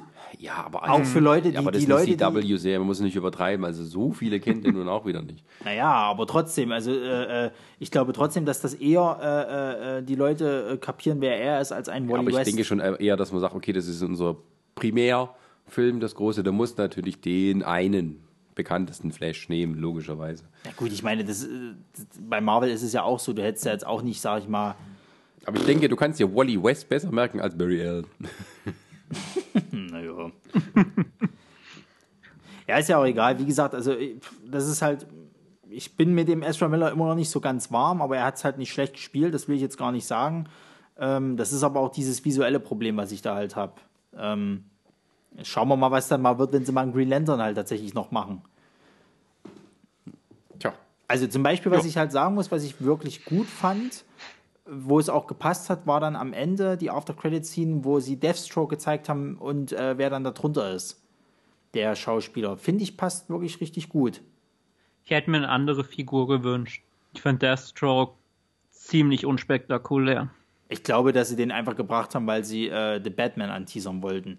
Der ja. einen eigenen Film, Deathstroke, oder? Ist das noch im Gespräch? Ich dachte eigentlich, dass der bei The Batman auftaucht und jetzt als Hauptgegner dort gesehen wird. Ist auch schon mal nicht schlecht. Ja, aber dass der einen eigenen Film kriegt, das habe ich noch nicht gehört. Also ich habe gerade so die, die Liste vor mir, so untitled äh, Deathstroke-Film. Also zumindest einen Regisseur gibt es schon mal mit Gareth Evans. Also ich hätte es halt zum Beispiel mutiger gefunden, ähm, hätten, hätten sie keine Szene auf dem Boot gemacht, sondern woanders. Und er hätte zum Beispiel schon Sinestro getroffen. Weil du musstest ja nicht unbedingt in derselben Reihenfolge erzählen wie in den Comics. Lex kann Sinestro ruhig vorher schon kennen. Oder hätten sie gesagt, ey, wie, wie wäre das Kino durchgedreht, hätte Lex Luthor den Joker getroffen? Oh. Death, Deathstroke ist einfach. Es ist halt Deathstroke. Ja, ist, ist, ist aber, richtig, Deathstroke, ja. aber Deathstroke ist, ist, halt mittlerweile auch ein, ein, ein, Fanliebling geworden, halt tatsächlich. Ja, aber dann sind wir das gleiche Problem. Was für Comic-Fans. Wieder was für Comic, ja. ja. Und Weil ich habe das jetzt halt auch von ganz vielen ganz vielen gehört, dass sie einfach mit Deathstroke komplett unterwältigt waren. Sowohl Comic-Fans als auch Nicht-Comic-Fans. Ich fand es ganz interessant, dass sie ihn halt gezeigt haben, aber ich fand die ganze After-Credit-Scene eigentlich so. Äh, hätte ich nicht gebraucht. Also, das war mir vollkommen scheißegal, weil ja. erstens nicht, ich den Lex Luthor einfach nicht mag. Sie und hätten auch Luthor lassen können und einfach nur Green Lantern teasen. Das ja, hätte sowas hätte ich halt eher. Gemacht. Also es war halt nichts Großes, dass ich jetzt sagen muss, boah, also da kann ich aber kaum warten, bis das nächste kommt. Und, Sondern und es war halt so. Nur, hätten sie nur Hell Jordan auf dem Flugplatz gezeigt. Irgendwas in der Richtung halt. Sie hätten von mir aus auch, äh, äh, weiß ich nicht, irgendwie was auf Darkseid halt zeigen können oder. Äh, mhm. Ja, wie gesagt, sie hätten mir auch einen Green Lantern zeigen können und. Äh, Stattdessen hast du ein Wettrennen gekriegt. Du seid doch nicht so unzufrieden.